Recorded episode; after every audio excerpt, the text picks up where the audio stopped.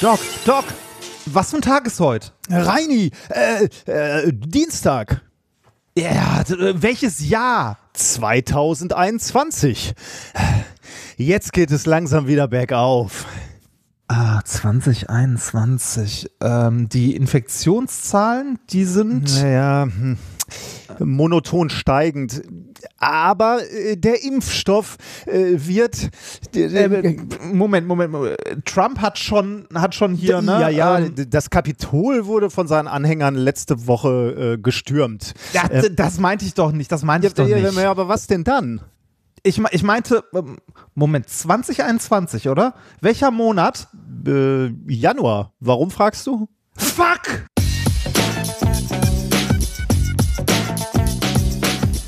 If, you, if you base medicine on, on science, you cure people. If you base the design of planes on science, they fly. Um, if you base the design of rockets on science, they reach the moon. It works. Bitches.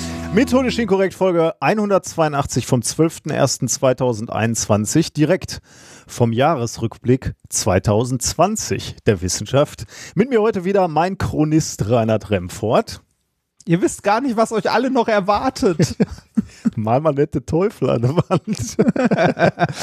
Und ich bin die Kehrschaufel der Wissenschaft Nikolas Wörl. Glück auf. Ja, das ist äh, mittlerweile. Ich war immer so ein Typ, der so ganz äh, zuversichtlich ins, ins Jahr geblickt hat und immer gesagt hat, oh, das letzte Jahr war mein Bestes wird und mal schon, gucken, ne? was im nächsten Jahr kommt. Aber diesmal, äh, ich bin da vorsichtiger geworden. weißt du, du gehst in so ein, also ein Jahr, was sagen wir mal so, so optimal, suboptimal gelaufen ist, geht zu Ende und du blickst auf das nächste Jahr und so im Übergang schmeißt dir 2020 noch einen mutierten Virus entgegen. Ja, es ist, weiß Also, nicht, aber ne? äh, es ist ja auch so, ne, also die, die Leute fangen irgendwie an mit so, jetzt, äh, ne, jetzt wird alles anders, es, äh, weil sich ein Datum ändert. Also ich meine, es hat sich ja nichts an der Situation Ja, geändert. ja. Ne? Es ist ja immer noch alles genauso wie vorher. Es ändert sich gar nichts. Wir haben ja Äh, auch abgesehen- vorgerechnet, warum, warum Impfen lange dauert einfach. Ne? Ja, Also ist ja, ja. Nix, nicht damit getan, dass wir jetzt irgendwie in, in zwei Wochen alle durchgeimpft sind, sondern hat sich das halt Monate streckt und ähm, ja, und da ist noch nicht, nicht mal eingepreist, dass sich möglicherweise ein, ein Virus auftut, der noch viel, viel ansteckender ist Schlimmer und dadurch wird. halt, Ja. äh, wenn du die Zahlen da in, in Irland und, und England anguckst, da wird dir ja Angst und Bange. Ey. Allerdings, das äh, vor allem, äh, also welche Ausmaße das in London angenommen hat und die haben Sorgen, dass es um das, also ne, dass es halt, dass das Land flutet. Ähm, pff, ja, auch da die, die Impfstrategien, weiß ich, also finde ich auch schwierig, ne, dass sie jetzt angefangen haben, ähm, halt ihre äh, Impfdosen ähm, auf, also Single-Impfung runter, also nur eine Injektion runterzufahren. Äh, kann ich verstehen, weil ne, die Studienlage zeigt ja, dass auch eine Impfung alleine, also eine Injektion schon schützt. Ne? Ähm, ich habe dazu in der, ich weiß gar nicht, Tagesschau oder so, ein, zwei Meinungen gesehen, dass einerseits die Leute sagen so, ja, also nicht mit die Leute meine ich Wissenschaftler, also Wissenschaftler sagen so, ne, äh, einerseits so, ja, wir haben gerade keine andere Option oder es ist schwierig, eine andere Option zu fahren, weil einfach zu wenig Impfstoff da ist und wir gerade überrollt werden von dieser Welle ne, und wir die irgendwie stoppen müssen. Ein anderer sagt aber auch wahrscheinlich zu Recht so, äh, das ist auch ein, äh, ein bisschen Spiel mit dem Feuer, also auch ein schwieriges Ding, weil es möglich sein könnte, dass äh, sich durch diese einfachen, also einfache Ja. Injektion, die nicht äh, nochmal, also quasi die nicht abgeschlossen wird, äh, eine Virusmutation ergeben Die könnte, die gegen ist, ne? den, genau, die gegen den Wirkstoff immun ist. Und dann ist die. Kacke richtig am Dampfen. Mhm. Ja, weiß ich nicht. Aber äh, ne, wie, wie gerade schon gesagt, mit dem Jahres, also damit, dass sich das Datum geändert hat, ne, das Einzige für die Datumsänderung ist, wichtig ist, ist Steuern. das ist, Und dass wir jetzt erstmal die ersten Wochen wieder das Datum falsch schreiben, wann immer wir ein Datum schreiben müssen. ja, ne? wie, wie ja, und überall, wo es gespeichert ist. das auch, ja, genau. Genau, wir, wir machen das mal so, wir, wir schauen heute äh, eher positiv zurück und positiv nach vorne. Ne? Wir soll, wollen ja keine, wir wollen ja nicht so düster die Zukunft malen, sondern Ja. wir wollen ja ein bisschen mit Freude uns mit der Wissenschaft beschäftigen. Denn wir haben heute eine unserer Traditionen, nämlich die Jahresrückblicksfolge, wo wir nochmal aufs Jahr 2020 schauen. Wir teilen uns da ja immer die Monate auf und Reinhard übernimmt die Hälfte der Monate und ich. Und ähm, wir kehren so ein bisschen zusammen, was es Besonderes gab. Manches gab es möglicherweise schon in unseren Sendungen. Manches ist uns einfach durchgerutscht und man ist erstaunt, wenn man nochmal so aufs Jahr zurückguckt, was da alles war und was man vielleicht übersehen hat. Also ich habe zum Beispiel ganz viel entdeckt, wo ich dachte, oh, das, das war mir durchgerutscht. Erstaunlich. Und ja, wir machen so ein bisschen, wir kehren so ein bisschen zusammen, was 2020 liegen geblieben ist. Und ich weiß nicht, ich kenne natürlich wie immer deine Themen nicht, aber ich habe tatsächlich äh, Covid-19 ausgelassen, weil er war einfach das, das bestimmende Thema 2020, da haben wir viel drüber gesprochen und ich habe es ich glaube, einmal erwähne ich es in meinem halben Jahr, was ich angucke. Ich weiß nicht, wie viel, wie viel Covid-19 hast du? Äh, relativ wenig. Also ich habe generell, ähm, ge genauso wie, wie du wahrscheinlich auch, wie auch in unseren letzten, letzten Jahresrückblicken, so ein paar Sachen weggelassen, wie zum Beispiel, also hier jetzt Covid ähm, ist mir immer wieder begegnet, in jedem Klar. der Monate, die ich vor, äh, also die ich äh, vorbereitet habe. Und zwar nicht irgendwie äh, neue Virusmutationen, sondern wie wir, also eigentlich ist es auch spannend, aber es ist, äh, also man hat es in den Nachrichten und so auch mitbekommen, wie Monat für Monat mehr über den Virus mhm, ähm, mhm, ja. halt gelernt wurde. Ja. Ne? So hier äh, Spike-Protein so und so identifiziert, das und das äh, Protein identifiziert, da könnte eine mögliche Angriffsstelle sein und so weiter und so weiter. Also jeden Monat immer ein bisschen was, äh, aber nichts, was jetzt irgendwie ein, ein einzelnes Thema ist, sondern es zieht sich durchs komplette Jahr, mhm. weil halt die Wissenschaft in dem Bereich sehr viel getan hat natürlich. Mhm. Aber ich habe es auch genau deshalb weggelassen, mal abgesehen von einem Thema, also eine Auswirkung hatte ich, glaube ich. Hm, das Witzige ist, als ich dann deine Monate durchgeguckt habe, habe ich gesehen, dass es das bei dir auch drin steht. Oh, echt? Ja, da bin ich ja mal äh, sehr ist, gespannt. Ist, ist, ist, mir heute, also ist mir heute, als ich die Shownotes geschrieben habe, aufgefallen. Und da dachte ich mir so, hm, aber es sind zwei unterschiedliche Monate. Es sind wahrscheinlich zwei unterschiedliche Blickrichtungen auf das gleiche Ding. Das könnte interessant sein. Okay, ähm, da bin ich ja mal gespannt. Ja abgesehen von, äh, von äh, SARS-CoV-2 und so, habe ich ähm, die Nobelpreise auch weggelassen. Ja, ich auch. Weil die kamen auch in einem Monat vor, weil dafür gibt es eine extra Folge, die muss man ja nicht extra noch erwähnen. Und was wir schon lange weglassen, wobei ich diesmal auch wieder drüber nachgedacht habe, ob man es nicht beim nächsten Mal alles komplett vorlesen sollte, sind äh, alle äh, Klimarekorde. Ja, das stimmt, ja die habe ich auch weggelassen, weil äh, da hast du im Grunde auch, da kannst du jeden Monat. Jeden Monat kannst du sagen, heiß ist ja. da, heiß ist da. Ja, so traurig wird ja. es. Ich habe auch genau. einen, ein, ein, einmal habe ich das erwähnt. Wir könnten übrigens an dieser Stelle mal sagen, ich meine, wo, wo, wo schaut, wo macht man so einen Rückblick auf das Wissenschaftsjahr? Das haben wir, glaube ich, in den letzten Jahren auch immer mal wieder erwähnt. Es gibt eine schöne Wikipedia-Seite, wie heißt die eigentlich? Science in 2020 oder ähm, irgendwie so, ähm, ne? Oder 2020 ähm, in Science oder haben wir auf jeden Fall auch in die 2020 Frage. in Science heißt sie, glaube ich. Ich habe nämlich, ah. ja genau, wir, ja, haben, den, wir haben den Link auch in die, in die Show Notes geballert. Also ihr könntet theoretisch, also wenn ihr Lust habt, da auch nochmal äh, drüber schauen. Und äh, das ist eigentlich ganz gut. Da sind eben für die einzelnen Monate ja, tageweise fast kann man sagen, also passiert natürlich nicht jeden Tag was, aber fast an jedem Tag äh, gibt es irgendwelche Pressemeldungen. Und die kann man dann sehen. Das sind dann einfache, also es ist ein einfacher Satz, aber die sind sehr, sehr schön verlinkt dann die Studien, die da zugrunde liegen. Und da kann man sich dann so ja, zu den Studien vorarbeiten und äh, ja, im Grunde genommen muss man dazu sagen, bei der Menge, die wir hier behandeln in der Jahresrückblicksfolge, wir gucken, lesen uns natürlich nicht jedes Paper komplett durch, nicht mal ansatzweise. Nein, ähm, ich habe also ich, ich habe gerade jetzt beim Jahresrückblick eher die äh, die sekundäre Literatur, also ja. ähm, wenn irgendwie Science Alert oder sonst was halt über ein Paper berichtet. Ich habe selten noch mal ins Paper wirklich reingeguckt. Naja, genau. Äh, ein, äh, ein Fun Fact, der, der uns schon mal aufgefallen ist. Erinnerst du dich an das? Ich meine, äh, also wir orientieren hier uns an, an 2020 in Science auf Wikipedia. Und wir wissen alle, Wikipedia kann natürlich von verschiedenen Autoren bearbeitet werden, um nicht zu sagen gekapert werden, zumindest für eine gewisse Zeit.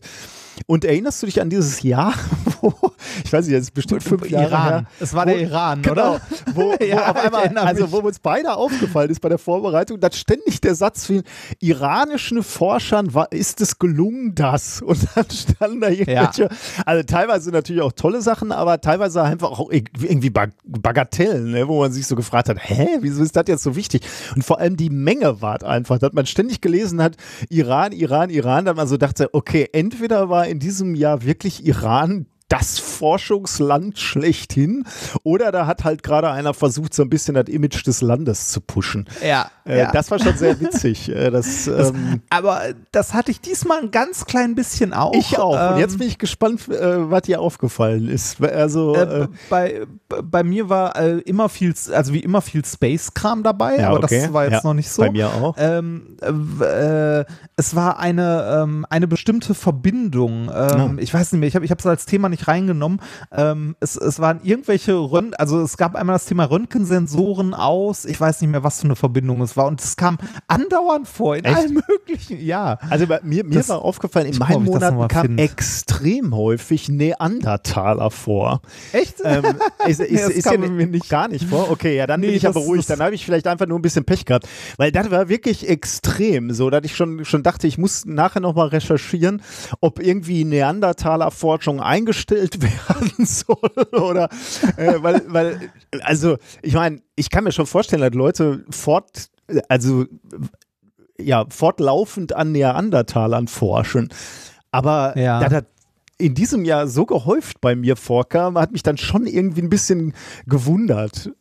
Also ich weiß nicht, ob da so Ja. unser, ja genau. Also okay, aber das ist, beruhigt mich ja schon mal, dass bei dir nicht so viel war. Vielleicht waren es dann nur drei, vier Themen. Einmal habe ich sogar reingenommen. Ich musste, Echt? ich, Ah, ich war dann okay. von der Menge an Neandertalern so überfordert, dass ich gesagt habe, komm, Kompromiss, ich nehme euch einmal mit rein. Ey, bei, bei, ich weiß nicht, bei, bei mir war es irgendeine, also irgendwas aus der Werkstofftechnik, da habe ich auch gedacht, so, okay, hier hat eine Gruppe zugeschlagen.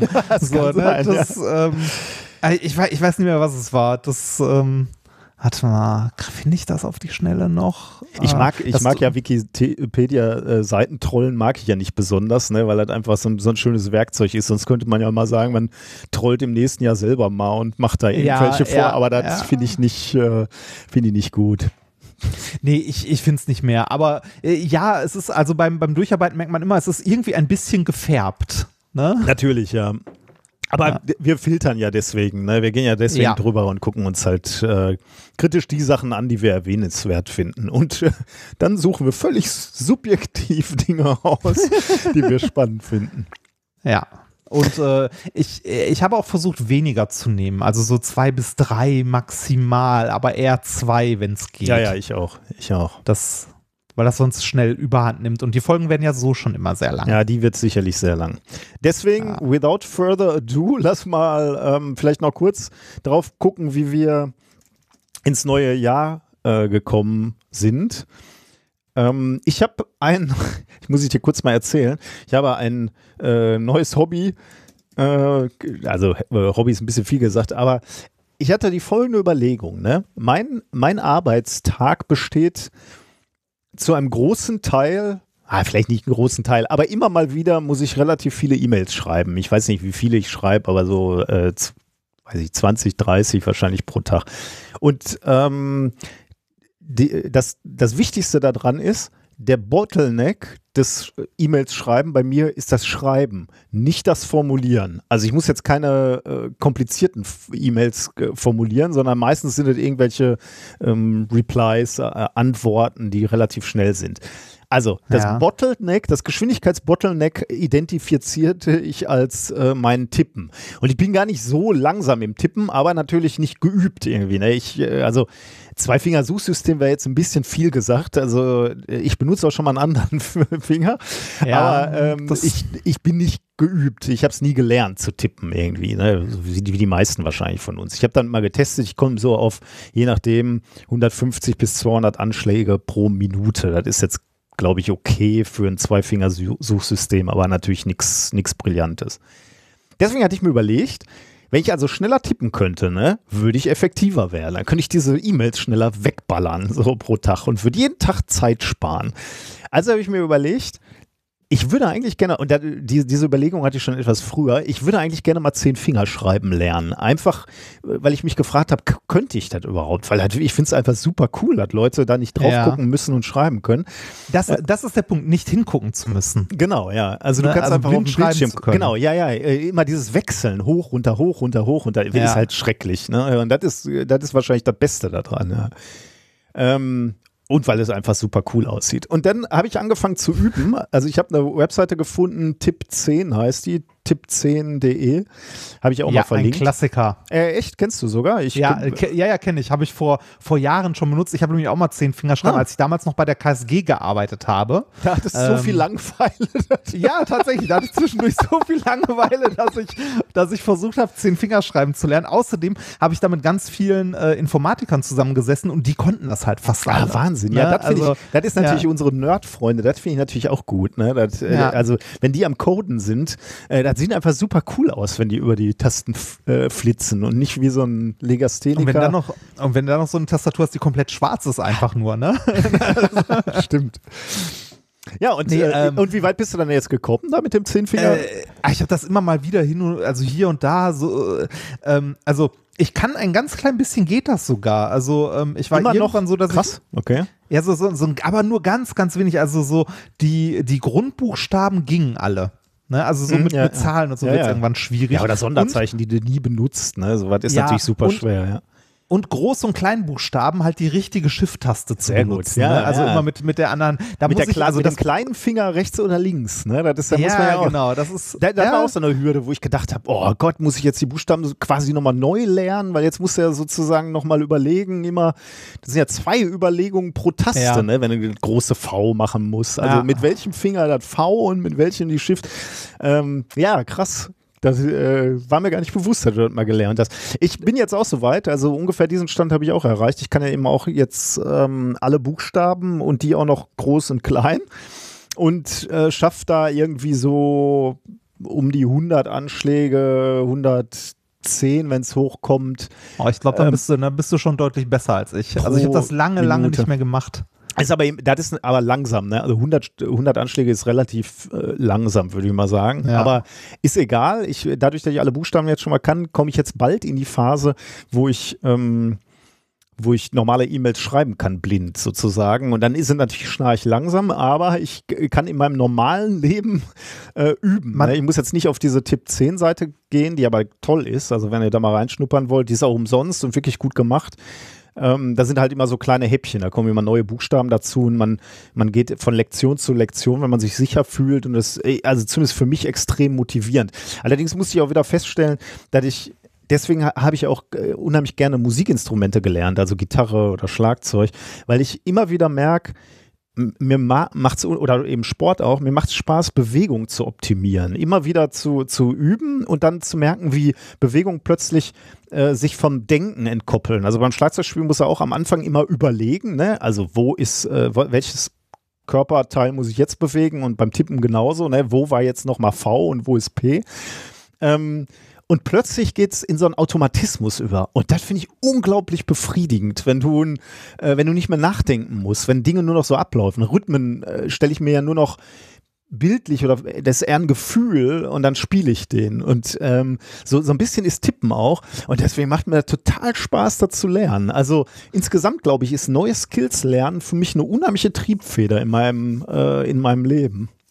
Ich frage mich, ob du da äh, einen, äh, einen Vorteil hast durch, äh, also durch das Schlagzeugspielen. Ich glaube nicht, glaube ich. Ich weiß nicht, aber so ein bisschen Gitarre spielen kann ich ja auch so ein bisschen die Finger ne, auf die Seiten verteilen. Also vielleicht kann ich es ein bisschen so die, die Finger, äh, aber ich glaube nicht gut. Also ich glaube ich glaub nicht. Ja, man weiß es nicht. Vielleicht gibt es eine Studie dazu. Falls ihr eine Studie gibt, äh, kennt, die zeigt, dass Menschen, die Musikinstrumente beherrschen und erlernt haben, dass die flexiblere Lerner sind, also schneller sich neue Skills drauf schaffen können, insbesondere wenn es so motorische Skills sind. Werft uns das mal zu, würde mich interessieren. Aber super, mhm. äh, super Spaß zu sehen, wie, wie das Gehirn neue Skills noch lernen kann. Äh, man kommt ja irgendwie so, man lernt ja irgendwann nicht mehr so viel wie im Studium oder so. Und dann macht ich, ich habe eher das Gefühl auch, dass es schwieriger wird. Ja, äh, bei, bei, der Sprache würde also, ich auch, ne? Mein Sohn lernt jetzt Französisch, ne? Und ich habe gedacht so, ja komm hier, das ist die letzte Chance. Jetzt machst du nochmal wieder mit. und jetzt habe ich schon mehr als einmal gesagt, äh, Rosi, also meine Frau, ähm, ähm, die, die französischen Hausaufgaben sind äh, fertig. Kannst du die mal kurz nachgucken? Äh, und dann bist du raus. Ne? Zwei, dreimal nicht ah. nachgeguckt. Kann ich, ich kann gar nichts mehr. Das ist schon wieder alles ein Desaster. Also. Und da fehlt mir einfach das Talent. Und umso schöner ist es, wenn du dann feststellst, ah, es gibt noch Dinge, die, da geht's, da geht's noch. Hm. Hm. Ich habe ähm, ich hab ja äh, irgendwann mal angefangen, ein bisschen Klavier zu spielen und so. Und Ja. das ist ja auch so, so ähnlich mit, wie mit zehn Fingern. Ne? Äh, das ist genauso. Da denkt man irgendwann auch nicht mehr so viel drüber nach. Kann sondern gut also wenn, ja. wenn, wenn man so ein Stück gelernt hat, dann, äh, dann geht das auch. Aber äh, zehn Finger, also Tipp 10 kann ich sehr empfehlen. Ist äh, ein, äh, eine sehr gute Möglichkeit, zehn Finger schreiben zu lernen. Das gibt's, ähm, also ich hatte das damals noch als Download. Ah, genau, das gibt's als Softwareversion. Kannst du ja auch runterladen. Kannst Gibt's du immer noch, ja, aber die Online-Version ist auch Ja. spitze. Also da brauchst du gar nichts machen. Und dann ist es völlig Ja, egal, ja, ob er am Rechner sitzt, ob er am, am iPad, habe ich sogar auch schon ge, ge, äh, tippen ge, geübt. Also ist echt, echt gut. Ja, ja. Schönes Ding auf jeden Fall. Wer steckt denn dahinter? Warum ist das Ich kostenlos? weiß nicht, das ist, glaube ich, ein so ein Typ. Ja, das ist wirklich to äh, toll. Also ich glaube, das ist ein Typ aus, weiß ich jetzt nicht mehr, Berlin oder so. Ähm, und der äh, bietet das kostenfrei an, weil er sagt, äh, das sollen halt auch Schülerinnen und Schüler benutzen können. Ne? Und da ist, ist auch keine Werbung oder so geschaltet. Also die, Mhm. die Seite ist auch super aufgeräumt, im Gegensatz zu anderen Seiten, die ich gefunden habe. Und er sagt dann halt, ähm, wenn du möchtest, kannst du spenden, ein bisschen Geld. Ähm, und äh, ich muss sagen, diese Seite war so motivierend für mich jetzt schon. Ich bin erst einen Monat dabei, aber die war so motivierend, dass ich dem mal einen Zehner im Hut geworfen habe, weil die Seite einfach auch super aufgeräumt ist, die funktioniert. Und ich finde es einfach super, dass er sagt, das Ding, ich will damit kein Geld verdienen, das soll jeder benutzen können. Ne? Kinder Mhm. sollen damit tippen lernen können, weil das ein Skill ist, der, der ihnen was bringt in ihrem Leben. Und da konnte ich nicht anders, da musste ich mir erstmal schon mal einen Zehner reinwerfen. Und wenn ich wirklich gut geworden bin, dann kriege ich das nochmal ordentlich. Und er hat sich sogar äh, Hm. persönlich bedankt, hat mir noch eine E-Mail geschrieben. Ach, das ist ja Fand ich auch gut. gutes Ding. Ähm, ich bin noch über was gestolpert, weil wir gerade schon über Impfen gesprochen äh, haben. Das muss ich dir auch nochmal sagen. Ich, er hatte aber gar nicht so sehr viel mit Impfen zu tun, ähm, außer ähm, dass, es, ähm, dass diese Überlegung daran ansetzt, nämlich an der ähm, an der Messenger-RNA. Das ist ja genau das, was äh, zumindest dieser BioNTech-Impfstoff also was die Strategie dahinter ist, ne? Also diese, Mhm. diese Messenger-RNA. Was ist die Messenger-RNA? Das ist ein einzelner Strang der RNA und das ist sozusagen der das Transkript oder das, die, die Bauanleitung ähm, eines äh, für, für ein Protein. Ne? Und das wird dann, äh, also eine, eine Zelle nimmt sich diese Messenger-RNA und äh, liest die aus, hat diese Bauanleitung quasi und kann dann äh, eben ein Protein äh, zusammendengeln. Und ähm, die, diese Impfstoffe, die jetzt verbreitet werden, die haben halt eine Messenger-RNA und da ist ein Bauplan drin für ein bestimmtes Virusmerkmal, ein Virusantigen. Das heißt, der Körper baut selber mit Hilfe dieser Bauanleitung, die wir über die Messenger-RNA einschleusen, dieses Virusmerkmal. Ähm, und jetzt äh, produziert der Körper das selber und jetzt kann der Körper darauf äh, reagieren, äh, sieht dieses Antigen und kann dann eine spezifische Immunantwort auslösen und lernen. Also der Körper lernt also, sich zu verteidigen, dadurch, dass er selber eigentlich dieses Antigen erzeugt, auf das wir den Körper vorbereiten wollen. Und so vorbereitet ist der Körper dann bereit, wenn dann der, der, der echte Virus kommt, erkennt er ihn sofort und kann dann die erlernte ähm, Immunantwort auslösen und kann deswegen de, den Virus dann schnell und gezielt bekämpfen. Das ist, äh, das ist die Idee äh, dieses äh, mRNA-Impfstoffes. Und Das ist sowas wie ein, wie ein Update fürs Immunsystem. Ja, ne? wenn man so, so ein, will, So, ja, genau. so, so ein Steckbrief. so, Ja, ne? schön, wenn ja, wenn der genau. vorbeikommt, Fresse. das, Stimmt, ja, genau. Du kommst hier nicht rein. Genau. Ja, genau. Ähm, und äh, jetzt im speziellen Fall geht es tatsächlich um dieses Spike-Protein, ne? also das, was so am Coronavirus drauf sitzt. Äh, dieses Spike-Protein wird da, glaube ich, ge ge gebaut oder zumindest ein Teil davon wird gebaut und deswegen ist der Körper ähm, äh, darauf vorbereitet. Ähm, darum geht es mir jetzt aber gar nicht. Ich wollte dich, äh, dir eine andere Frage stellen, über die ich gestolpert bin ähm, und die ich so spannend fi- finde, dass ich sie dir erzählen wollte. Auf der, ich muss aber zu- dazu sagen, ich habe diesen es war bei ähm, Twitter und ich habe mir ist nicht ganz klar, ob, ob die Zahlen stimmen. Klingen aber plausibel, deswegen erzähle ich es dir jetzt mehr oder weniger ungeprüft. Ähm, man kann sich die Frage stellen, wie viel RNA brauchst du denn, also Messenger-RNA brauchst du denn, um die gesamte Menschheit zu impfen? Ähm, ich spreche jetzt nicht von Impfdosen, ne, sondern wirklich nur von diesen Messenger-RNA. Also die Vorstellung, du willst die gesamte Menschheit durchimpfen, heißt auch zweimal, ne, also das, was man so machen muss. Ähm, wie viel Messenger-RNA in Gewicht brauchst du? Braucht man da Gramm? Also, das ist ja wenig, ne? Das sind ja nur diese, diese kurzen RNA-Abschnitte so. Okay, aber, aber heißt das jetzt pro, pro Mensch eine RNA oder pro Mensch genug RNA für eine Dosis? Genau, das oder? Zweiteres, ja. Aber Zweite, eben genau. nicht irgendwie noch die ganze Flüssigkeit, die dabei ist, ja, sondern, ja, nicht, ne? nicht, sondern nicht nur die, die, reine Information, genau. Aber die Menge, äh, auch in der Menge, genau, wie du sagst. Also äh, nicht, nicht nur ein Bauplan, sondern so viele, wie du ihm halt gibst. Ich weiß gar nicht, wie viel ein Mensch kriegt. Reden wir da ja. über Gramm, Kilogramm, Tonnen? Also ich denke mal, dass es sich so im Bereich von, ich würde eher, also ich würde Kilogramm sagen, ja. weil wir, bei, bei ein paar Milliarden Menschen und genau. ich schätze mal, dass die, dass die RNA halt sich so im Nanogramm-Bereich irgendwie abspielt, die da drin ist. Ähm, kommt das hin?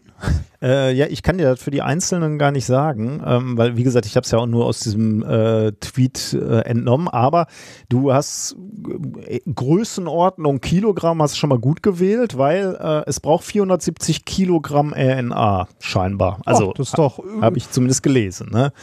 Äh, richtig geil finde ich, wenn man dann überlegt, also 470 Kilogramm, okay, das äh, sieht irgendwie überschaubar aus oder, oder machbar.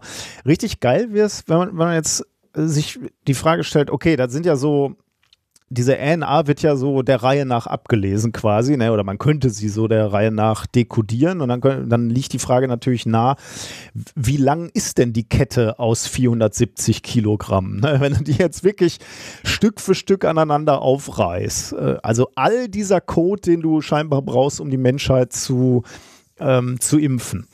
Ähm, da könnte man sagen, okay, wie, lang, wie lang ist sie? 470 Kilogramm RNA sind 8,7 mal 10 hoch 26 Basen. Also keine Basenpaare, ist ja nur die eine Hälfte. Äh, aber äh, ja, aber ja. wow.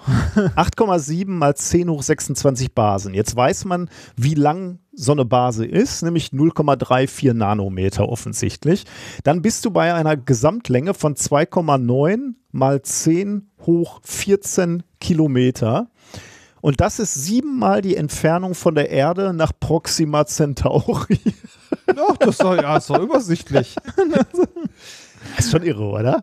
Also, ja, das ist krass. Aber so, so gro äh, große Zahlen sind ja immer so ein Ding. Ja, ne? also ich habe ich habe hier bei, ähm, bei der Vorbereitung in einem der Monate geht es um eine kurze Zeitspanne und da kommen auch noch mal Vergleiche.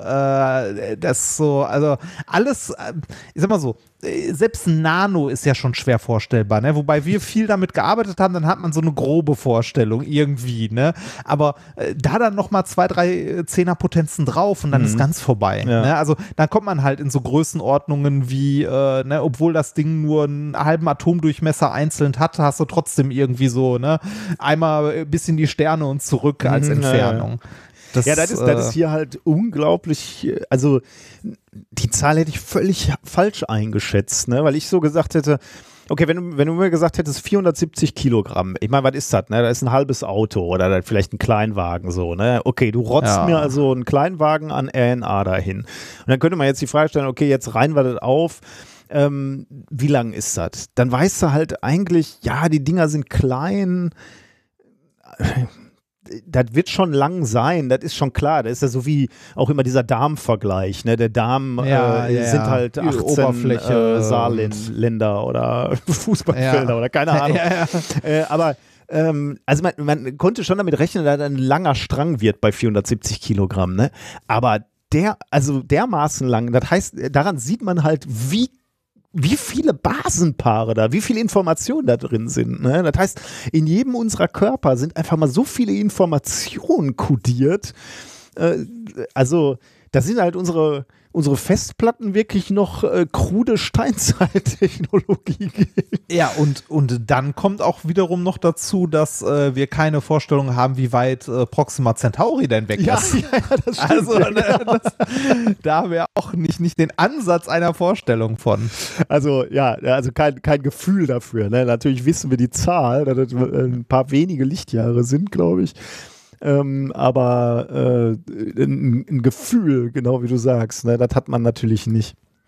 Proxima Ja. Centauri dürfte doch ähm, der nächste Stern sein, oder? Ich guck mal schnell nach, wie weit er weg ist. Nicht, dass ich hier 4, irgendwas, 4, irgendwas Ja, Lichtjahre. 4,244, ja, super. Dann Ja. haben wir das, äh, sparen wir uns ein paar E-Mails, die wir Ja.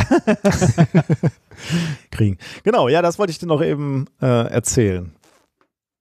Und Oh. vielleicht äh, eine Sache kann ich dann vielleicht noch äh, schnell hinterher schieben, dann bin ich auf quasi durch mit meinen Erzählungen äh, oder Empfehlungen. Tipp 10 war ja eher eine Empfehlung. Ich muss eine Sache noch äh, empfehlen, die äh, mir wiederum empfohlen wurde in den letzten ein, zwei Wochen. Ähm, ich hatte hier ja mal sehr davon geschwärmt, von dem Trisolaris, also von der Romanreihe, wenn man so will, aber eigentlich habe ich es ja, Ja. nie gelesen. Ich habe ja ein Hörspiel gehört, weil der WDR ja ein fantastisches Hörspiel dazu gemacht hat. Und ja, dessen erste Teile leider schon wieder depubliziert. Ja, ein Drama, Das ja, so aber vom- ein, ja. aber vermutlich findet Ja. man es im Internet. Also falls, Ja, ich denke auch. falls jemand äh, das äh, vor der falls es einer gerettet hat und wir können irgendwas dazu beitragen, ähm, das äh, zu teilen, dann ähm, Was? Das, Das darf man wahrscheinlich nicht, ne? Nee, wahrscheinlich nicht, nein. Dann kommt einfach nicht. auf aber, unseren Aber sag mal so, wir, wir bringen Menschen zusammen. genau. genau, auf dem Discord-Server, da gibt es bestimmt Leute, die einem helfen können. Genau, äh, übrigens, der Discord-Server feiert gerade ähm, quasi Geburtstag. Äh, der ist nämlich sechs Echt? Monate alt So geworden. alt schon? Mit 1500, ja, nicht, noch nicht ein Jahr, ne? Sechs Monate. Also ich dachte, ah, nee, nee. Aber 1500 Mitglieder. Und unsere, unsere Oh. Telegram-Gruppe hat auch 1000 Teilnehmer. Also, wir sind auf einem Echt? Guten Weg. krass. Vielleicht sollte ich da doch mal vorbeischauen. Das ist echt spannend. Also muss ich, muss ich wirklich sagen, ist super. Also da, da äh, kann man sicherlich auch mal fragen, falls äh, diese Trisolaris-Hörspiel ähm, abhanden gekommen ist, weil es echt gut. Der dritte Teil, den habe ich gerade beim Streichen äh, wieder gehört. Also erster Teil war die drei Sonnen. Ähm, zweiter Teil war drei, nee, warte mal, der hieß Der dunkle Irgendwas Wald. mit Wald, genau. oder? Ja, Genau. Dunkle Ja. Wald. Und jetzt der dritte Teil heißt Jenseits der Zeit. Und ich muss sagen, der ist ein bisschen abgedreht. Also wer die ersten zwei Teile nicht gehört hat, Der dritte Teil ist ein bisschen abgedreht. Ach. war die anderen auch schon, oder? Ja, aber hallo, ey, das ein bisschen abgedreht. Also ich fand, ich fand das ganz gut, konnte, also ist nett und so weiter, aber ich konnte diese, diese äh, Kritik, also nein, kritiklose Begeisterung ist das falsche Wort, aber diese überschwängliche Begeisterung, äh, so, dass die beste Science Fiction, die, also die jetzt nicht von dir kam, sondern die äh, ich fand die hier auch und schon da gut, so ja. in, also, äh, die konnte ich so nicht ganz Echt? nachvollziehen. Ja, also, ich finde nee, das, ich fand das richtig gut. Äh, und ich finde es jetzt auch wieder gut, äh, aber es reicht dann, glaube ich, auch mit drei Teilen. Also durch die Zeit, Ja. ähm, nee, jenseits der Zeit, man, man erahnt es schon, ohne jetzt zu spoilern, aber da äh, gibt es auch einen Kälteschlaf und man fliegt ein bisschen mehr durch die Zeit, so, also in, die, Ah. in Richtung Zukunft äh, und über, überspannt deswegen auch ein bisschen größere Zeiträume. Äh, und es ist dadurch schon ein bisschen ähm, abgefahren. Aber echt, echt wieder gut. Also ich kann, ich kann nicht mal sagen, wo genau und warum, aber irgendwo hatte mich das Ding verloren. Das Hörspiel. Aber naja. Ja, könnt, könnt ihr mal, wenn ihr Lust habt, könnt ihr mal reinhören. Ich war sehr erfreut zu sehen, dass Netflix die Rechte gekauft hat und demnächst Ah. womöglich eine Serie dazu kommt. Ähm, Oh, das komprimiert würde ich mir das wahrscheinlich nochmal angucken. ja, wahrscheinlich ist es dann Ja, auch für den Massenmarkt eher gemacht. Ne? Wenn das auf Netflix kommt, könnte ich mir vorstellen, dass das auch. ja, Leicht ja, wahrscheinlich. Wahrscheinlich. Wahrscheinlich. Okay, Ja. das waren die Sachen, die ich erzählen wollte. Ja, äh, ich habe gar nicht so viel dem hinzuzufügen. Ich habe in unserem letzten Stream ja schon vom, äh, vom Jahreswechsel erzählt, dass ich äh, wieder ein bisschen mehr Sport mache und äh, vor allem äh, ein bisschen äh, mehr wieder auf mein Essen achte und so. Und das äh, alljährliche Leid, ich kümmere mich gerade um die Steuer. Oh, oh. Schmerz. Steuern ist nicht, ja, nee, das ist nicht schön, das macht keinen Spaß. Das ist, also manche Leute haben da ja Spaß dran, ne, so wie Tim zum Beispiel. Äh, aber äh, irgendwie, weiß ich nicht, ich habe ich hab bei, bei Steuern immer noch das Gefühl, mit einem Bein im Knast zu stehen, die ganze Zeit, durchgehend. Ne? Also ich bin ja hier mit Minkorrekt schon froh, dass das, äh, dass das, äh, also dass wir das ja äh, seit längerer Zeit schon irgendwann einem Steuerberater und so in die Hand gegeben haben. Aber dann habe ich ja noch irgendwie äh, den, den Kram, den ich da mit dem Basti mache, dann irgendwie rumfahren und ah, ich habe im letzten Jahr ja irgendwie dann auch noch den Job ein paar Mal gewechselt. Das ist immer unschön. Dann Mhm. noch umgezogen, dann ist wieder ein anderes Finanzamt zuständig. Ich hasse es. Also ganz ehrlich, ich finde es einfach, ist einfach zum Kotzen. Das muss leichter gehen, aber das werden wir nicht mehr erleben. Aber ich bin ja froh, Steuern zahlen zu können. Das stimmt, ja. Ob das, ja, aber wahrscheinlich schon. Ne? Das System ist nur so kompliziert, damit äh, Steuerberater äh, Arbeit haben, oder? Also, äh, Ja, das, also, ja, ähm, ja, das ist, also irgendwie, irgendwie ist es komisch, weil äh, das, äh, das System an sich ermutigt einen ja dazu, Steuern zu vermeiden nach Möglichkeit.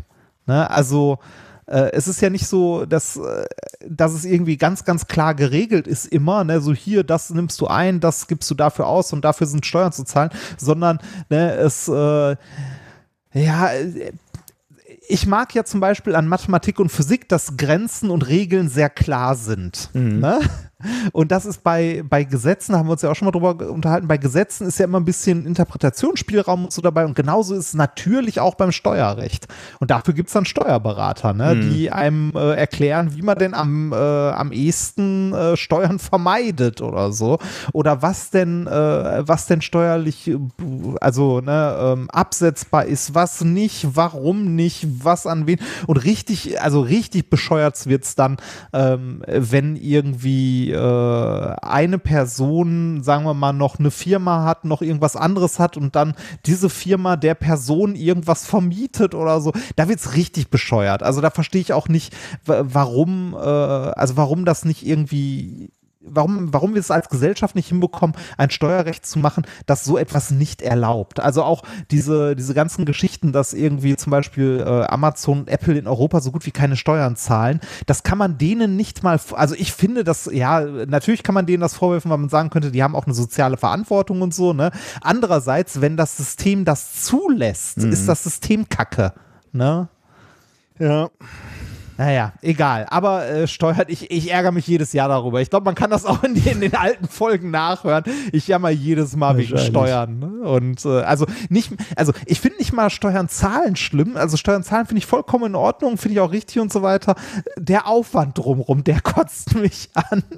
Ja, ja, diese ganzen Belege und so was. ne, Ja, und die, ja, das ist ja schon besser geworden. Aber äh, die, die Angst, durchgehend was falsch zu machen und irgendwie, äh, ne, äh, also ich sag mal so, es, es gab ja. Ähm, äh, immer wenn irgendwo gesagt wird, irgendwas ist unbürokratisch, man muss nur unbürokratisch diesen vierseitigen Antrag ausfüllen, ne? dann weißt du genau, selbst wenn er eine halbe Seite hätte, wüsstest du spätestens bei Frage 3 nicht mehr, was damit gemeint ist und was man denn überhaupt ausfüllen muss. Ne? Zum Beispiel, ich habe äh, ich hab letztens eine Gewerbeanmeldung ausgefüllt für Ludwigshafen, die hat zwei Seiten gehabt und ich musste dreimal mit meinem Steuerberater telefonieren, Oh um den zu fragen, was zur Hölle damit denn überhaupt gemeint ist. Äh, also, nee. Schrecklich. Bürokratie, ich, also ja, äh, Bürokratie mag nötig sein und so, aber manchmal ist es auch einfach nur Scheiße von Anfang bis Ende. Nun ja, Mehr Bürokratie wagen. ja, das hatten wir schon häufiger, ne? Äh, wir haben zwei Dinge noch, die wir, die wir noch schnell machen müssen. Nämlich, äh, wir wollten Ja. eigentlich ein äh, T-Shirt verlosen, ne? Genau, das haben wir in der, in der letzten äh, Minkorrekt-Folge hatten wir ja gesagt, dass wir, äh, dass wir ein T-Shirt verlosen wollten, äh, weil wir noch so einen Gutschein hatten und äh, da hatten wir, äh, naiv wie wir sind, gedacht, äh, ne? die einfachste Möglichkeit, da uns ja andauernd Leute irgendwie einen Euro aufs Konto werfen, was ja super nett ist und äh, vielen, vielen Dank an der Stelle auch nochmal an alle ähm, und machen das einfach darüber und suchen da einfach per Zufallsprinzip jemanden aus aus dem letzten Monat, bis uns dann ein, zwei Leute darauf aufmerksam gemacht haben, womit sie vollkommen recht haben, dass das Jahr äh, als Glücksspiel gewertet werden könnte. Also äh, was dann wirklich problematisch werden könnte. Und wir wollen natürlich kein illegales Glücksspiel veranstalten. Das äh, hatten wir nicht mal auf dem Schirm und das möchten wir auch auf gar keinen Fall. Deshalb gilt äh, zunächst erstmal äh, das Wichtigste vorneweg. Jeder, der uns im letzten Monat, äh, also nach der letzten Folge, ein Euro oder ähnliches aufs Konto geworfen hat, muss uns nur eine E-Mail schreiben und wir suchen die Überweisung raus und überweisen es natürlich sofort kostenlos und unmittelbar wieder zurück, weil wir eben kein Glücksspiel veranstalten wollen. Was sind wir So, naiv? Ganz, ganz deutlich. Ja, das, wie, wie naiv. Also ich, ja, ich habe das überhaupt nicht auf dem Schirm gehabt. Ich habe da im Entferntesten nicht dran gedacht, auch dass nicht, das ja. Glücksspiel sein Ja. könnte.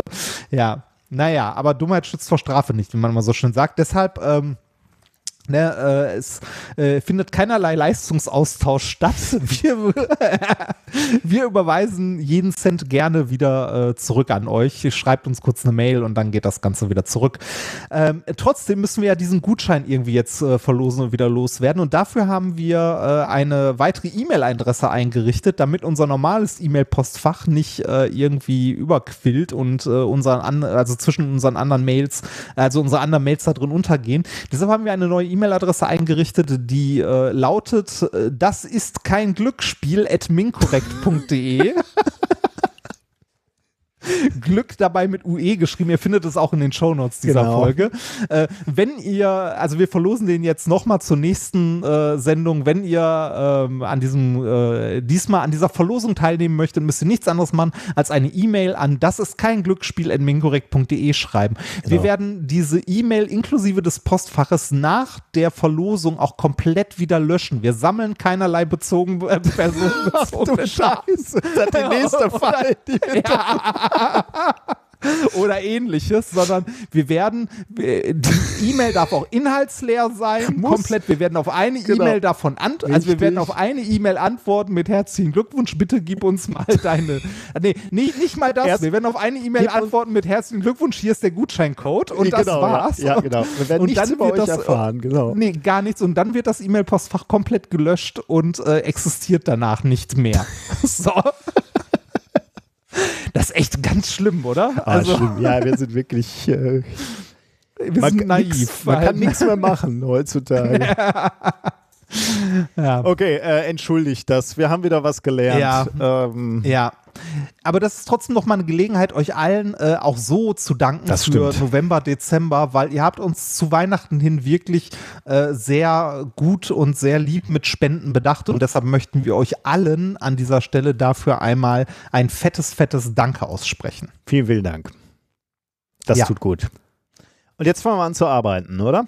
Jetzt fangen wir an zu arbeiten. Also ja. Themen der heutigen Sendung brauchen wir nicht vorstellen, denn das sind die, äh, sind die Monate einfach. Wir gehen die Monate durch.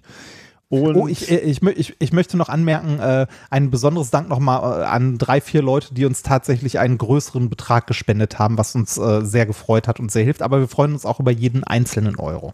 auf so. jeden Fall, die Menge macht's, ne? Also wenn, wenn Ja, jeder genau, von euch einen Euro spendet, dann das- äh, das würden wir tatsächlich so, beide aber nichts anderes mehr machen. Das ist tatsächlich so. Aber zu Weihnachten hat uns auch der ein oder andere 100 Ja, Euro in den das, Hof geworfen, was, äh, äh, was ja. krass war, was mich immer noch erstaunt. Und dafür wollte ich an dieser Stelle nochmal gesondert Absolut, Danke sagen. ja. So, jetzt aber zur Arbeit. Genau. Ähm, Themen der Woche, wie gesagt, die Monate. Falls ihr ein Experiment gleich mitmachen wollt, brauchen wir Salz, Pfeffer und einen Plastiklöffel.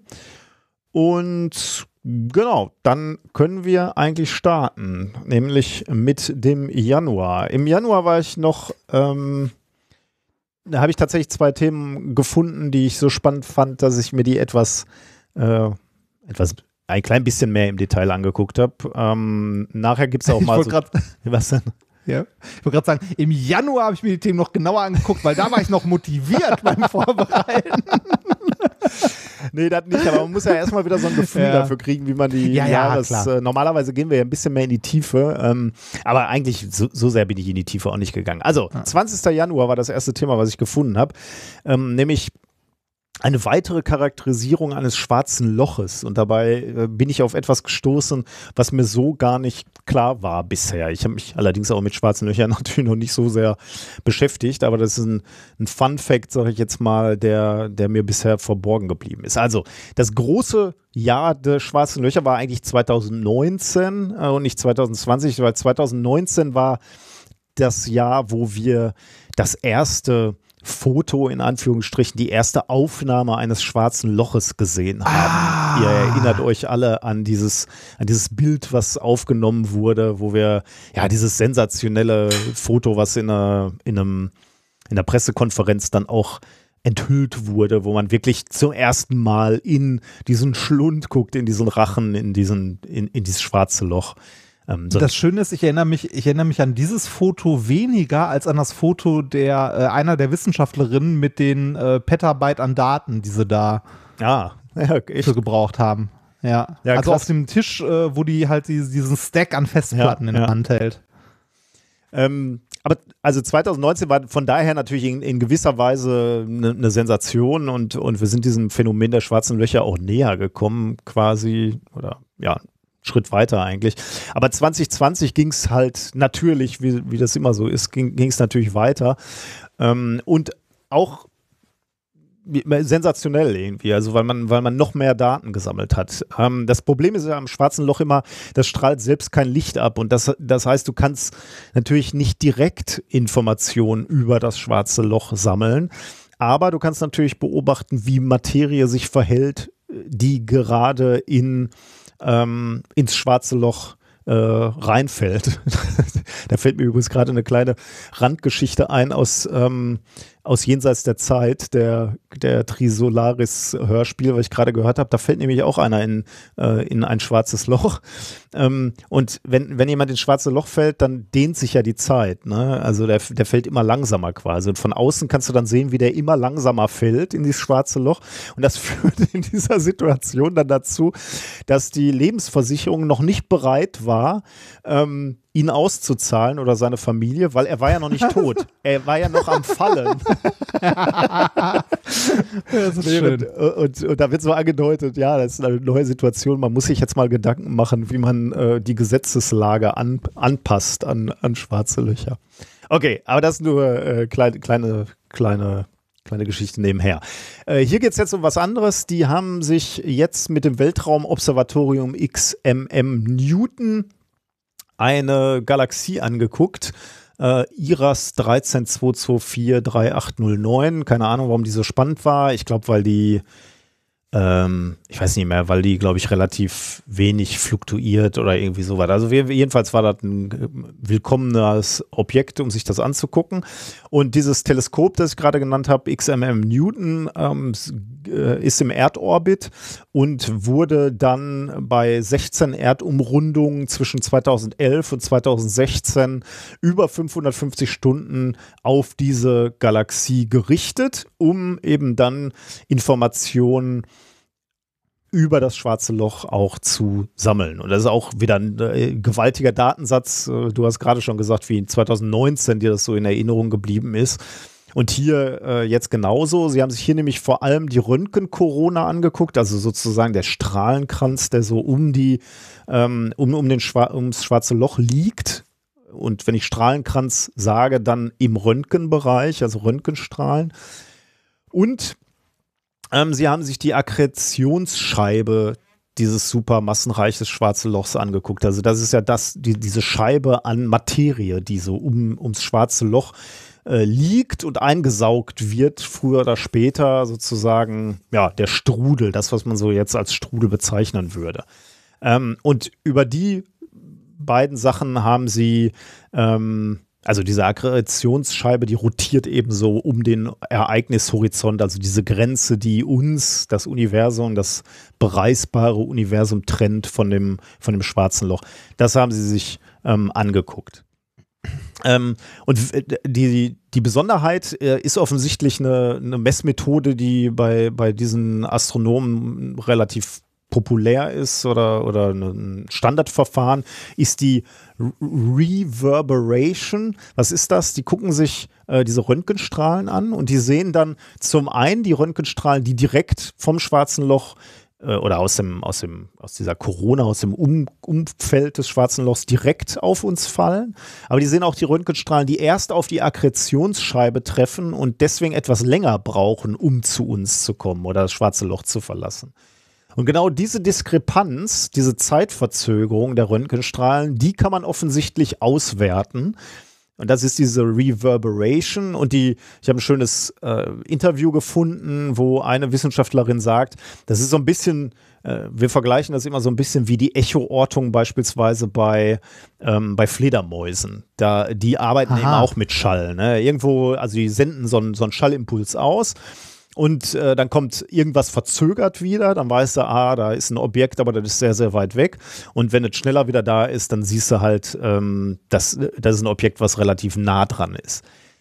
Ich, ich kann jetzt nicht beurteilen, wie, wie nah dieser Vergleich hing, wie, wie sehr dieser Vergleich hinkt, aber ich glaube, dass äh, offensichtlich kann man irgendwie über diese Verzögerungen können die Informationen über das schwarze Loch sammeln. Und das haben sie da äh, gesammelt. Du kriegst da keine örtliche Auflösung, du kannst kein wirkliches Bild ähm, äh, herstellen, wie wir 2019 gemacht haben, aber du kriegst Informationen eben aus der Anordnung der Materie rund um das schwarze Loch. Ähm, und du kannst Informationen sammeln über die Ausmaße dieser Röntgen-Corona. Und das ist natürlich für Wissenschaftlerinnen und Wissenschaftler ist das fast wie ein, ein Bild haben. Das sind eben ähm, neue, neue Informationen, die man so über, ähm, über, über schwarze Löcher eben noch nicht hatte. Was lernten Sie daraus mhm. oder was haben Sie daraus gelernt? Zum einen können Sie darüber wohl äh, relativ gut ähm, die, die, die Masse, die, ja, die, die Masse dieses supermassenreiche schwarze Loch bestimmen, was wohl mit der Präzision noch nicht möglich war. Und hier haben sie herausgefunden, ähm, dass das wohl so schwer ist wie zwei Millionen Sonnen. Und sie haben herausgefunden, wie schnell sich dieses schwarze Loch dreht. Also ähm, das ist wohl so, und damit meine ich nicht den Strudel, also dass irgendwie so die Materie, also das schwarze Loch irgendwie so stillsteht und drumrum strudelt die Materie ins schwarze Loch rein, sondern das schwarze Loch selbst hat wohl einen Drehimpuls, dreht sich selber. Und das ist was, worüber ich mir früher nie Gedanken gemacht habe, dass sowas sich eventuell drehen oder bewegen kann. Ich dachte immer, also schwarzes Loch war für mich immer so, so ein Punkt, der, ja, der ja, undefiniert. Für mich auch, also, ja. Ne? ja. ja. Und äh, zwei Dinge sind daran äh, spannend. Also zum einen äh, könnte man jetzt sagen, ja, okay, äh, Masse und, und Spin äh, von so einem schwarzen Loch, was bringt uns das? Ähm, äh, das sagt uns etwas darüber aus, wohl, also uns beiden jetzt nicht, aber den Astronomen, die können da wohl raus etwas lernen über die Geschichte unseres Universums und die Geschichte, wie diese schwarzen Löcher entstanden sind, diese supermassenreiche schwarze Löcher. Und deswegen ähm, und, und da hat man ja keine Informationen äh, drum äh, offensichtlich äh, drüber. Offensichtlich hat man nur eine unzureichende Vorstellung davon, wie sich diese, diese riesigen Ungetüme überhaupt gebildet haben. Und scheinbar, wenn man eine Information hat wie den Spin, weil es gibt so wohl unterschiedliche Theorien, wie die sich gebildet haben, ob das Kollisionen waren oder ob die einfach nur in Anführungsstrichen Masse über eine lange Zeit gesammelt haben, wie so ein Staubsauger. Ähm, diese beiden äh, Wege führen zu unterschiedlichem Spin und deswegen kann man wohl jetzt irgendwie etwas genauer herleiten, wie, wie diese Dinger entstanden sind. Also man lernt etwas ah. über die Vergangenheit der Galaxie.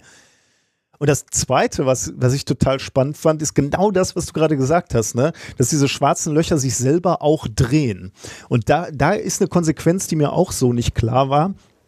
Ähm, wir beide haben ja immer, da haben wir auch selber schon mal immer wieder natürlich erklärt, wenn man sich so schwarze Löcher vorstellen will, ne, was, was schwarze Löcher sind eine, eine, enorme Krümmung, eine unendliche Krümmung in der Raumzeit. Ne?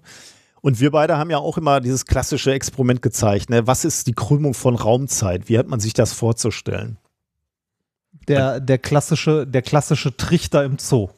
Genau, entweder der klassische Trichter im Zoo ja. oder was, was wir, glaube ich, auch mal. Wir, wir, hatten doch mal bei den Rocket Beans hatten wir doch mal eine Damenstrumpfhose und da irgendwas Schweres reingelegt. Ah, ja, ja, stimmt, ja, ja, genau. Das, oder oder ja. nehmen, nehmen wir eine Bowlingkugel auf ein, auf ein Trampolin. Ne? Also ihr legt irgendwas auf so eine Gummihaut und die beult sich ein. Und dieses Einbeulen, was man dann natürlich auf dieser zweidimensionalen Oberfläche des Trampolins sieht, So muss man sich das nicht nur im dreidimensionalen vorstellen, also dass der dreidimensionale Raum auch gekrümmt wird, gedehnt wird, sondern eben auch die Zeit auch noch. Also der vier, die vierdimensionale Raumzeit wird gekrümmt. Also sowohl der Raum als auch die Zeit.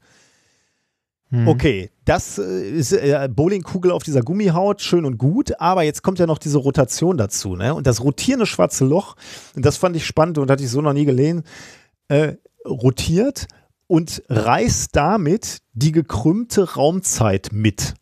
Und das wiederum führt dazu, wenn du in der Nähe eines schwarzen Loches wärst, würdest du, würde es äh, für dich aussehen, als würde sich das gesamte Universum um dich rumdrehen ich behaupte gar nicht, dass ich verstehen würde, wie das aussehen muss äh, oder könnte oder warum das so ist. Ähm, ich nehme, da, da hört einfach meine naive kindliche äh, Trampolinvorstellung auf. Aber wenn du in der, in der Nähe eines schwarzen Loches wärst, was sich dreht, dann reißt diese Drehung die Raumzeit mit und deswegen sieht es für dich so aus, als würde das ganze ah. Universum sich um dich rumdrehen. Ja, ich glaube, äh, alles, was irgendwie so äh, Nähe, schwarzes Loch und so und Raumzeit verzerren und so, das ist eh nicht mehr mit vorstellen. Also auch diese, äh, diese tollen Animationen, die es da gibt, so wie dieses, äh, wir haben ja mal dieses Computerspiel gehabt im Stream, ja, wo sich die gut, Farben ja. ändern, ja, in welche Richtung man geht und so weiter. Und es gibt ja auch genügend, also so, so tolle Simulationen dann davon, wie würde denn Berlin aussehen, wenn man sich mit 10% Lichtgeschwindigkeit mhm. dadurch bewegt oder so. Und ich denke mir die ganze Zeit nur, also wenn ich sowas sehe, denke ich mir, ja, das ist sehr toll, das hilft mir aber nicht. Das sieht so aus, als ob jemand ein Fischei-Objektiv irgendwie falsch eingestellt hätte und durch die Straße rennt. Also das. Äh, mir helfen diese Darstellungen nicht besonders bei, also dabei irgendwie eine Vorstellung davon zu bekommen. Ich glaube auch, dass es einfach was ist, was man, also wo unsere Vorstellung halt aufhört, mhm. weil wir äh, halt in einer drei, also wir leben natürlich in einer, also in einer Raumzeit, äh, aber diese Verknüpfung von Raum und Zeit spielt in unserer Alltagserfahrung keine Rolle. Da fehlt uns der Sinn für, beziehungsweise unsere Lebenszeit ist dafür zu kurz.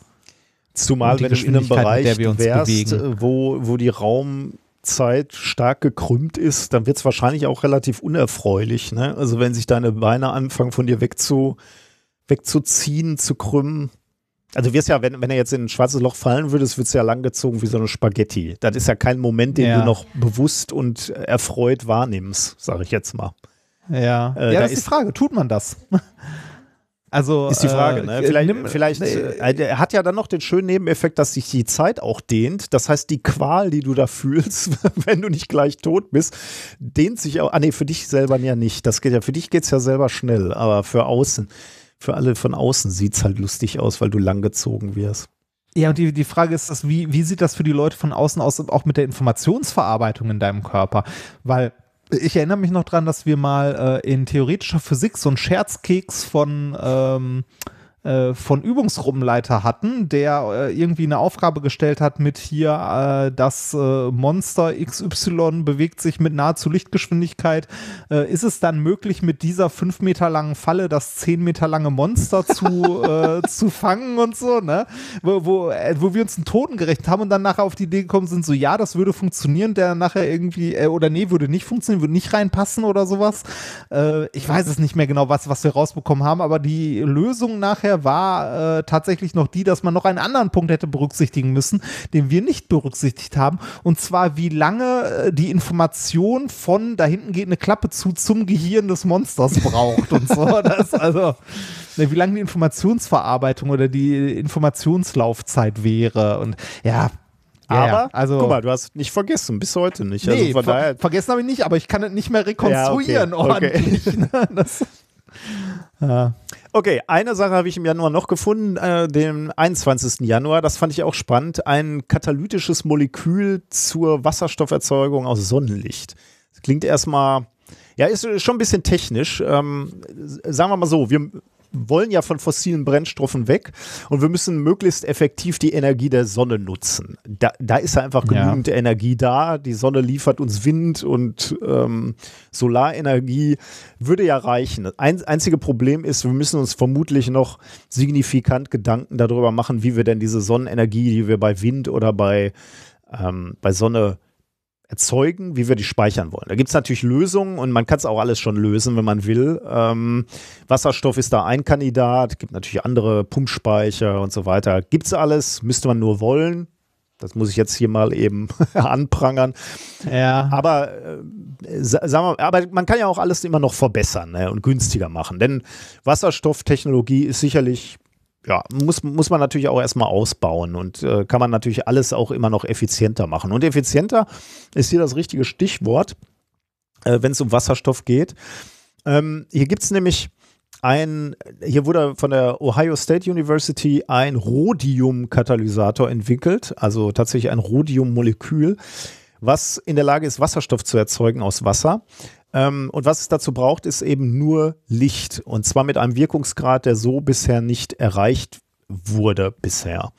Ähm, bisher war es häufig, wenn Wasserstoff hergestellt wird als Energiespeicher so, dass du erstmal irgendwie Elektrokatalyse betreibst, also Wasser aufspaltest und dann hast du Sauerstoff und, und Wasserstoff. Ähm, dafür brauchst du Energie, Strom und den Strom holst du von irgendwo anders, also sagen wir mal aus, aus Windenergie. Und das ist immer etwas ungünstig, wenn du so Prozesse erstmal zusammenbringen musst. Ne? Also an einer Stelle wird Strom erzeugt, der muss dann äh, zu deinem, äh, zu deinem Elektrolyseapparat oder wie auch immer du Wasserstoff herstellst, da wird die Energie wieder umgewandelt. Ist alles immer nicht so, so erfreulich, weil jeder dieser Umwandlungsschritte äh, kostet Energie und, und bedeutet immer Verlust.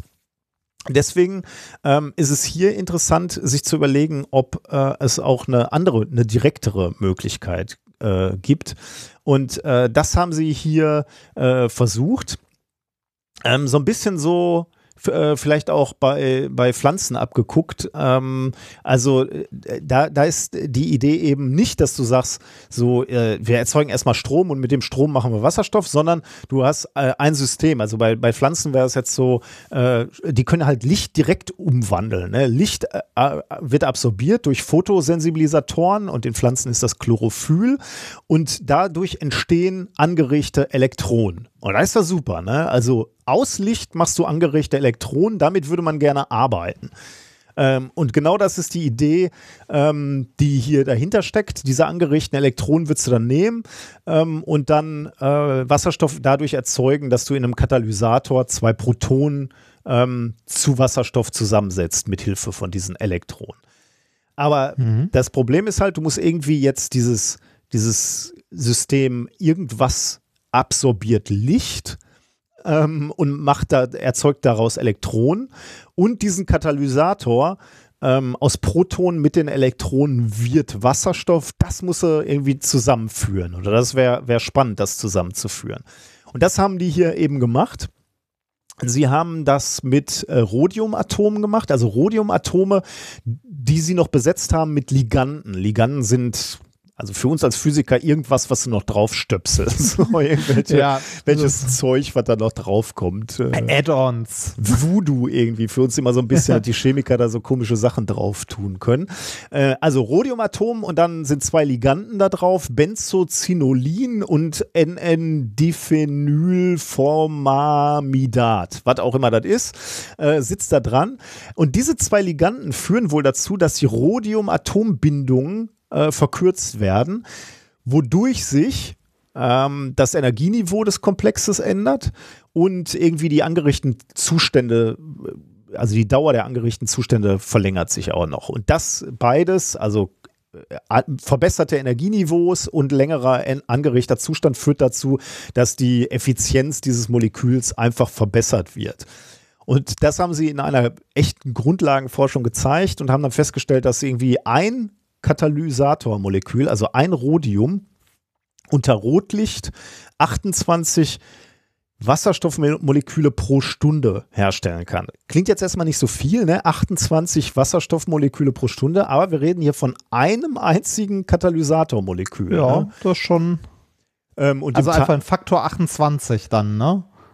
Pro Stunde, wenn du so Oder? willst, ja. Also der, er ja, ist, ja also, nicht ab, ist ja dann nicht äh, ist dann ja nicht kaputt, ne? Man arbeitet dann ja nee, noch nee, weiter. Nee, ne? nee, nee, nee, aber, aber es ist, aber, aber es, äh, also es macht, äh, also, ne, wenn, wenn du gerade sagst, es macht 28 pro Stunde, ne? Ja, genau, also ja. dann äh, kannst du quasi das Verhältnis 1 zu 28 von dem, was du da hast, zusammenkippen und das wird in einer Stunde weggearbeitet. Wenn du, wenn du jetzt davon ausgehst, klar, dass du irgendwie mit einzelnen Molekülen du die ordentlich verteilst und die agglomerieren Ja, nicht wieder ja, und, so, und solche äh, Details.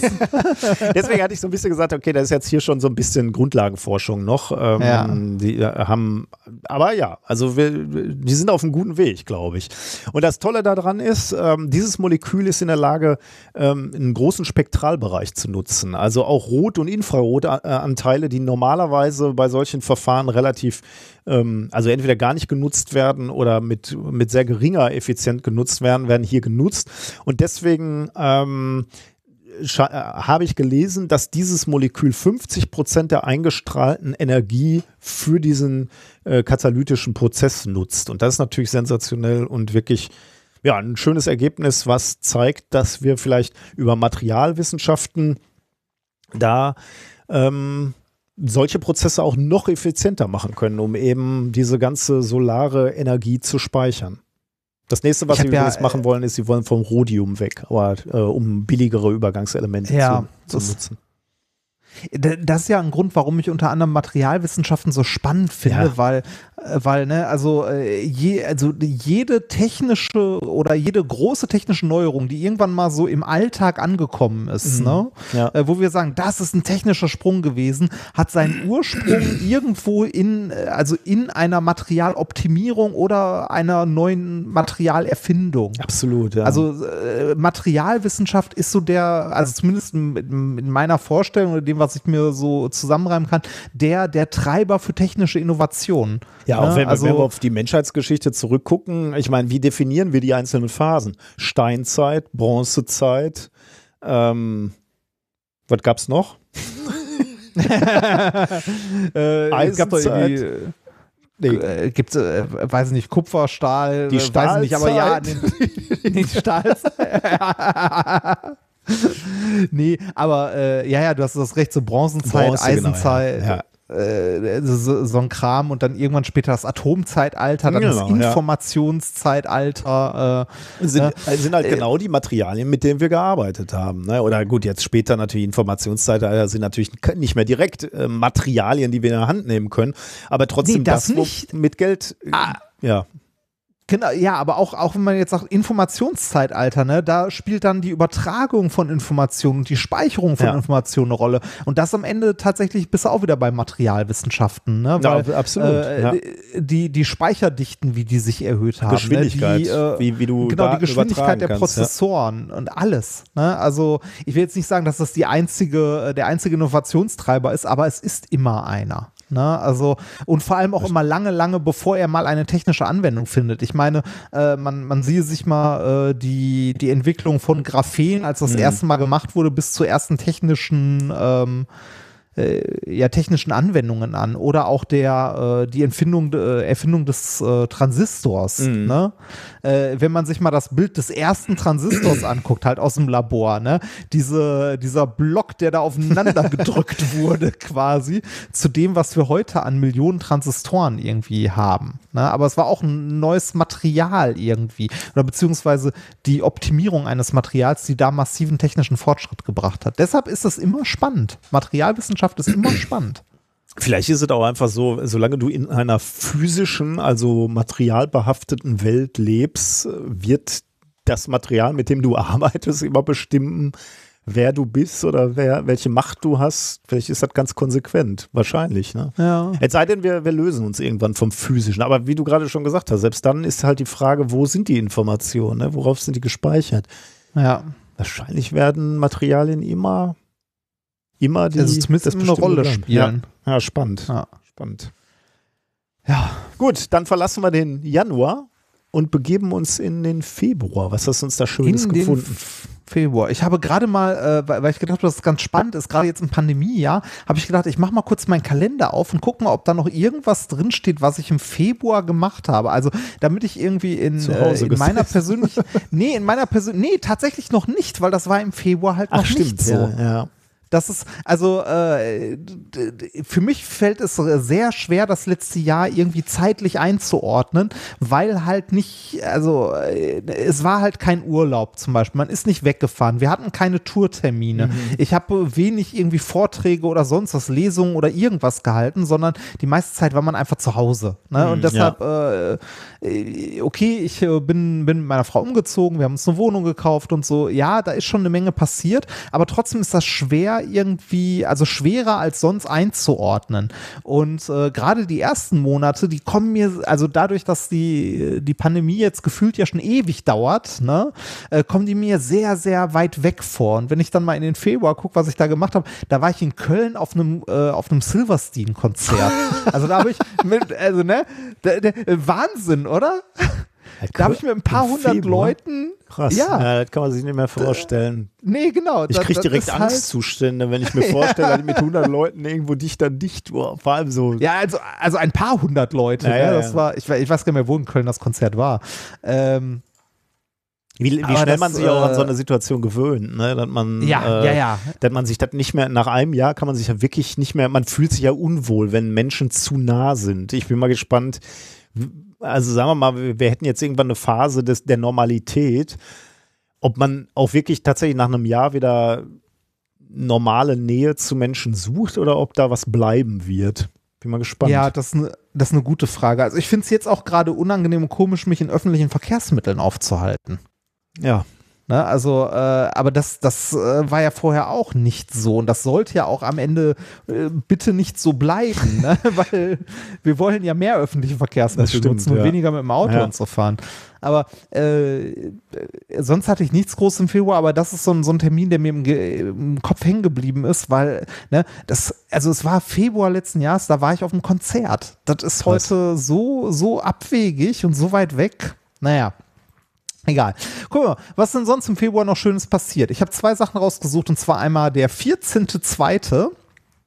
Da haben nämlich ein paar Wissenschaftler einen neuen, ähm, ja, einen neuen Aggregatzustand, kann man sagen, gefunden. Mhm. Und zwar nicht einen Aggregatzustand jetzt von einem gewissen Material, sondern einen, äh, deshalb äh, sage ich auch eher so in Anführungszeichen Aggregatzustand beim Verhalten von Elektronen. Okay. Ähm, wir, also wie, wie sich Elektronen verhalten, wissen wir Physiker hier und da ja schon ganz gut oder glauben es zumindest zu wissen. Oder sagen wir besser so, wir haben Modelle, wie das halt so ist. Ne? Und äh, das haben wir auch schon häufiger erklärt, so in Festkörpern, gerade so in, äh, in elektrischen Leitern ähm, stellt man sich oder kann man sich die Elektronen wie ein Gas vorstellen, wie eine Wolke, die da halt durchfließt mhm. und an den anderen Atomen halt äh, an den Rümpfen irgendwie stößt äh, oder untereinander stößt, ähm, was dann auch den ohmschen Widerstand macht, ne? also diese Stoßprozesse und das Ganze auch Energie überträgt und dann heiß wird und so weiter und so weiter. Und bei Halbleitern sehr ähnlich, nur dass man sich da in gewissen Energiebändern bewegt und ne? Ähm, es, es äh, Bereiche gibt, die halt leitend sind oder nicht leitend oder Zustände, die leitend sind oder nicht leitend. Ähm, was mir nicht bewusst war, war, dass es noch ein Material, also äh, eine Materialklasse gibt, die ich so nicht kannte, die ich jetzt mit diesem Paper kennengelernt habe, und zwar sogenannte Ballistic Conductors. Also ja, ballistische das, Leiter. Hast du das schon mal das gehört? Das habe ich schon mal gehört, aber ich, wie, wie so häufig und vieles, was ich höre in irgendwelchen Kolloquien, vergesse ich dann auch wieder. Hilf mir mal auf die Sprünge.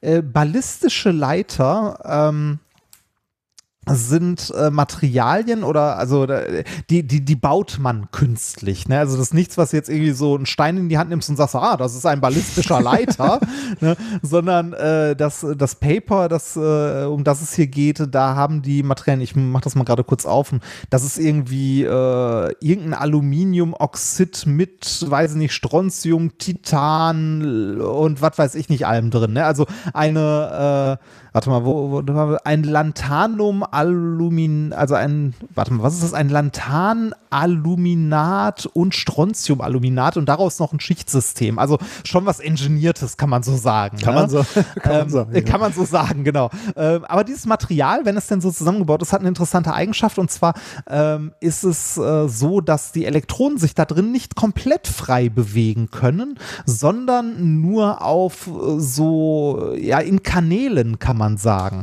Also es gibt Kanäle in dem Material, also durch, die, durch den Aufbau, durch die Atomstruktur, in denen sich die Elektronen bewegen können. Das heißt, sie können sich nicht äh, isotrop überall hinbewegen, sondern nur innerhalb dieser Kanäle. Mhm ähm, fließen. Man kann sich das im Grunde so vorstellen wie ein Stück Holz, wo man ein paar Löcher durchbohrt und das Wasser kann nur durch diese ja, Kanäle ja. halt durch. Ne? Und den Rest des Holzes nicht.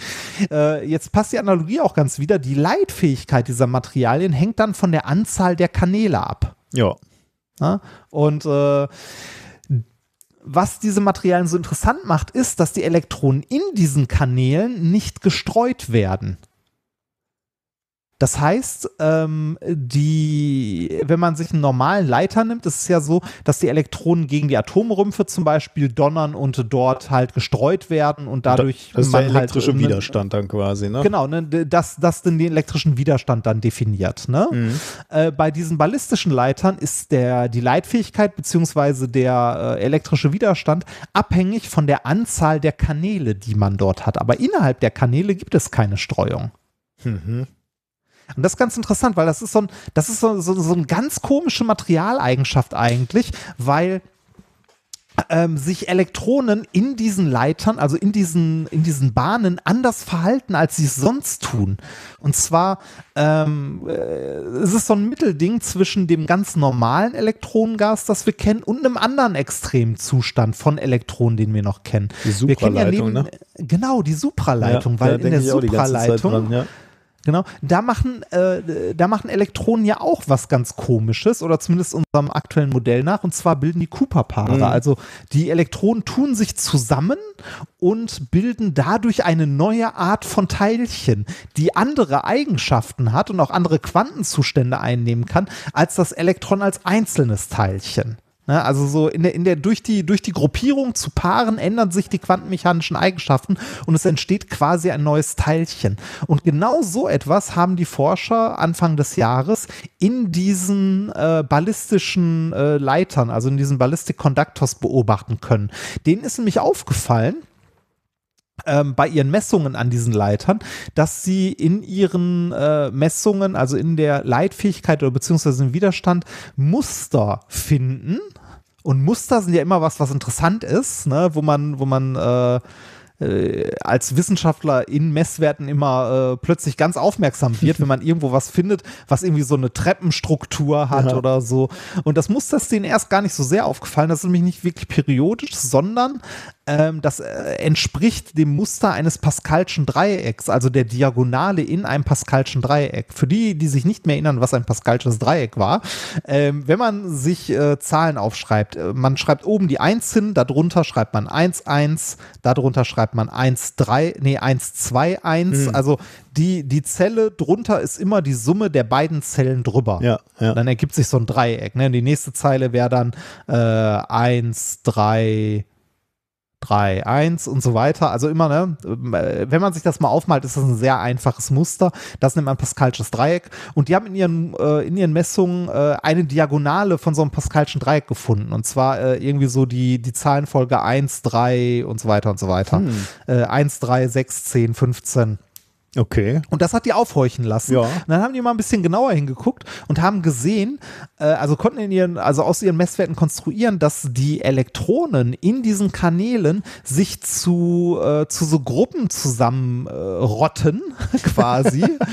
Äh, ne, also so Fahrgemeinschaften bilden innerhalb der Kanäle, die immer, also die halt äh, diesen, die halt dieser Zahlenfolge im Pascalschen Dreieck ähm, halt folgen. Das heißt, ähm, die haben dort quasi ähm, ja, so, so Quasi-Teilchen entdeckt. Also ähm, sie wissen noch nicht genau warum und wie und wo, ne, aber man kann hier auch ein Verhalten von Elektronen beobachten, das man so vorher nicht kannte, dass sie sich halt zu so, zu so Gruppen zusammenschließen, also so Gruppenverhalten von äh, Elektronen und das kann man als, ja, als neuen Materiezustand Krass. beschreiben, weil es ja, also weil es, wie gesagt, äh, an, also als Gruppenverband andere Eigenschaften hat und anderen Gesetzen gehorcht, als als einzelnes Teilchen. Ja. Und die, ähm, also wenn die, diese Gruppen, weil du jetzt gesagt hattest, äh, Pascalsche 3 könnte man ja immer weiter fortführen eigentlich, ne? Also hat man, da gibt es jetzt schon mehr als äh, äh, nur eine Zweier- und sagen wir mal eine Dreiergruppe, sondern vielleicht auch, weiß ich nicht. Was, Genau, auch, auch größere noch. Auch größere, ja. Was? Aber man weiß noch nicht warum oder wie, wie weit ist das Modell oder äh, wie weit bist du eingetaucht? Äh, nee, so, so weit bin ich dann auch nicht mehr, so weit Okay. bin ich dann auch nicht mehr reingegangen. Krass. Äh, aber ja, also es gibt, äh, es gibt dort, äh, also es ist natürlich für, für Theoretiker und so hochinteressant, weil unser Modell der Supraleitung und so hat ja auch, also ne, Mhm. wir wissen ja auch zum Beispiel noch nicht, warum funktioniert das nicht bei, äh, bei Raumtemperatur oder Noch was nicht. müsste man machen? Genau, noch nicht. Oder äh, ja, wobei doch, mittlerweile tut es das ja. Äh, Stimmt, wir hatten bei ja, hohem Druck, äh, wir ne? hatten genau, bei hohem Druck hatten wir ja einen, äh, einen bei 15 Grad Raumtemperatur oder so, was ja krass ist. Ähm, aber äh, trotzdem äh, fehlt im, im theoretischen Untergrund noch eine Menge. Und das hier ist jetzt natürlich wieder ein Baustein, also ein, ein weiterer Hinweis oder auch für, für die Experimentatoren ein weiterer Hinweis, wo man mal äh, sich die Struktur der Materie ein bisschen genauer angucken kann. Fand ich Ja, auf jeden cool. Fall spannend. Auf jeden Fall. Deshalb habe ich das rausgesucht. Und äh, Nummer zwei, die im Februar recht interessant war, war der 25.2. Da ähm, gab es eine interessante Entdeckung und zwar Evolution ist keine Einbahnstraße, habe ich das mal genannt. Äh, und zwar haben Wissenschaftler an der äh, Uni in Tel Aviv ähm, ein Tier entdeckt, beziehungsweise ähm, äh, eine Eigenschaft eines Tieres, ähm, das keinen Sauerstoff für seine Energiegewinnung benutzt. Hm. Und bisher dachte man, sowas gibt's nicht. Und zwar ist es ein zehnzelliger oder weniger als zehnzelliger Parasit, der im Muskelgewebe von Thunfisch lebt. Das ist aber auch mal ein eine spezieller Lebensraum. ja, das- ich wähle ja, ja, ja, das- den Muskel, den, Ja. den Po-Muskel des Thunfischs. Das soll mein Lebensraum so ist es sein. so, genau, Leben am Arsch. ähm, nee, also äh, das, äh, das ist das ist ein ähm, das ist ein, äh, ein Parasit, den man kennt oder kannte schon. Der heißt Heneguia salminicola. Den kennt man Das, natürlich, äh, klar. äh, Natürlich. Ein Nesseltier verwandt, jetzt kommt das Interessante, das ist evolutionär verwandt mit Quallen und Korallen. Hm. Okay. Ähm, und äh, dieses Tier ähm, benutzt äh, keinen Sauerstoff, um Energie zu gewinnen. Woran haben die Forscher das erkannt? Ähm, es war ein Zufallsfund, wie so oft in ähm, ja, wie so oft in der Geschichte der Wissenschaft. Und zwar als die Forscher sich das Genom dieses, Pa- also die haben den Parasiten generell untersucht, ne, und haben dann ähm, halt sich das Genom angeguckt und gesehen, dass da äh, die Teile im Genom fehlen, die eigentlich dafür zuständig sind, äh, die Mitoch Mitochondrien Ah. auszubilden. Das, was man immer so, die, wie sagt man immer, die Kraftzelle, nee, die Kraftwerke Ja, das, das Kraftwerk der Zelle, Ja, genau. genau. Ja. The Mitochondria is the powerhouse of the cell. ähm, das ist so ein geflügeltes Wort, glaube ich, in Amerika geworden. Also, ne, äh, wir, wir, lernen, wir lernen nichts, also wir lernen nicht, wie wir unsere Steuererklärung machen, aber wir lernen, dass die Mitochondrien äh, das, äh, das Kraftwerk der Zelle Das ist. finde ich ne? auch durchaus wichtig, wichtiger als die Skills einer, einer Steuererklärung. Aber okay. Ja, ich leider nicht. also ich fände es besser, wenn man in der du Schule lernt, wie man Steuer Klasse, wenn macht. du, du kommst auch eher in Klasse, wenn die Steuer ver, verhaust, als wenn du deine Bio, Biologie-Klausur in der 11. Klasse verhaust. Also von daher. Ja, man, man, man, stellt, man stellt sich das mal vor, ne? Das äh, Gesundheitsamt klopft an deine Tür und fragt so, was sind denn die Mitochondrien? Und du sagst, keine Ahnung. Und dann sagen die, ah, kommen Sie mal besser mit jetzt. Obwohl manchmal würde man sich das ja wirklich wünschen, ne? dass Grundkenntnisse der Ernährung vorhanden sind oder äh, Grund.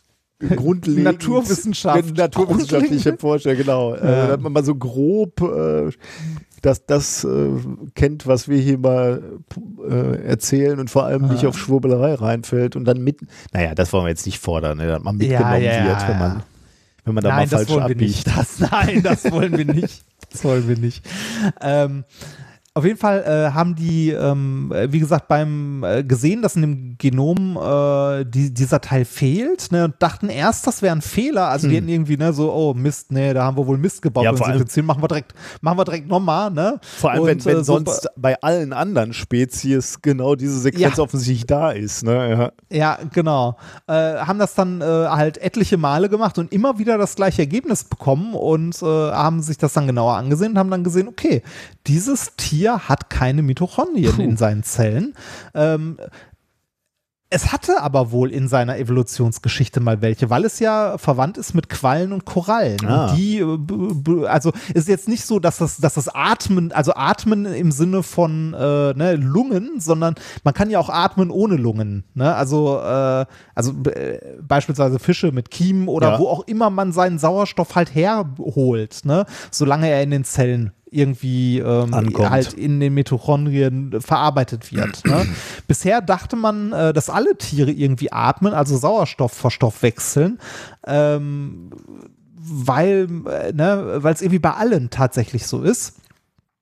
Und die äh, ja irgendwo die Tiere ja die Energie hergewinnen müssen. Wo, Ja, ja. Die, wo dieser Parasit jetzt seine Energie hernimmt, weiß man noch nicht Ah, so das genau. wäre natürlich meine Frage Also, gewesen, ja. Nee, genau, meine auch, aber das, äh, das äh, haben die Forscher wohl noch, das müssen sie wohl noch irgendwie rausfinden, aber es ist auf jeden Fall nicht die, also es ist nicht die Verarbeitung von Sauerstoff und Mitochondrien. Ähm, was äh, abgesehen davon noch unglaublich erstaunlich hier dran ist, ist, dass es offensichtlich oder wahrscheinlich so ist, dass dieser Parasit diese Fähigkeit mal hatte, weil Ja. er ja mit, ne, wie gesagt, den anderen zusammenhängt, aber das im Laufe seiner evolutionären Entwicklung aufgegeben hat, weil äh, es für die Umgebung, in der er lebt, nicht, also ne, der Muskel des ist, ja. genau nicht vorteilhaft ist, weil dieses Muskelgewebe ist sehr sauerstoffarm. Also selbst wenn, selbst wenn der jetzt nicht äh, irgendwie im klassischen Sinne atmet, sondern es irgendwie anders Stoff wechselt, daraus den Sauerstoff zieht, ne, ähm, ist die, äh, die Gewinnung, also Energiegewinnung über Sauerstoff für den wohl nicht äh, lohnend gewesen, weswegen der das irgendwann äh, aufgegeben hat.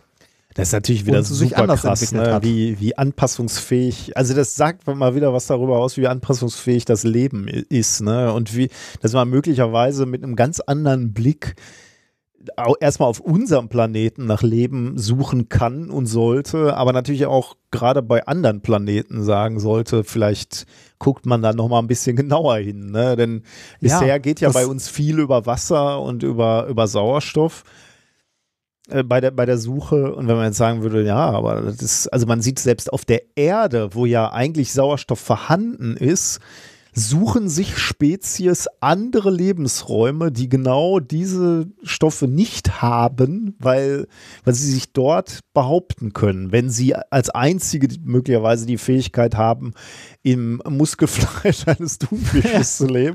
Nee, aber Ja. möglicherweise halt auch irgendwo völlig anders, wo es wenig Sauerstoff bis gar keins gibt. Ne?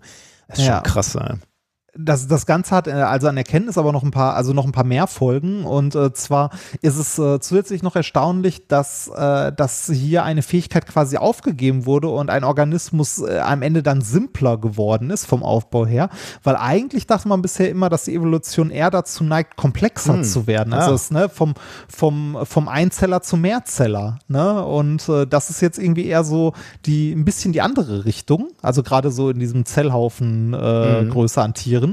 Und ähm, es ist noch was, ähm, also äh, es lässt uns äh, neu nachdenken über die Entwicklung von Leben auf unserem Planeten, beziehungsweise die, äh, das äh, Auftauchen von Tieren, weil man bis, bis jetzt äh, eigentlich davon ausgegangen, dass Tiere an sich erst äh, entstanden sind, nachdem in der Atmosphäre genug Sauerstoff war ne, also sich genug Sauerstoff gesammelt hat, dass Tiere den auch verstoffwechseln können. Aber wenn es jetzt, sagen wir mal, äh, Tiere oder äh, mehrzellige Lebewesen gibt, die das gar nicht brauchen, könnte sich Leben auch schon vorher entwickelt haben. Aber das ist jetzt nur eine Vermutung. Ne? Das, also, nee, eine, genau, das, das, das ist eine Vermutung. Aber man ist bis jetzt davon ausgegangen, dass sich Tiere erst entwickelt haben, nachdem genug Sauerstoff vorhanden war. Mhm. Interessant. Tja. Äh, Ja, spannend. Da muss ich, äh, denke ich gerade noch drüber nach. Da kommt gleich nochmal ein Thema, wo, wo das vielleicht möglicherweise bei mir auch nochmal eine Rolle spielt. Ja, super spannend. Das war Ah. der Februar. Das war der Februar. Dann kommen wir zum März. Im März habe ich äh, ein Thema gefunden, was spannend war, am 10. März, nämlich die Frage, ob wir in einer Blase leben. Was meine ich damit?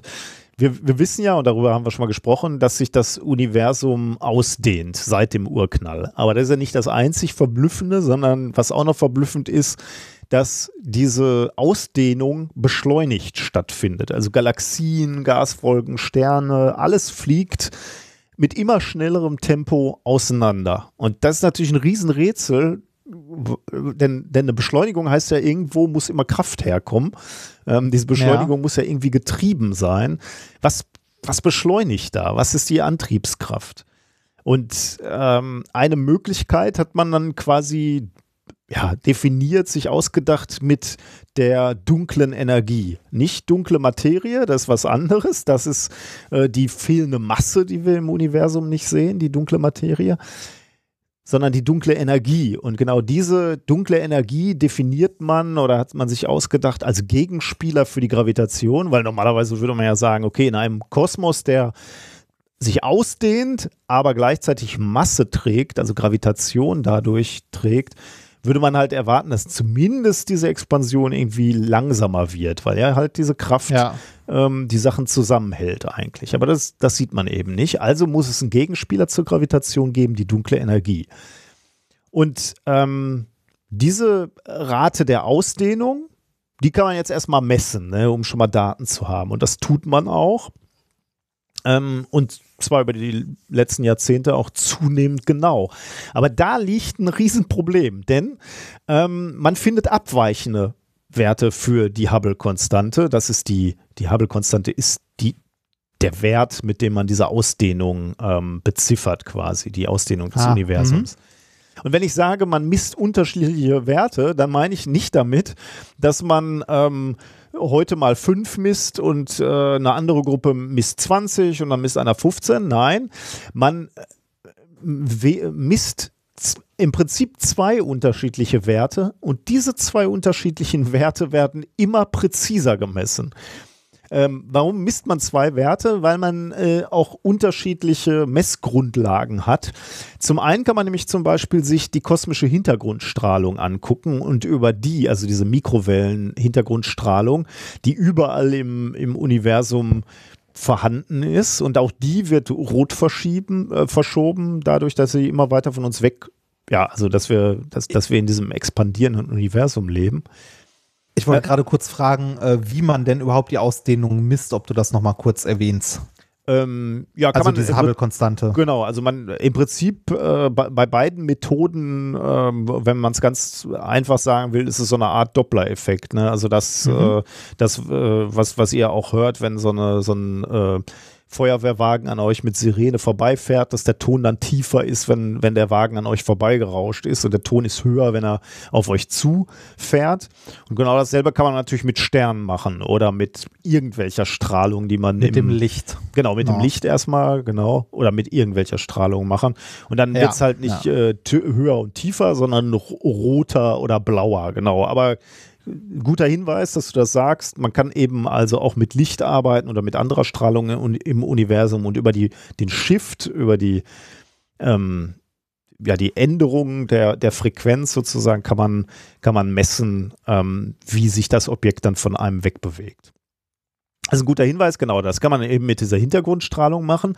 Dann misst man etwas, äh, sowas wie 67 Kilometer pro Sekunde pro Megaparsec, also äh, irgendeine Geschwindigkeit pro äh, Megaparsec ist eine Entfernung, also man guckt sich ein Stück Raum an und guckt sich halt an, wie schnell der größer wird, sagen wir mal, oder, oder expandiert.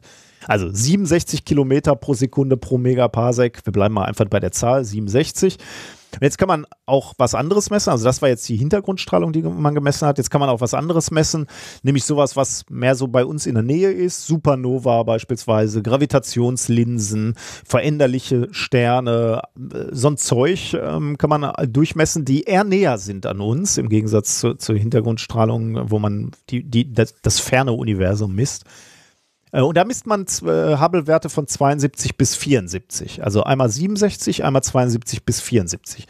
Also damit eine deutlich schnellere Expansion. Alles, was bei uns so in der Nähe stattfindet, expandiert sogar noch schneller. Das ist ja irgendwie total merkwürdig. Ne? Und, Interessant. wie, und wie gesagt, ne, Ja. diese Werte werden seit vielen Jahrzehnten gemessen und diese Werte werden immer präziser gemessen. Aber es gibt diese zwei Werte einfach. Das, äh, je nachdem, was du misst, misst du unterschiedliche äh, Werte im, im, im Prinzip. Und Also die immer je, genauer. je, je, je nachdem, ob du weiter weg und näher dran bist oder Genau, äh, was das, waren jetzt die zwei Genau, ja, das scheint genau der, der, der Punkt zu sein, dass äh, man äh, zu, einmal Sachen misst, die eher weiter weg sind und einmal mehr so in unserer kosmischen Nachbarschaft misst. Genau. Und äh, das Ja. ist das, äh, dass du Das den, ist super den. Hinweis, den man gerade misst, ne? Äh, oder oder äh, rein interpretiert hat. Man sagt, okay, äh, scheinbar kommt es ein bisschen drauf an, welche Bereiche des Universums man jetzt gerade misst, wenn man sagt so, ähm, wie schnell expandiert denn der Raum? Und was heißt das? Ne? Also der Raum expandiert unterschiedlich schnell, je nachdem, wo du gerade hinguckst. Jetzt haben wir ja gerade gesagt, dunkle Energie könnte der Schlüssel sein. Ne? Das würde, aber was heißt das dann? Ne? Also heißt das dann irgendwie, äh, dass die dunkle Energie gar nicht so konstant ist, sondern dass die früher möglicherweise einen anderen Effekt hatte als heute? Weil im Universum heißt ja auch immer weit weg und nah dran, sind ja auch immer gleich Zeit. Ähm, Ja. Kodierung, ne? Ja. Und es gibt jetzt eine andere Erklärung, die ist dann fast ein bisschen trivial. Deswegen, also nach dieser An ich musste aber nochmal diese, diese ganze Geschichte erzählen, weil die ein- einfach mal wieder so zeigt, wie sonderbar unser Universum ist und wie faszinierend das Universum ist und wie viel wir auch noch nicht verstanden haben. Und die aktuelle ähm, Erklärung von einem Astrophysiker ist fast ein bisschen äh, trivial. Der hat sich nämlich überlegt, ähm, ob möglicherweise wir in einem in einem Abschnitt des Universums leben, wo es weniger materialdicht ist. Also, ähm, da- dass es im, im Universum Materialschwankungen gibt oder Materialdichteschwankungen gibt. Ähm, das ist ja allgemein bekannt. Da kommen wir heute auch nochmal drauf. Diese Filamente und blasenartige Struktur des Universums, ähm, wenn man sich die Verteilung der, der Galaxien anguckt.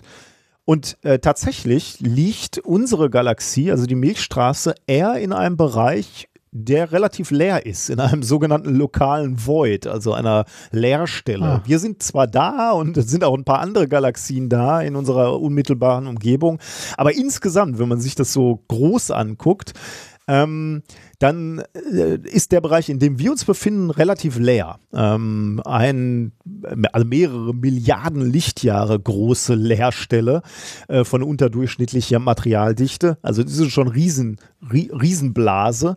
Ähm, aber immerhin, wir, wir sind in so einer Leerstelle. Und jetzt haben äh, Astronomen eben nachgerechnet, könnte es sein, dass diese, diese Diskrepanz oder dieses, diese unterdurchschnittliche Materialdichte ausreicht, um die Abweichung der Hubble-Konstante zu erklären. Weil sie sagen eben, möglicherweise, also mit dem Mangel an Materie herrscht da möglicherweise auch ein Mangel an dunkler Energie und damit diesem Gegenspieler zur, äh, zur Gravitation. Und deswegen ist dieser Effekt der dunklen Energie eben hier in diesem Bereich gerade auch nicht so zu spüren. Deswegen es expandiert dieser, dieser Bereich äh, etwas mehr als andere Bereiche. Also könnte man sich das so vorstellen, das Universum wie so ein Hefeteich, wo halt an manchen Stellen ein bisschen mehr Hefe ist, an manchen Stellen etwas weniger. Und die, die Bereiche würden dann natürlich schneller gehen als Teich, im Gegensatz zu den Teilen, wo, ähm, wo mehr dunkle Energie ist, weniger Hefe. Das ist, das ist sehr interessant, weil genau, also fast genau so ein Thema kommt nachher nochmal. Echt? Oh, ich bin sehr gespannt. Ja, Ja. cool. Äh, das wäre natürlich super, wenn diese Behauptung hier im März aufgestellt wurde und du erzählst mir gleich im September äh, alles Quatsch gewesen, oder? Ich bin, mal, ich bin gespannt, ich muss mal gucken, wo, wo das nochmal vorkam. Ähm, ach so, im April. Oh ja, dann geht's. Äh, Ja. Dann bin ich ja mal gespannt. Okay, dann. Ähm, eigentlich wollte ich noch sagen, dass da wohl nochmal ähm, zukünftige Teleskope werden diese, äh, diese Messungen dann natürlich nochmal weiter verfeinern. Ähm, 2024 soll wohl in der Atacama-Wüste ein neues, das Extremely Large Teleskop ähm, an den Start gehen und dann soll es damit möglich sein, diese kosmische Expansion quasi in Echtzeit zu äh, messen. Und das wird, äh, da werden wir noch wieder ein ganzes Stück weiterkommen. Wie, wie haben die das jetzt genau gemessen?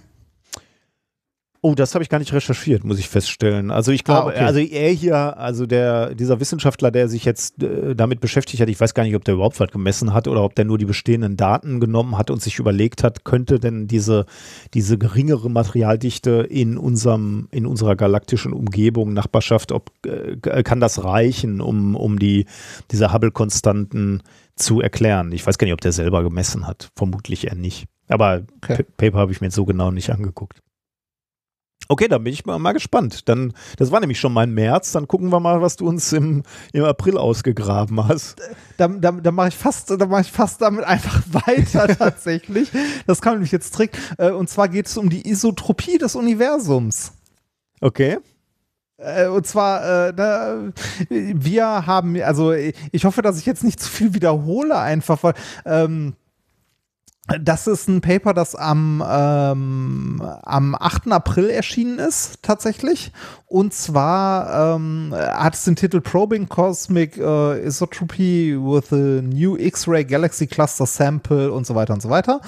Ähm, und zwar äh, hätte ich jetzt angefangen, erstmal zu sagen, dass die, die gängige Hypothese ist ja, wie du gerade auch schon sagtest, dass sich unser Universum ausdehnt. Ja. Ne? Mhm. Und zwar in alle Richtungen gleichzeitig. Ja, würde man sagen. Wenn also, man irgendwie aus einem Punkt kommt, würde man sagen, eigentlich fliegt das alles in die, ah ja, in alle Richtungen halt, ne? Genau. Und zwar, äh, das ist genau dieses Modell, das du gerade schon gesagt hast, diese, dieser Rosinenkuchen, ne? Also, mhm. dass sich halt, das haben wir auch schon häufiger mal in Minkorrekt gehabt, dass sich halt der Raum ausdehnt. Mhm, ja. Ne? Also, der, der Raum dehnt sich aus, das heißt, jeder Punkt entfernt sich von jedem Punkt. Ja. Ja. Ne? Also alles, äh, alles dehnt sich irgendwie aus und ähm, äh, bisher dachte man wohl oder ist das gängige, die gängige Hypothese ist, ähm, dass sich das Universum nach dem Urknall in alle Richtungen gleichzeitig und auch gleich schnell ausgebreitet hat und jo. auch immer noch ausbreitet. Da ne? Also ich, es da würde ne, ich jetzt keine, auch erstmal von ausgehen, ja. Genau, keine Vorzugsrichtung oder so, ne? Äh, aber jetzt hast du äh, ja gerade in dem Thema, wenn ich das richtig verstanden habe, hat da ja jemand die Hypothese aufgestellt, dass wir in einem Bereich leben oder dass sich nicht alle Bereiche gleichzeitig schnell ausdehnen, ne? Oder, oder, ja, oder wie, gut. wie war das jetzt mit dem? Äh, äh, ja, ja, ja, schon. Ähm, genau, aber da ist natürlich die Frage, da, da sagt man halt, es gibt im Inneren des Universums, ja genau, also in unserem Kosmos, in unserem Universum gibt es ein, eine Energie, diese dunkle Energie, die dazu führt, dass ja. mal mehr, mal je, je, nachdem, wie viel davon in der Umgebung ist, dass sich dann der Raum schneller ausdehnt, ja. Mhm. Okay. Ähm, was, was, was die jetzt hier gemacht haben, ist, also die Forscher hier, ist, die haben äh, Messungen gemacht und zwar an Galaxieclustern. Also unser mhm. Universum ist ja unvorstellbar groß. Ne? Also allein schon so, also die Sonne können wir halt noch sehen, ne? Äh, riesige andere Planeten sind halt weiter weg, die sehen wir nicht mehr. Aber selbst unser Sonnensystem, wo irgendwie die Voyager-Sonden 40 Jahre gebraucht haben, um rauszufliegen, ne? Äh, selbst das Ding ist immer noch nix im Vergleich zu unserer Galaxie, der Milchstraße, in der wir uns bewegen. Und selbst die ist immer noch nur ein kleiner Punkt in den größeren Gebilden drumherum. Ne? Also es gibt, ähm, es gibt da draußen, wenn man guckt, gibt es tatsächlich Galaxiehaufen, die man sich angucken kann. Also wo ja. jede Menge Materie sehr hell strahlt. Ähm, und die haben sich einige dieser Cluster angeguckt, ähm, welche die weiter weg sind, welche die näher dran sind und äh, haben dort auch anhand der äh, Rotverschiebung ne, ähm, halt ausgerechnet, wie weit die denn weg sind. Ne? Wenn wir wissen, unser Universum ist so und so alt, äh, die sind ne, so und so rot verschoben, dann sind die halt so und so weit weg mit der und der Geschwindigkeit und so. Ne? Und äh, dabei ergaben sich Unstimmigkeiten bei den Messungen. Und hm. zwar ähm, sind da ja Größen, die zusammenpassen müssen. Ne? Also die Rotverschiebung, ähm, die Geschwindigkeit, mit der sich etwas wegbewegt, ähm, muss, müsste eigentlich passen zu dem Intensitätsverlust an Strahlung, der hier noch ankommt. Mhm. Ne? Also ähm, je weiter etwas weg ist, desto ähm, ja, des, desto weniger Licht, also desto dumpfer müsste es aussehen, desto weniger äh, hell müsste es strahlen. Ja, ja, ja. Und das müsste für alle Richtungen, also für alle Galaxien, die man sich anguckt, ja gleich sein. Na, also äh, alle Galaxien, die gleich weit weg sind, sollten gleich hell strahlen, ungefähr noch. Na, ja. So, weil also so grob zumindest. Jetzt mal abgesehen davon, wenn da irgendwie, was weiß ich, größere Nebel im Weg sind. Aber davon reden wir jetzt nicht. Wir sind ja schon bei Galaxiehaufen und so. Und, ne? und vorausgesetzt, eine Galaxie ist immer gleich hell. Ne? Aber wahrscheinlich, wenn, macht das keinen Unterschied mehr, wie viel, ob das ein paar Milliarden mehr Sterne sind oder ein paar weniger. Nee, wahrscheinlich, wahrscheinlich nicht. Ähm, was jetzt hier aber aufgefallen ist, ist, dass das nicht für alle Galaxien stimmt. Also das scheint nicht zu passen. Das heißt, ähm, die äh, es, es, scheint einen Unterschied zu machen, in welchen Bereich des Universums man guckt. Mhm. Dass die Rotverschiebung äh, dort nicht immer zur Helligkeit passt. Okay. Also ähm, es scheint so, als würden sich manche Bereiche schneller wegbewegen als andere. Also zum, zumindest scheint sich nicht mehr alle, also scheint sich nicht alles gleichzeitig schnell auszudehnen in alle Richtungen. Das heißt, diese, diese Isotropie, die wir, also die man angenommen hat, oder die gängige Hypothese ist, dass sich alles in alle Richtungen gleich schnell ausbreitet, scheint so nicht ganz zu stimmen. Und äh, gibt es da irgendwie jetzt, äh, haben die eine Vermutung geäußert, woran das liegen könnte? Ähm, die, also die Vermutung, die die, also die hier aufgestellt wird, ist halt genau das, was du gerade äh, in dem Thema vorher auch schon sagtest, dass halt es Bereiche gibt im Universum, die sich schneller ausbreiten als andere. Warum jetzt, äh, ne, das, äh, die Frage nach dem Warum ist da nicht beantwortet, aber dass dem so ist. Also es scheint so zu sein, als ob in dem Rosinenkuchen noch Zutaten drin sind, ähm, die, die wir nicht kennen. Ne? Und du hattest ja gerade die, hm. die dunkle Energie ins ja, Spiel gebracht. Ja. Also, dass es dort Bereiche äh, zu geben scheint, die sich schneller ausdehnen als andere und wir wissen nicht warum. Hm. Ja. Äh, die Forscher hier in dem Paper haben aber auch gesagt, dass äh, deren Probe relativ klein war, ne? also die paar Galaxiehaufen, die sie sich angeguckt haben. Das könnte auch irgendwie immer noch andere, äh, ne, andere Gründe haben, aber die, äh, die Messdaten, die sie so haben, passen nicht dazu, dass sich das Universum isotrop in alle Richtungen gleich schnell ausbreitet. Geil wäre ja auch so irgendwie, wenn wir ein Universum von vielen wären, die sich irgendwo in einem mehrdimensionalen Raum darüber ausbreiten. Also wie so ein, wie so Seifenschaum, nur jetzt halt bei den Gottwesen über uns, ne? also dimensionsmäßig über uns. Ja. Und dann stoßen halt Blasen so aneinander. Also unsere Blase dehnt sich aus, warum auch immer, äh, aber wir stoßen dann natürlich irgendwo an, bei einer anderen Blase oder äh, weiß ich nicht, vielleicht im Reagenzglas von diesen Gottwesen sind wir an der Wand und können in die eine Richtung nicht mehr. Äh, und das heißt, wir die Spinntür. ja, genau, ja. Das heißt, wir würden irgendwann ja. über die über die Ausdehnung unseres Universums oder die, die Dynamik dieser Ausdehnung etwas lernen über den Raum, da draußen, jenseits unseres Universums. Das wäre doch irgendwie auch faszinierend, wenn man jetzt merken würde, ja. da ist so eine Eindellung oder da formt sich irgendwie. Ja, auf jeden Fall. Also, das ist halt alles so groß, dass das nicht greifbar ist. Ne? Und ich meine, die, die ganzen Messdaten, die wir gewinnen, so kommen daraus, dass wir uns Licht- und Radiowellen oder so angucken. Mhm. Ne? Also, das finde ich schon erstaunlich. Und jetzt äh, solche Schlussfolgerungen daraus, dass man irgendwie sich verschiedene Galaxien anguckt und bei welchen halt sieht, so, okay, rot verschoben sind die so und so weit, die sind so und so schnell, sollten also so und so weit schon weg sein, mhm. ne, durch die Ausbreitung des Universums.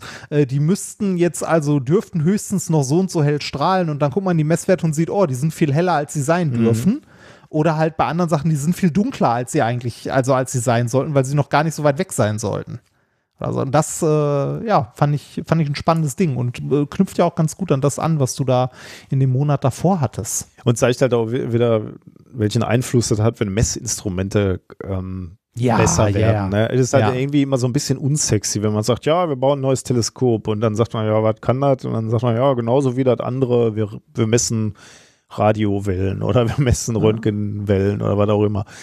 Aber man zeigt, man sieht halt die Entwicklung, die technische Entwicklung, die wir natürlich im Privatleben auch sehen bei den technischen Geräten, die wir so äh, an uns tragen, geht natürlich bei diesen High-End-Geräten auch einher und führt halt dazu, dass wir mit weiteren Generationen so viel mehr lernen können. Im großen Teleskop ja, wie im yeah. kleinen. Ne? Also uns kleine Dinge angucken. Ja, ja, auch äh, im Alltag, da musste ich letztens drüber nachdenken, als ich Fotos sortiert habe, ist mir aufgefallen, es gibt fast gar keine Fotos aus meiner WG-Zeit damals. Ne, als ich, äh, als ich noch mit, äh, mit den anderen Leuten da in der 13b in, äh, in Essen halt in der WG gewohnt habe und so, da gibt es so gut wie keine, also fast keine Fotos, auch von den Silvesterpartys und so nichts. Und dann habe ich zurück Sei überlegt, froh. warum.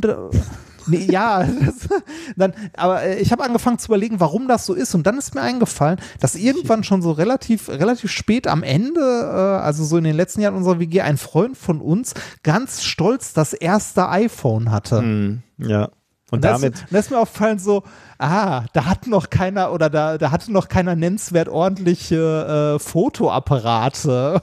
Also ja, die musst du halt digitale. immer mitnehmen. Ne? ja, genau, Also, das, äh, genau. Also nicht im Handy. Das war halt so auch irgendwie, das, das war gesellschaftlich auch noch ganz anders akzeptiert. Ne? Also wenn er, wenn er eine Kamera rausgeholt hat, so, ich mache jetzt hier mal Fotos. Ähm, ich, ich erinnere mich auch an Konferenzen, ne, wo, wo äh, die Asiaten dann äh, Digitalkameras dabei hatten und dann angefangen haben, alle Folien zu fotografieren und alle Poster. Ähm, und das war wirklich, also das ging irgendwie gar nicht so gefühlt. Und ein paar Jahre später jetzt halt jeder ein Handy dabei und die ist klar, wenn ein Poster irgendwo hinhängst, äh, dann ist dir klar, dass das fotografiert wird, ne, wenn das halbwegs Ja, mach's- interessant mach's- ist. Machst du selber ja auch, ne? Wenn irgendwo ein Foto, äh, Ich ein Poster ja. hast, das du interessant findest, ne? Machst du mal eben ein Foto von, um, weil du das ja nachher irgendwie im Zug oder sonst wo noch mal vielleicht in Ruhe angucken willst. In der Regel frage ich den oder diejenige, die das Poster verbrochen hat, ob ich ein Foto machen darf. Aber auf der anderen Seite hast du, glaube ich, auch keine Handhabe. Also das wäre schon sehr albern, wenn er als Wissenschaftlerin und Wissenschaftler sagen würde, ich hänge Ja. hier ein Poster hin, aber ich möchte nicht, dass das einer fotografiert. Das wäre schon irgendwie ein bisschen Ja. merkwürdig. ja. Ja, ja, genau. Da hat sich Technik einfach dadurch, dass wir Kameras immer dabei haben, hat sich, hat sich auch diese Art der privaten Dokumentation des Lebens völlig geändert. Ne? Also diesen Bruch Ja. sehe ich in meiner Fotoaufzeichnung auch. Also ähm, den Moment, wo alle Fotos plötzlich wegarchiviert äh, worden sind, seien sie noch so banal, ähm, ist schon faszinierend, du so lückenlos. Ja. Also ich, ich habe ja mal irgendwann gesagt, also mein Sohn wurde in den ersten wahrscheinlich fünf Lebenstagen mehr fotografiert als ich bis zu dem Zeitpunkt. Gehe ich fast von aus. Also müß, man müsste gucken, wo dieser äh, wo dieser Punkt wirklich ist, aber äh, es würde mich nicht wundern, äh, wenn das wenn, wenn das irgendwie wenige Tage wären. Weil alles andere waren halt Ja. immer Filme, die entwickelt werden mussten. Das kann sich ja keiner mehr vorstellen heutzutage. Da hattest du 36 Bilder auf so einer, aus so einem Film und das waren schon die Wenn du großen. die großen, wenn du den großen hattest, ne? ja. Das, äh, ja, das ist. Es ist Wahnsinn, ne? Also mir, mir ist das tatsächlich sehr bewusst geworden bei der WG, weil ich da, also ich hatte da nicht das Gefühl, dass das so lange her ist. Ne? Also das ist mittlerweile schon lange her, aber ich hatte, äh, ich hatte nicht auf dem Schirm, dass Technik zu der Zeit noch so eine andere Geschichte war. Also gerade die mobile Technik, die man so, natürlich gab es schon Handys mit Kameras drin, das hat das iPhone jetzt auch nicht erfunden, aber da fing es an mit dem Smartphone, dass da gute Kameras drin waren, so, also um die Zeit rum äh, und dass es halt immer mehr in den Alltag, äh, wie du schon sagtest, rein, rein diffundiert ist. Also das fand ich, fand ich krass. Also, nun ja, ähm, machen wir noch kurz den April zu Ende. Ja. Thema Nummer zwei äh, aus dem April, was ich ganz interessant fand, der 23.04. Gaming ist Sport. Ne? Also auch E-Gaming, also äh, E-Sports ist wirklich Sport. Ähm, es haben sich ein paar Leute hingesetzt ähm, und haben sich, äh, also ein paar Psychologen, und haben sich mal Profi-Gamer angeguckt. Äh, und zwar äh, die äh, Top 40, also die, die oberen 40 Prozent so der Profi-Gamer, ähm, allerdings hier erst ab 18 Jahren natürlich. Ähm, und diese und da so die, die Weltspitze, die unter anderem so Spiele spielt dann wie Overwatch, Counter-Strike, äh, Rainbow Six ähm, und so weiter, League of Legends und die üblichen Verdächtigen. Äh, also die es wirklich kompetitiv in Ligen und so spielen, haben sich da in diesen Ligen so die oberen 40 Prozent angeguckt und haben mal geguckt, wie bei diesen ähm, Personen jetzt nicht die körperliche Fitness, sondern so die, ähm, die mentale Fitness ist, also mentale Stärke, äh, Oh. haben die das hier genannt. Ähm, wie die denn bei diesen, äh, bei den E-Sportlern ist. Also Um- um in was die für mit- Bereichen die sich bewegt. Um, um die Ja. auch zu vergleichen, beispielsweise mit äh, echten, in Anführungsstrichen, Sportlern, weil du da gerade Ja, so. genau, um Nee, die- du, ja, du hast das ja. Thema ja gerade schon so an, ange, äh, angeteasert. Genau. Ne? Aber weil ich es wirklich auch äh, sehr, sehr faszinierend finde, ne? wenn ich, ich bin ja ein großer Fan des amerikanischen Footballsports und da gibt es halt Situationen, wo der Quarterback aufs Feld kommt und er weiß, er hat jetzt noch einen Drive. Er kann jetzt noch einmal versuchen, den Ball in die Endzone zu bringen und es darf einfach kein Fehler mehr passieren.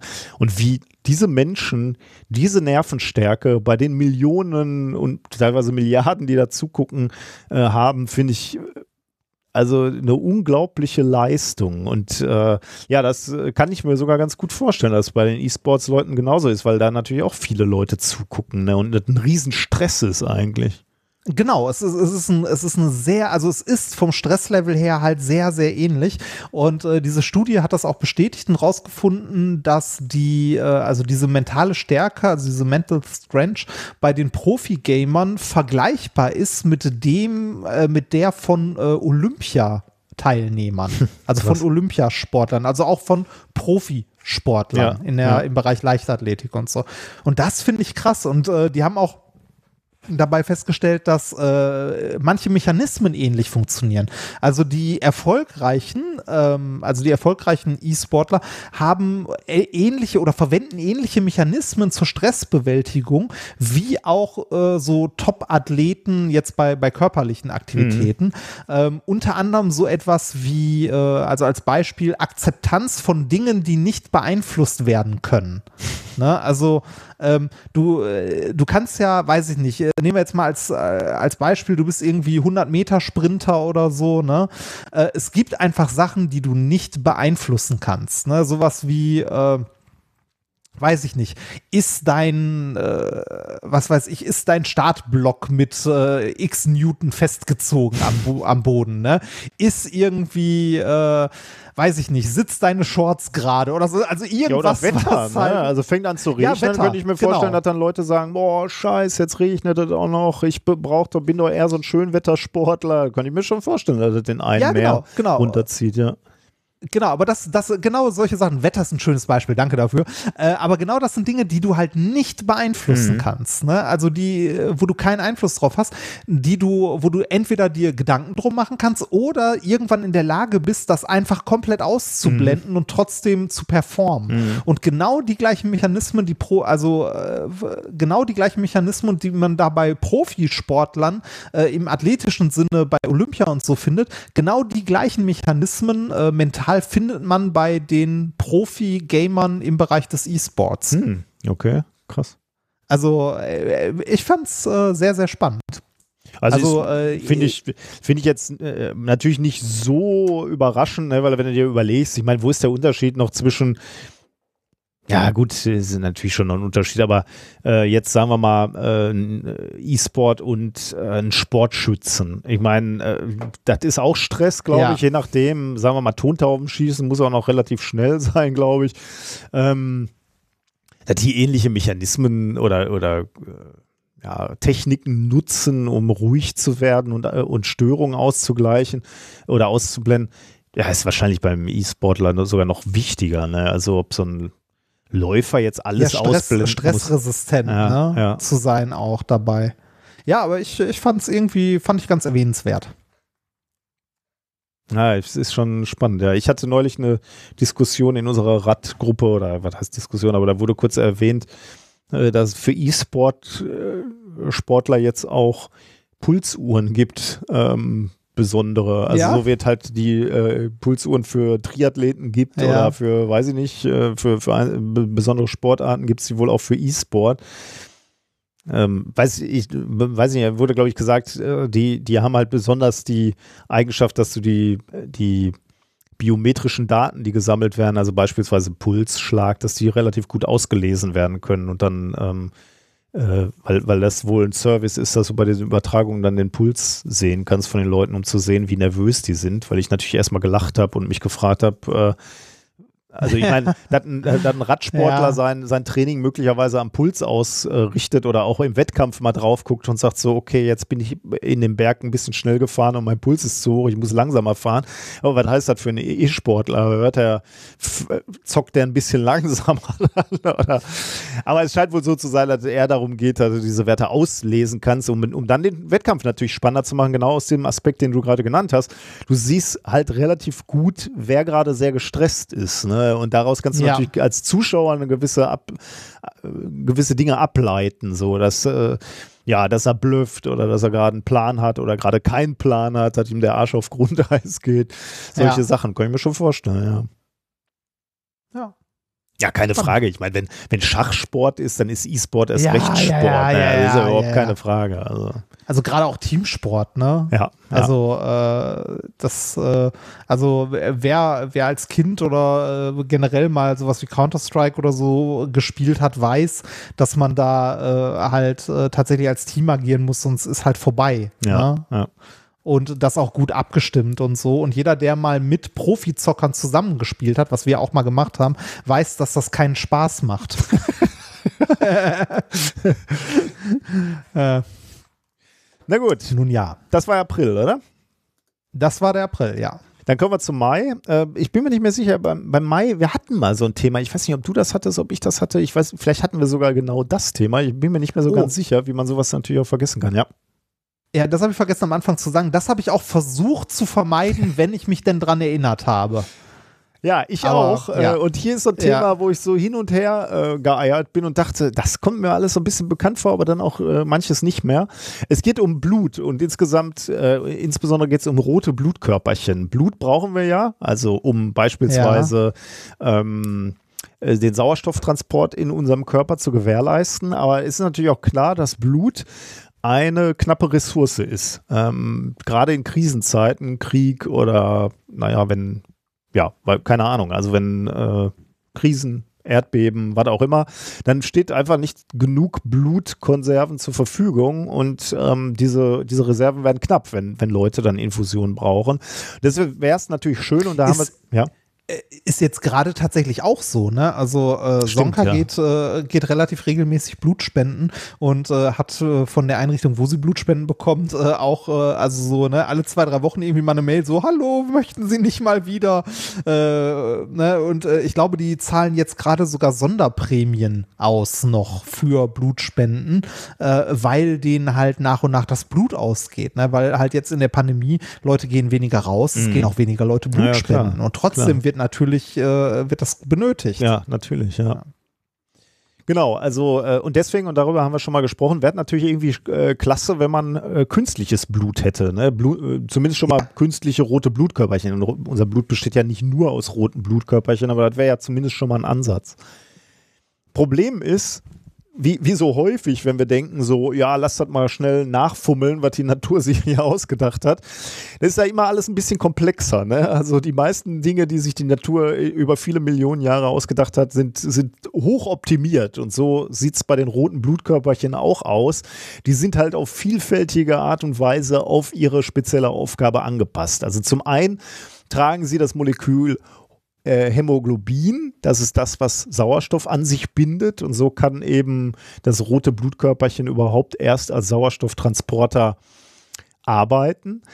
Ähm, aber das ist ja nicht alles, sondern die, die, diese roten Blutkörperchen sehen ja so, so, so ein bisschen aus wie so ein Hundenapf oder so, so ein Katzennapf oder so. Also sie sind speziell geformt und auch aus dieser Form und natürlich auch aus dem Material, aus dem sie bestehen, resultiert, dass sie extrem flexibel sind. Und auch das ist natürlich nötig, wenn diese roten Blutkörperchen beispielsweise in enge Kapillare eindringen sollen und also auch diese Gefäße mit Sauerstoff versorgen sollen und sich dadurch quetschen sollen. Und dann Mhm.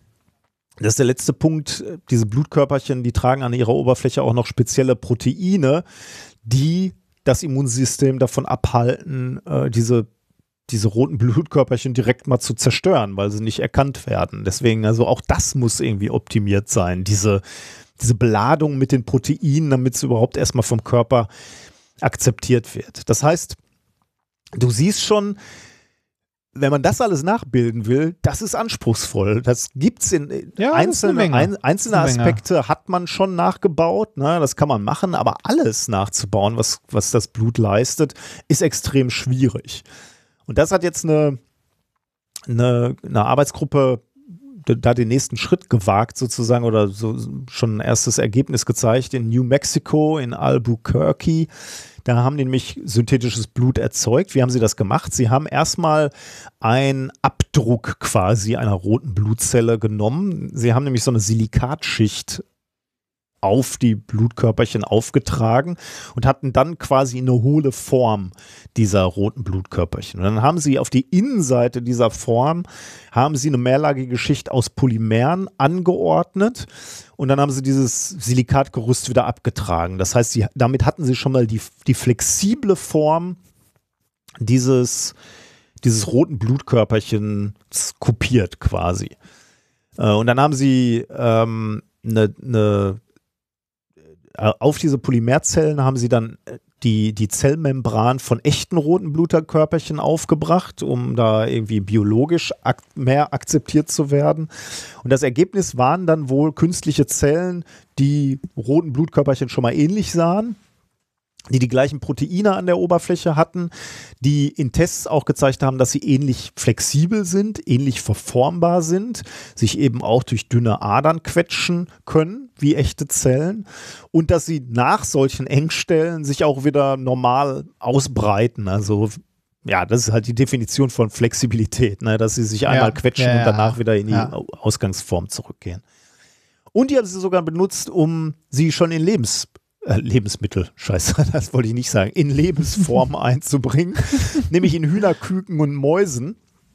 Und auch da hat sich gezeigt, dass diese Zellen äh, durchaus schon eine gewisse Zeit dort leben können. Also, oder ja, leben im übertragenen Sinne, ne? Also nicht als Lebewesen, sondern sie sind ja nur Zellen, aber die äh, nicht mal Zellen überleben können, ja. Sie haben die wohl in diesen Tieren 48 Stunden zirkulieren lassen, ohne dass es irgendwie zu Verklumpungen in den Tieren kam oder irgendwelche anderen schädlichen Nebenwirkungen zu beobachten waren. Genau, also das, das ist das Ergebnis.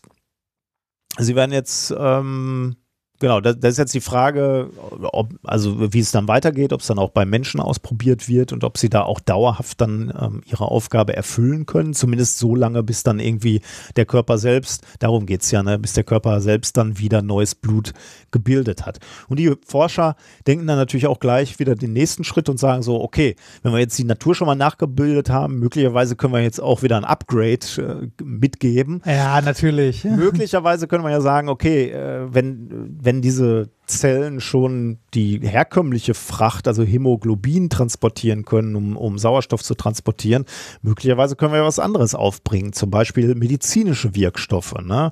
oder Nanopartikel, magnetische oder Biosensoren, die man drauflädt, um dann von außen detektieren zu können, wenn die dann in Organe gehen oder in ja, irgendwelche ähm, Kapillare gehen, dass man dann da irgendwelche Messungen machen kann, also sozusagen als, ähm, ja, als Sensoren quasi. Äh, aber das ist natürlich alles Zukunftsmusik, aber wenn man schon mal so den, den Frachter gebaut hat, kann man sich natürlich überlegen, ob man den dann auch noch für irgendwas später nutzen kann.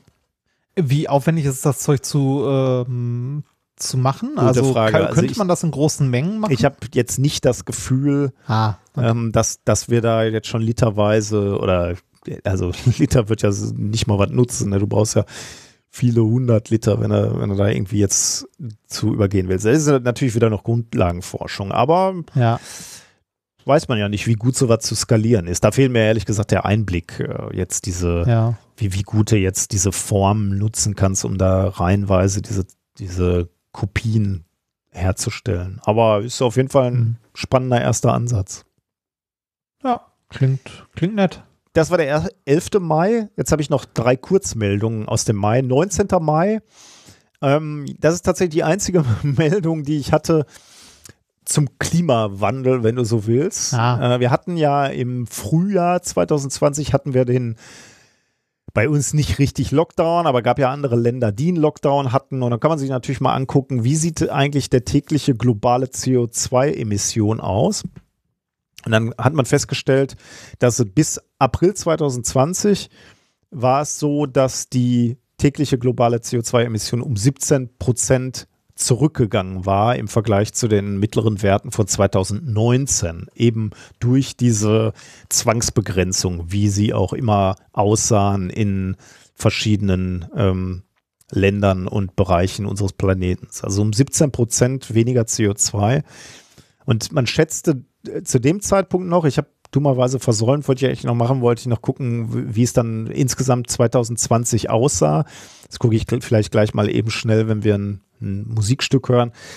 Ähm, man schätzte da im Mai noch, dass insgesamt übers Jahr wird es wohl so bei minus 2 bis minus 13 Prozent Reduktion landen. Ist das jetzt eine gute Nachricht? Ähm, ich würde sagen, äh, insofern ja, dass man sagen könnte, aha, es geht ja. Also man kann weniger ausstoßen. Man muss es nur wollen. Und die, die Geschichte, diese Leier haben wir schon tausendmal durch, dass wir gesagt haben, Homeoffice ist ja auch so ein Faktor. Ne? Also das äh, ist sicherlich für die Menschen gut, wenn sie nicht ständig in irgendwelchen Transportmitteln sitzen, aber eben auch für die ja. Umwelt, wenn es uns gelingt, ein bisschen mehr von zu Hause zu arbeiten. Es scheint ja irgendwie zu gehen. Ähm, also von daher, das, das ist die gute Nachricht. Die schlechte Nachricht ist, dass das natürlich nichts bringt, wenn es darum geht, also wenn wir uns mal die CO2-Konzentration insgesamt in der Atmosphäre angucken. Denn auch eine Reduktion von 17 Prozent heißt natürlich, dass wir trotzdem CO2 in die Atmosphäre gelassen haben. Deswegen reißen wir natürlich trotzdem immer noch weiter Rekorde. Und das ist die zweite Meldung vom 19. Mai. Die UN-Klimabehörde hat gesagt, am 4. Mai wurde mal wieder ein Allzeit-Tageshoch gemessen. Oder am 3. Mai, glaube ich, am 3. Mai wurde gemessen. Also Maximum CO2-Konzentration in der Atmosphäre seit 60 Jahren, glaube ich, misst man das mit einer gewissen Präzision und deswegen haben wir da wieder einen Rekord gemessen. Also, es geht, wenn wir wollen, aber im Moment machen wir noch nicht genug und wir reißen ja. immer noch diese, diese Rekorde. Ja, das äh, wird uns auch gleich nochmal begegnen im August. Ich bin gespannt. 22. Mai machen wir schnell. Äh, schnellstes Internet was es bisher gab. Ein, eine Quelle, ein optischer Chip. Nicht in Deutschland, oder? Nee, nee, natürlich nicht, in Australien. äh, ein optischer Chip, war natürlich nur so eine, so eine Laborkiste, ja, ja, ne, wo was ja, ausprobiert wurde. Das, das ein optischer Chip und eine Standard-Glasfaser haben sie genutzt, um 44,2 Terabit pro Sekunde zu übertragen. Das entspricht wow. 1000 hochauflösenden Filmen in einem Sekundenbruchteil. Ich zitiere einfach nur aus der Pressemitteilung. Ja, ähm, ja da wollen wir hin, würde ich sagen. Und ja, die das, zwei. Wobei die, ich, ich, ja. ich, ich, muss ja gerade sagen, ich bin aktuell mit dem, was hier an Internet aus der Wand fällt, ganz zufrieden. Aber geht natürlich immer mehr. Geht immer mehr, ne? Ja. Da wird der Tim wieder schimpfen. Wenn, du, wenn wir zufrieden sind, dann sagt er, das ist, wir dürfen nicht ja, zufrieden das, sein. Wir also ich, ich bin, ich, ja, ich bin, ich bin, ich bin unzufrieden, weil es nicht symmetrisch ist. Jetzt, jetzt ich hätte das, was, ja. Äh, ja. Ich, ich hätte das, was runtergeht, gern auch rauf. Ausgerechnet jetzt hast du zwei kleine Haker in dem Satz gehabt, aber wirklich nur kleine. Ja, schön. Das, das, das, was, aber wo, wobei der, also für, für Audio sollte es auch dicke reichen. e eigentlich, ne? Also ich habe hier 50 Mbit Upload, aber ich hätte gern mehr. Gerade beim Streamen jetzt merke ich tatsächlich, dass es, äh, also jetzt an die Grenze nicht, aber wenn man irgendwann mal anfängt 4K zu streamen und dann irgendwie noch, äh, also wenn wir zum Beispiel unser Streaming-Setup haben für unsere Streams, da geht ja äh, Bild und Audio von mir mhm. zu dir, wieder zurück zu noch einem anderen Rechner, ins Internet, wieder zurück und so. Also das sind ja irgendwie drei Rechner, die miteinander einen Stream produzieren, der irgendwann hier bei mir ankommt und hier dann noch rausgepustet werden muss. Gerade da hätte man doch gerne hier und da mehr. Aber naja, man kann nicht alles haben. Das letzte noch Kurzmeldung, 25. Mai. Es wurde schon im August 2016 bekannt gegeben, dass es einen erdgroßen Planeten um Proxima Centauri gibt. Und äh, der wurde jetzt bestätigt, also der sonnennächste Stern. Deswegen ist es ja so spannend, wenn man gerade da ja. auch noch einen Planeten sieht. Proxima Centauri, also was haben wir gerade am Anfang gesagt? 4,4 Lichtjahre Zwei. nur weg. Vier? Ja, ja, irgendwie so, weiß ich nicht genau. Also 4,2, 4,4 ist egal.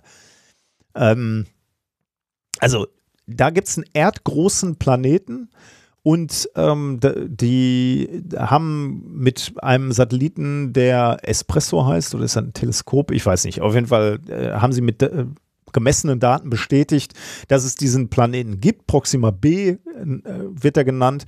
Der hat eine minimale Masse, also die minimale Abschätzung der Masse liegt bei 1,17 Erdmassen und er befindet sich in der bewohnbaren Zone des Sterns. Oh. Also von daher in unmittelbarer Nähe gibt es einen Planet mit vielversprechender Masse und in der habitablen Zone. Das ist doch auch irgendwie wenn wir von, krass. Ja, wenn wir von dort jetzt irgendwie noch äh, Signale empfangen, dass sich jemand mit Kriegsschiffen auf den Weg macht. Dann sind wir bei Trisolaris, genau. Ja, genau.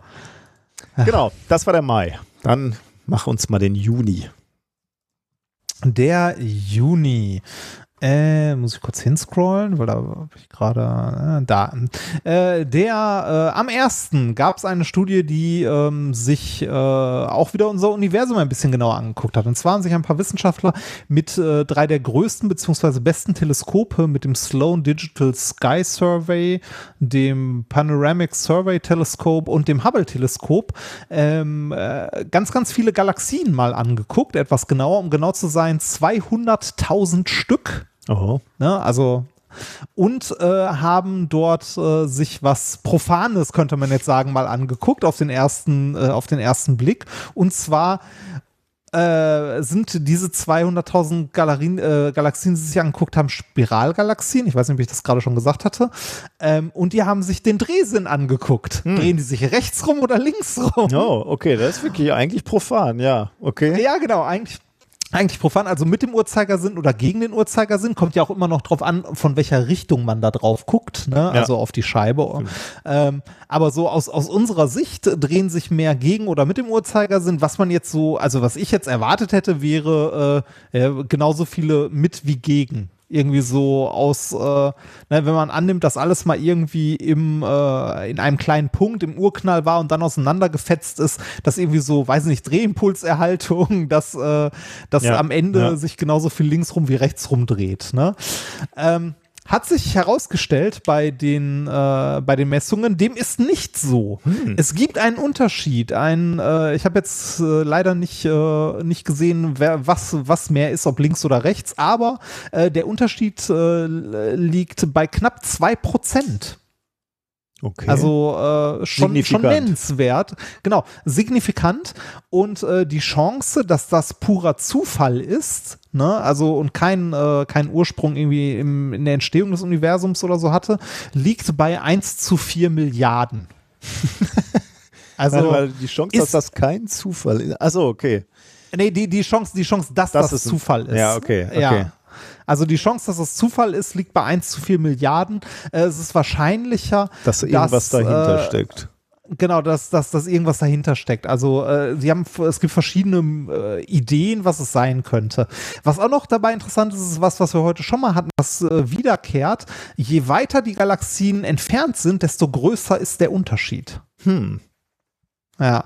Ähm, äh, eine mögliche Erklärung ich- oder eine Idee, äh, ja? Nee, sag, sag mal, ja. Eine mögliche Erklärung oder eine Idee, die man hatte, also die man äh, für diese Verteilung hat, wäre, dass sich das Universum im frühen Stadium seines Entstehens äh, um mehrere Achsen gedreht hat. Und daraus ha- halt äh, diese Verteilung entstanden ist. Also die haben wohl ein Modell gebastelt, äh, ein Computermodell, äh, wo äh, eine, äh, also ein Drehen des, äh, des frühen Universums um mehrere Drehachsen diese Verteilung erklären könnte. Aber warum sollte sich das Universum am Anfang drehen? Also dann musste, also Drehung heißt ja Warum nicht? Drehimpuls. Warum sollte es, ja, warum sollte, warum sollte es sich nicht drehen? Das ist genau wie bei den schwarzen Löchern. Ich glaube, die, da war irgendwie die Überlegung, glaube ich, wenn ich das richtig gesehen habe, weil die, die entstehen ja dadurch, dass da Masse reinprasselt. Und wenn die ir- irgendwie aus einer bevorzugten Richtung, glaube ich, kommt, dann baust du da langsam so einen Drehspin auf. Aber das Universum zu Beginn, also wie du gerade schon gesagt hast, müsste man nicht irgendwie von Drehimpulserhaltung ausgehen? Ja, ich, Ja, also äh, die werden sich nicht. dabei gedacht haben, aber das ist ja schon wieder irgendwie. Ich denke ja. Ja. schon wieder drüber nach, ob es außerhalb unseres Universums einen Grund gibt, Ja, das- was unser Universum zum Spinnen bringt. Also wenn wir im Ausguss eines großen Wesens sind, die ein Experiment gemacht haben und haben gesagt, scheiße, hier explodiert schon wieder so eine, so eine Galaxie, kippst in Ausguss, dass wir dann äh, eigentlich nur der große Strudel im Klo der australischen Supergötter sind. äh, und die drehen sich halt äh, wegen der göttlichen Chorilo- Corioliskraft immer im, im Uhrzeigersinn oder gegen Uhrzeigersinn oder wie auch immer. Ah. Krass, ja, okay. ähm, aber äh, also es könnte sein, dass sich äh, unser Universum in einem frühen Start, äh, Status damals äh, gedreht hat. Krass, okay. Ja, ich bin ja, Ja. immer wieder verblüfft, wie viel man so lernt über Ja. Überall. Das, äh, das auch. Dann äh, hätte ich noch eine, eine Kurzmeldung, wo wir auch wieder was lernen. Ähm, also ich, ich finde auch, ich finde diese Jahresrückblicke immer spannend, was man so an Scheiße lernt dabei. Also an, also an, an also nein, Quatsch ist es ja nicht, aber wie viel so runterfällt das Jahr über. Ja, das stimmt, ja. Ne? Also was, Ja. was, was so passiert. Ähm, äh, Kurzmeldung 6.7., äh, ganz weit oben, ganz weit unten. Katie Sullivan. Das war die erste Amerikanerin, die einen Weltraumspaziergang gemacht hat. Und äh, die zweite Frau überhaupt, die das Okay. gemacht hat, am 11. Oktober 1984 nach Svetlana Savitskaya. Das war wohl die erste, das war eine Russin. Und diese, äh, also die, diese Amerikanerin, Katie Sullivan, Äh, aber die, die, die zweite, die einen Weltraumspaziergang gemacht hat, ne? ja, ja, genau. Ja, ja, ja. ja, also nicht die zweite Frau, Weltraumspaziergang ja. gemacht hat. Nein, nein, nein, nein, nein. Die zweite, die einen Weltraumspaziergang Ja, ja. gemacht hat. Äh, diese, diese Dame, Katie Sullivan, ist mittlerweile, ich glaube, 65, also schon etwas älter. Ne? Die hat jetzt ähm, äh, das Challenger-Tief erreicht. Das Und das Challenger-Tief? ist, ja, das Challenger-Tief. Und das ist die wahrscheinlich tiefste Stelle Ah. unseres Ozeans. Stimmt, ja. Krass. Äh, Und was zwar heißt, die hat einer- die jetzt erreicht? Also die, das klingt so, als Die wenn die seit, seit Wochen unterwegs ist oder eben seit Nein, nein, Monaten. nein, nein. Die, die, die, die ja. war da unten mit, mit dem U-Boot und das haben bisher nur ganz, ganz wenige Menschen geschafft. Also ähnlich, äh, ich glaube, es waren mehr Leute, äh, ich bin mir gerade nicht sicher, aber ich würde äh, sagen, ich glaube, es waren mehr Leute auf dem Mond als da unten oder so. Äh, wobei, nee, das stimmt, oder? Wie, wie viele Leute waren insgesamt schon auf dem Mond? Oh, da müsste jetzt äh, warte mal, zwei, vier, sechs, acht, zehn oder zwölf, irgendwo so in der Größenordnung. Ah, ich weiß jetzt leider nicht, wie viel, wie viele Leute da unten waren, aber auch noch nicht so viele. Warte mal, 1960 sind die ersten da Zehn waren, glaube ich, auf dem runter. Mond. Zehn waren auf dem Mond. Geografie, Geschichte.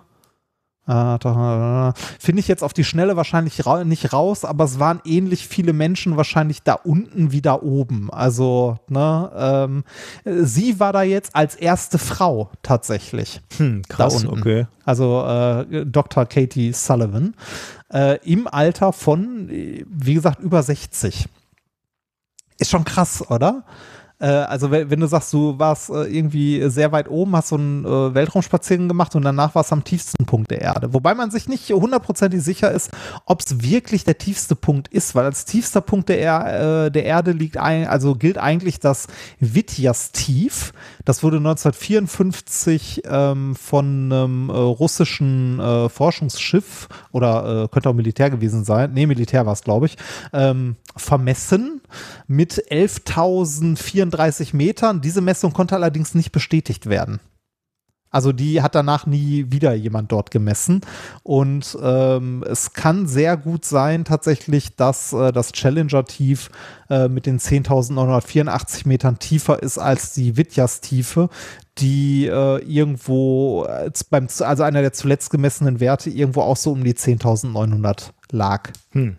Also äh, geschenkt, ne? Plus, minus Ja, ja. 25 Meter Messungsgenauigkeit. Aber ähm, die, äh, ja, die erste Frau, die diesen äh, tiefen Punkt erreicht hat und einer von vielen wenigen Menschen, die überhaupt diesen Punkt erreicht haben. Also äh, sie war da unten zusammen mit Viktor L. Vescovo. Das ist wohl jemand, der äh, schon, also der äh, dafür bekannt ist, dass er halt so tief, ähm, ja, tief runter taucht. Und äh, unter anderem war dort unten äh, James Cameron war da. Hm. Äh, und Der da, weiß nicht. Titanic und sowas hat er doch äh, auch ja, gefunden. ja, ne? ja, genau, genau. Ah, ich weiß nicht, Genau. also diese, die tiefen Tiefen weiß ich nicht, ob das was für mich wäre. Also diese Ja, Masse an Wasser über mir, dieser Druck. Ich weiß nicht, ob das so ist, wie man, wie, wie hieß der U, dieser, dieser äh, U-Boot-Film aus dem Zweiten Weltkrieg? Ja, Ah, ja, ich war das Boot. das Boot, ja genau, wo, wo das dann Ah. immer alles am Knacken ist und so und, und überall tropft. Oh, das, ich weiß nicht, wahrscheinlich ist das alles nicht mehr so bei den modernen Booten, aber äh, ich weiß nicht. Also alles dunkel. um Ja. Weiß nicht. Ja, also äh, ich glaube, also irgendwo hatte ich auch mal gelesen, wir wissen über den, über den Meeresgrund weniger als über die Mondoberfläche oder so in Ja, etwa. Also, ne, dass, dass, äh, dass große Teile unseres eigenen Planeten immer noch äh, im Grunde unerforscht sind da unten. Naja, deswegen ist es auch nicht Tiefsee. erstaunlich, wenn, wie wir gerade drüber gesprochen haben, dass es Lebensformen gibt, die wir noch überhaupt nicht kennen und auch Ja. Überlebensstrategien, die wir nicht kennen, ne? weil, äh, weil wir halt noch nicht alles gesehen haben und das naturgemäß Ja. auch kaum, kaum können, ja. Ich schließe den, äh, den Juni mit, äh, mit einer etwas skurrileren Forschung. Ich, ich muss noch äh, eine, eine ja? Korrektur machen. Ach so. Äh, Es waren zwölf Ja. äh, Menschen auf dem Mond, weil ich Apollo Ah. 17 unterschlagen habe. Ich bitte das zu entschuldigen. Zwölf waren auf dem Mond. So, Ja. jetzt. Wenn jemand rausfindet, wie viele Leute wirklich ganz unten im Marianengraben da im Challenger tief waren, würde mich das auch mal interessieren tatsächlich, weil das wäre so ein schönes Klugscheißerwissen. Ähm, es gab wohl, also ich habe hier gerade noch mal auf die Schnelle nachgelesen, also alleine im, äh, in 2020 gab es irgendwie etliche Tauchgänge, äh, aber die Tauchgänge gehen halt nicht immer alle runter, also bis ganz unten. Ne? Ja, ja, klar, ja. Muss man mal, äh, würde mich interessieren. Egal. Ähm, ähm, schließen wir den, äh, wie gesagt, den August noch mit etwas skurrilerer Forschung. Ähm, äh, nicht den August, den Juni. Und zwar, äh, ich hatte es, glaube ich, genannt, da ist die Kacke am Dampfen. Ähm, äh, es ist auch ein bisschen Corona-Forschung, oder nein, es ist eigentlich Corona-Forschung, weil auch Corona-Forschung treibt hier und da seltsame Blüten. Ähm, Untersuchungen haben nämlich gezeigt, dass ähm, das Coronavirus die große Reise überlebt. Und zwar vom äh, Mensch oben rein bis unten raus. also, nennst du die große Reise? die große Reise, ja. Erklär mal einem Kind Verdauung. Das habe ich ja noch nie gehört. Die große das, Reise. das, das überlebt die große Reise, äh, die auch ist, also ist unter Menschen nicht so verbreitet, aber Mais. Mais kann da ein Lied von singen. Die große Reise. ähm, auch das Coronavirus überlebt die große Reise und ähm, also durch die menschliche Verdauung und äh, ist im menschlichen Kot wiederzufinden. Und zwar auch noch in solchen Mengen, dass es infektiös sein könnte. Und äh, das hat ein paar Forscher dazu veranlasst, mal zu simulieren, wie denn so eine Viruswolke ähm, aussieht oder wie sie eine Viruswolke sich verbreitet, wenn der durchschnittliche Mensch kacken geht. Und zwar und zwar hat sich gezeigt, dass das Betätigen der Klospülung oh eine große Wolke an Droplets frei, also an Tröpfchen, Mikrotröpfchen freisetzt, die das Virus tragen und von anderen eingeatmet werden können. Okay, öffentliche Toiletten sind für mich erledigt in den nächsten Ja, genau, das habe ich, das hab ich mir auch gedacht. Öffentliche Toiletten sind erstmal die nächsten Monate, also Sanifair, Sanifair heißt jetzt nicht Maske auf, sondern Luft anhalten. Ne? ähm, das, äh, aber auch so, also selbst ohne Corona finde ich die Vorstellung Oh, ja, ich- nicht so, also ja. Ich glaube, man will da überhaupt nicht, also wenn wir Virologen wären oder Leute, die oder Hygieniologen oder weiß nicht, wer sich mit sowas beschäftigt, oh, da, da könnte ich nicht mehr durch die Welt gehen. Wenn ich wüsste, wie viele Bakterien und, und Viren an Klinken hängen und so, da dürfte ich mich nie mit beschäftigen. Ja, das ist, ja, es ist schwierig, ne? Äh, die haben jetzt hier, ähm, äh, das, also in dieser Forschung haben sie tatsächlich diesen Spülvorgang sich genauer angeguckt und das mal äh, an einem Computermodell simuliert, wie sich denn diese Tröpfchen bilden, wenn das Wasser äh, in die Kloschüssel strömt, mit verschiedenen Geschwindigkeiten an verschiedenen Stellen. Ne? Äh, es hat sich gezeigt, dass sich eine, äh, ja, so eine Droplet-Wolke tatsächlich ähm, bildet bis zu drei Fuß über der Toilette. Ich weiß jetzt leider nicht, was drei Fuß sind. Das hätte ich 30 vielleicht mal Zentimeter, glaube ich, ungefähr ist ein Fuß, also bist du bei, bei einem Meter. bei einem etwa. Meter, so, ein- so ein knapper Meter, genau, über der Kloschüssel bildet äh, und sich da auch für mehrere Minuten hält. Oh, mir juckt schon Ja. alles. Das, das Ganze, das, das Ganze, äh, das Ganze haben sie mit verschiedenen Toilettendesigns noch durch, äh, durchgerechnet. Äh, gerechnet. äh, wenn das Wasser, ähm, wenn die Kloschüssel so designt ist, dass es von mehreren Stellen, also sagen wir von zwei, also wenn es zwei Inlet-Ports für das Wasser an der Kloschüssel gibt, dann kommt es zu noch höheren Geschwindigkeiten und diese Wolke wird sogar noch größer. Erkenntnisse dieser Studie ist, dass äh, öffentliche Toiletten ohne Deckel ein Gesundheitsrisiko darstellen. Und gerade äh, so öffentliche Toiletten sind ja häufig ohne Klodeckel, die sind ja, Ja. offen. Ne? Ja, an der Uni Und haben sie die sogar mal irgendwann abgebaut. Ich weiß ehrlich gesagt gar nicht warum. Also ich dachte auch, das ist einfach nur äh, Sparmaßnahme. Aber ich, ich glaube, wir hatten viele Jahre lang hatten wir Deckel da drauf. Ähm, Ja. Und dann waren die irgendwann mal weg.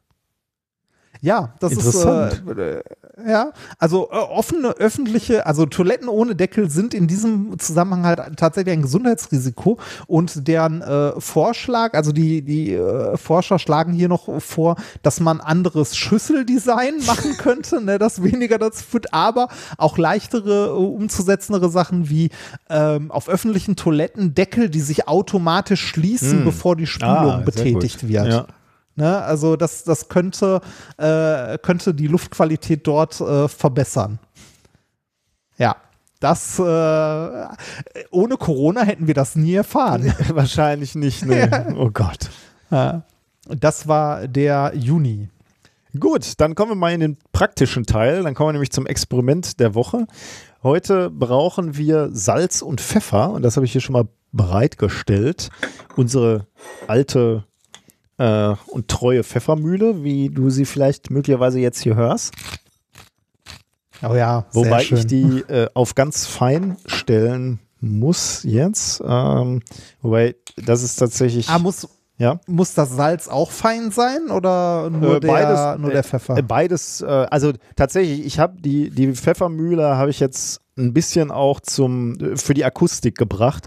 Ich habe tatsächlich auch noch mal äh, bereits geriebenen Pfeffer, da sagte ähm, Biolek ja mal zu, das ist äh, des Teufels. Ähm, und da mag er, Abfall. ähm, mit, mag er sogar recht haben, weil es ist natürlich irgendwie so einen aromatischen Stoff wie Pfeffer zu, äh, also schon vorzumalen, damit er möglichst viel von seinem Aroma verliert, ist wahrscheinlich relativ sinnlos. Also wir malen für unser Essen tatsächlich den Pfeffer eher so sehr grob. Aber ähm, wir hatten noch eine, eine Packung Cayennepfeffer im Schrank und den habe ich mal gebracht, weil er so sehr schön fein äh, gerieben ist. Und ähm, Ja. entsprechend habe ich natürlich auch normales Salz. Also um deine Frage zu beantworten, ich habe einfach handelsübliches Zeug jetzt hier, was ich Okay. vermenge. Ähm, also ich habe jetzt einen kleinen Untersetzer und da habe ich jetzt beides drauf vermischt, Pfeffer und Salz, handelsüblich. Und habe natürlich, wenn ich jetzt sagen würde, kann man Pfeffer und Salz jetzt noch wieder trennen, habe ich natürlich ein Problem, weil das Zeug einfach zu fein ist, um da jetzt einzelne Salzkörner rauszupicken zu picken oder ähm, ja, also das würde mir schwer fallen. Es sei denn, ich benutze die elektrostatische Aufladung. Denn was ich auch noch hier habe, ist ein Plastiklöffel, beziehungsweise ich habe keinen Plastiklöffel, aber ich habe noch ähm, das Tesla-Ventil, was wir im letzten Stream vorgestellt haben, was ja. ich aus dem 3D-Drucker geholt habe, was ja auch so ein Kunststoff ist. Und dieses Tesla-Ventil, also wie gesagt, es könnte auch irgendein Löffel sein oder ein Luftballon, äh, muss halt nur ein Kunststoff sein. Äh, das reibe ich jetzt an meinem T-Shirt oder an meinem Pullover, wie auch immer. Und dann führe ich dieses Stück Plastik knapp über Salz- und Pfeffermischung. Und wenn man sich dann den Löffel anschaut oder das Plastikteil, dann stellt man fest, dass auf dieser Oberfläche der, ähm, der Pfeffer sich niedergeschlagen hat, aber das Salz nicht oder nur in sehr geringen Mengen. Also bei mir sehe ich jetzt ehrlich gesagt gar nichts vom, vom Salz, sondern nur Pfeffer. Aber Pfeffer sehr viel. Also der ist äh, ordentlich, dieses Teil ist weiß, das ist ordentlich braun, Pfefferbraun geworden. Wo, wo, genau bleibt der dann hängen? Also, Ja, also an dem, also ich, wenn ich einen Löffel gehabt hätte, hätte ich jetzt diese runde Stelle vom Löffel gerieben, ne? Und wenn ich die dann Ja. über den, über den Pfeffer herführe, dann bleibt der da natürlich kleben, an, an der Stelle, die ich nah an den Pfeffer ranbringe. okay, ja. Ähm, und der Grund ist natürlich diese elektrostatische Aufladung. Ich meine, die, die, diese elektrostatische Aufladung kennen wir ja. Ne? Also beim, beim Ballon, das Beispiel, dem hatte ich gerade, wenn ihr so einen Ballon reibt am Pullover und den dann über eure Haare führt, wenn ihr denn noch Haare habt, dann äh, richten sich die Haare ja auch so lustig auf und werden angezogen. Ähm, und ähm, also das zugrunde liegende Phänomen, was ihr da beobachtet, ist die Reibungselektrizität. Und das ist ein Spezialfall der Berührungselektrizität eigentlich. Und beides, oder ja, beides wurde, ist, ist uralt eigentlich, äh, schon, schon sehr, sehr lange beobachtet. Ähm, die erste Erwähnung habe ich gefunden, 550 vor Christus Thales von Millet, der äh, das am Bernstein beschrieben hat. Und das ist ja auch ein sehr be ah, beliebtes ja. Experiment, glaube ich. Ne? Bernstein und Katzenfell, glaube ich. Ne? Da reibt man ja auch gerne, um dann diese Berührungselektrizität herbeizuführen. Da kann man ja sogar so kleine Blitze dann, dann ziehen ne? zwischen dem Bernstein ja. und einem, einer Erdung oder was auch immer, ja. Das ist mit, mit Katzenfell, war das, oder? Mm, genau, ja. ja. Und was passiert da? Also warum? Was? Du willst. Ich, ich frage mich, ich, nee, ich, ich frage mich, ich frage mich, wie der dicke Kater reagieren würde, wenn ich mit einem Bernsteinstab ankomme. Vielleicht könntest du deine Energie in deinem Haushalt äh, darüber genau. lösen. Du müsstest nur irgendwie so Kratzbäume ja. oder Höhlen aus Bernstein anfertigen lassen. This device is cat-driven. Ähm, was, was, passiert da jetzt? Also wenn wir uns das mikroskopisch angucken, ähm, Elektronen wechseln von einem Material auf dem anderen, äh, auf, aufs andere. Also in dem Fall jetzt ähm, bei mir vom Pullover auf den, auf den Plastiklöffel. Warum? Äh, das liegt an der verschiedenen Austrittsarbeit. Also bei, bei, Stoffe haben verschiedene Austrittsarbeiten für Elektronen. Also man könnte sagen, bei dem einen Stoff sind die Elektronen bereiter, den Stoff zu verlassen und beim anderen Stoff sind sie weniger bereit, den, äh, den Stoff zu verlassen. Und in dem Fall sind sie, sehen diese Energien oder diese Austrittsarbeiten so aus, dass die Elektronen bereit sind, vom Pullover überzuspringen auf den Plastiklöffel. Und dann äh, gehen die Elektronen darauf über und dann bildet sich natürlich eine Potentialdifferenz. Ne? Also eine, ja, also auf dem einen sind mehr Elektronen, die sind dann negativ geladen, der Plastiklöffel in dem Fall. Und ähm, die, die Pfefferkörner beispielsweise, die sind nicht geladen, die sind neutral. Aber wir haben halt eine Differenz dazwischen. Und das führt dazu, dass sich dann diese, diese zwei unterschiedlich geladenen Stoffe anziehen. Das, ähm, ja, genau, also unterschiedliche Ladungen ziehen sich eben an und deswegen springen die, springen die Pfefferkörner dann auf den Löffel. Und warum machen das nur die Pfefferkörner? Eigentlich müssten doch die Salzkörner das dann auch machen. Die sind ja auch elektrisch neutral. Das stimmt, aber die sind schwerer einfach, weil in der Regel sind diese Salzkristalle größer als die fein gemahlenen Pfefferabriebpartikel deshalb meine Frage am Anfang mit, äh, genau. also wie, wie fein das Ganze ist, weil äh, wir haben hier, wenn ich unsere Salzmühle auf sehr, sehr fein stelle, dann kommt da Staub raus. Dann würdest du wahrscheinlich also, eine andere Beobachtung machen als ich. Also unser, unser Salz ist, ähm, also wir haben auch eine Salzmühle, aber ähm, ich habe jetzt mal dieses Salz genommen, was so normalerweise in so einem Salzpäckchen kommt. Und das ist ja nicht so sehr fein. Mit Streuhilfe. Mit Streuhilfe. ähm, ja. Genau, äh, und da siehst du ja noch die einzelnen Kristalle und das ist ein guter Hinweis. Da sind sie natürlich so schwer, dass sie dann nicht angezogen werden, im Gegensatz zu diesem fein vermahlenen ähm, äh, Pfeffer. Aber da wirst du natürlich auch eine Grenze finden. Also wenn du zwei Mühlen hast, dann kannst du natürlich auch mal, also wenn du das Experiment mal machst, kannst du das wahrscheinlich beim, beim Salz genauso sehen. Wenn der sehr, sehr fein gerieben ist, sehe ich keinen Grund, warum der nicht auch an den Löffel springen sollte. Hm da fällt mir ein, haben wir dieses andere Experiment mit Salz und Pfeffer trennen mal gemacht? Das andere? Das andere, wo man das. Äh, Vielleicht Spoiler. Ich glaube, das haben wir. Nee, ich, ich glaube, das haben wir schon mal gemacht, wo man die Salz- und Pfeffermischung zwischen zwei Glasplatten streut, dass sie sich so zu einer Pyramide aufbauen. Ah, das haben wir schon mal gemacht. Also so, ja, das, ist, das, das, haben wir mal auf der Bühne ne? beim Kongress gemacht. Ja, das ist ziemlich geil ah, eigentlich. Ja. Ja. ja. ja. Genau. Ja, das war das Experiment eigentlich. Sehr schön. Ähm, Falls ich mal wieder meine Salz- und Pfeffermischung trennen muss.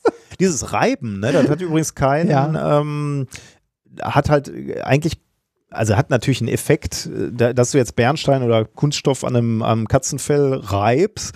Aber das Reiben an sich ist jetzt nicht, muss man sich nicht vorstellen, als würde da jetzt irgendwie Energie eingebracht, die dazu führt, dass die Elektronen ja. dann wechseln, sondern es ist eigentlich, äh, ich habe es gerade schon Berührungselektrizität genannt, eigentlich wechseln die Elektronen freiwillig vom einen Körper auf den anderen. Ähm, Man, das können Sie nur machen, wenn durch Sie das Reiben die Kontaktfläche. Exakt, ja, sehr gut. Ja, du Okay. bist äh, gut informiert, genau. Du willst nun eine möglichst große Kontaktfläche haben und typischerweise, wenn du zwei Körper aufeinander hältst, ist die Kontaktfläche, wenn man mikroskopisch genau hinguckt oder sogar atomar genau, ist die Kontaktfläche relativ gering. Aber wenn man wirklich reibt, erzeugt man viel Kontaktfläche über die Zeit und deswegen können einfach mehr Elektronen rüberspringen ins Material. Gut, dann ähm, machen wir mal Musik, weil während der Musik kann ich mir dann ein Bierchen holen. Ich habe nämlich Durst mittlerweile. Wir haben schon so viel geredet, aber es war ja klar, dass die Sendung lang dauert. Ähm, Das stimmt. wir haben einen sehr schönen Song äh, vorgeschlagen bekommen zum wiederholten Mal, aber jetzt passt da endlich mal rein. Du hast gerade schon äh, so schön von einer Astronautin gesprochen. Dieser Song beschäftigt sich in gewisser Weise auch mit einer Astronautin. Es geht nämlich um Sally Ride. Sally, Sally Ride war 1983 tatsächlich die erste Frau, die für die NASA ins All geflogen ist. Ah. Auch nicht die erste Frau. Die Russen waren da ja deutlich progressiver und haben viel, viel früher ähm, eine Frau in, ins All geschickt, aber 83 die erste Frau für die NASA. Man kann sich vorstellen, man hat da so eine Weltraumorganisation, die NASA, hauptsächlich männliche Ingenieure, die sind natürlich völlig überfordert von der Situation, wenn da plötzlich eine Frau in, in, ins All fliegen soll. Ähm, das zeigte sich, also Sally Ride hat später dann nach ihrem Flug mal ein Interview gegeben, die war dann irgendwie bei der NASA noch beschäftigt und hat dann miterlebt, wie zum Beispiel 1987, also vier Jahre nach ihrem Flug, NASA-Ingenieure angefangen haben, ein Schminktäschchen zu designen, weil sie zu dem Ergebnis kamen, naja, wenn jetzt häufiger Frauen ins Weltall fliegen sollen, dann brauchen die natürlich Lipgloss und Lidschatten. Und deswegen haben Oh die Gott. sich wirklich überlegt, wie, wie so ein Schminktäschchen auszusehen hat. Und äh, ich habe so ein Interview gelesen von Sally Wright, die sagte dann so, man muss sich das nur vorstellen, wie, wie diese Ingenieure in ihrer unendlichen Weisheit dann angefangen haben zu überlegen, was brauchen Frauen eigentlich dann an Make-up? Äh, Und es muss wohl Lipgloss und Lidschatten unbedingt sein. Also das war das Ergebnis.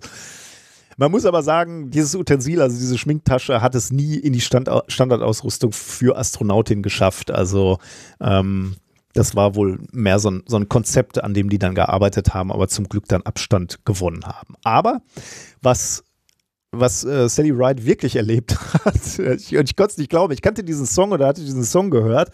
Um, um diesen Vorfall geht es nämlich. Und ich konnte das nicht glauben, dass das wirklich so stattgefunden hat. Ich dachte, das wäre einfach nur so eine Geschichte. Und deswegen habe ich das nachrecherchiert und dann wirklich dieses Interview gefunden von Sally Ride, die dann diese Geschichte wirklich erzählt hat und gesagt hat, ja, das ist wirklich äh, stattgefunden.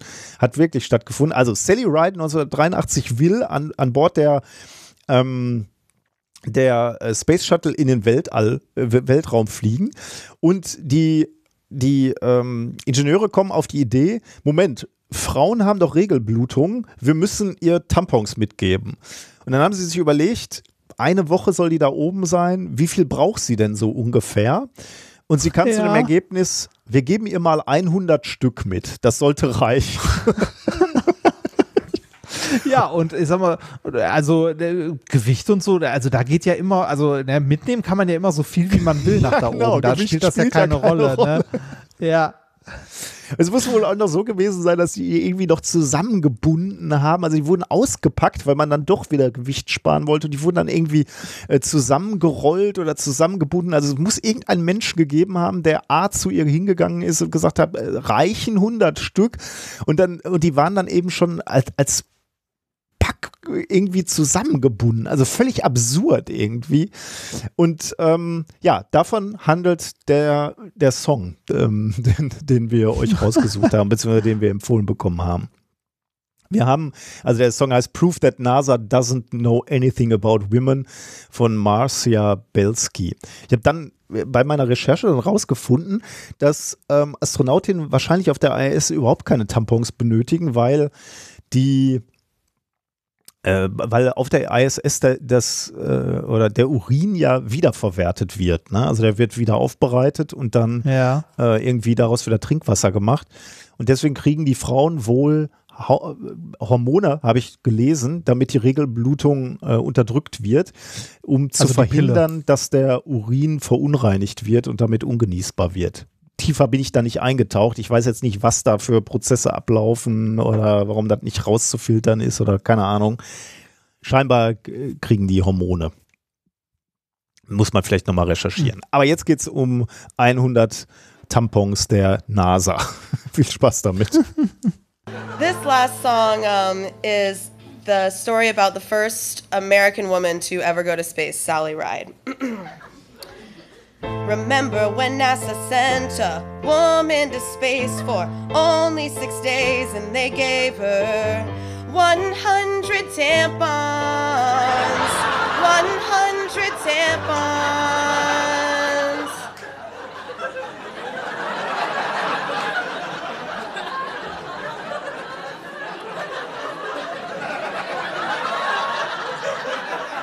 And they asked, Will that be enough? Cause they didn't know if that was enough. These are our nation's greatest minds. They are literally rocket scientists. They also tied the tampons together by the strings like sausages. 100 tampons, 100 tampons. I can picture it now Come with me. I'm Sally Ride and I'm going to space for the first time. I'm walking tall. I feel so proud. Then I see a man running panic through the crowd. He's holding a large bag. I think, what can this be? And then he hands 100 tampons to me. And then he hands 100 tampons to me for one week. They could have asked me. I would have said maybe 33. Cause even if it were my period week, I probably already brought some with me. But, you know. Thanks, I guess. 100 tampons. How does she use a tampon when they tie the strings together? 100 tampons. Don't hate me. 525,600 tampons, everybody. 525,000 tampons in space.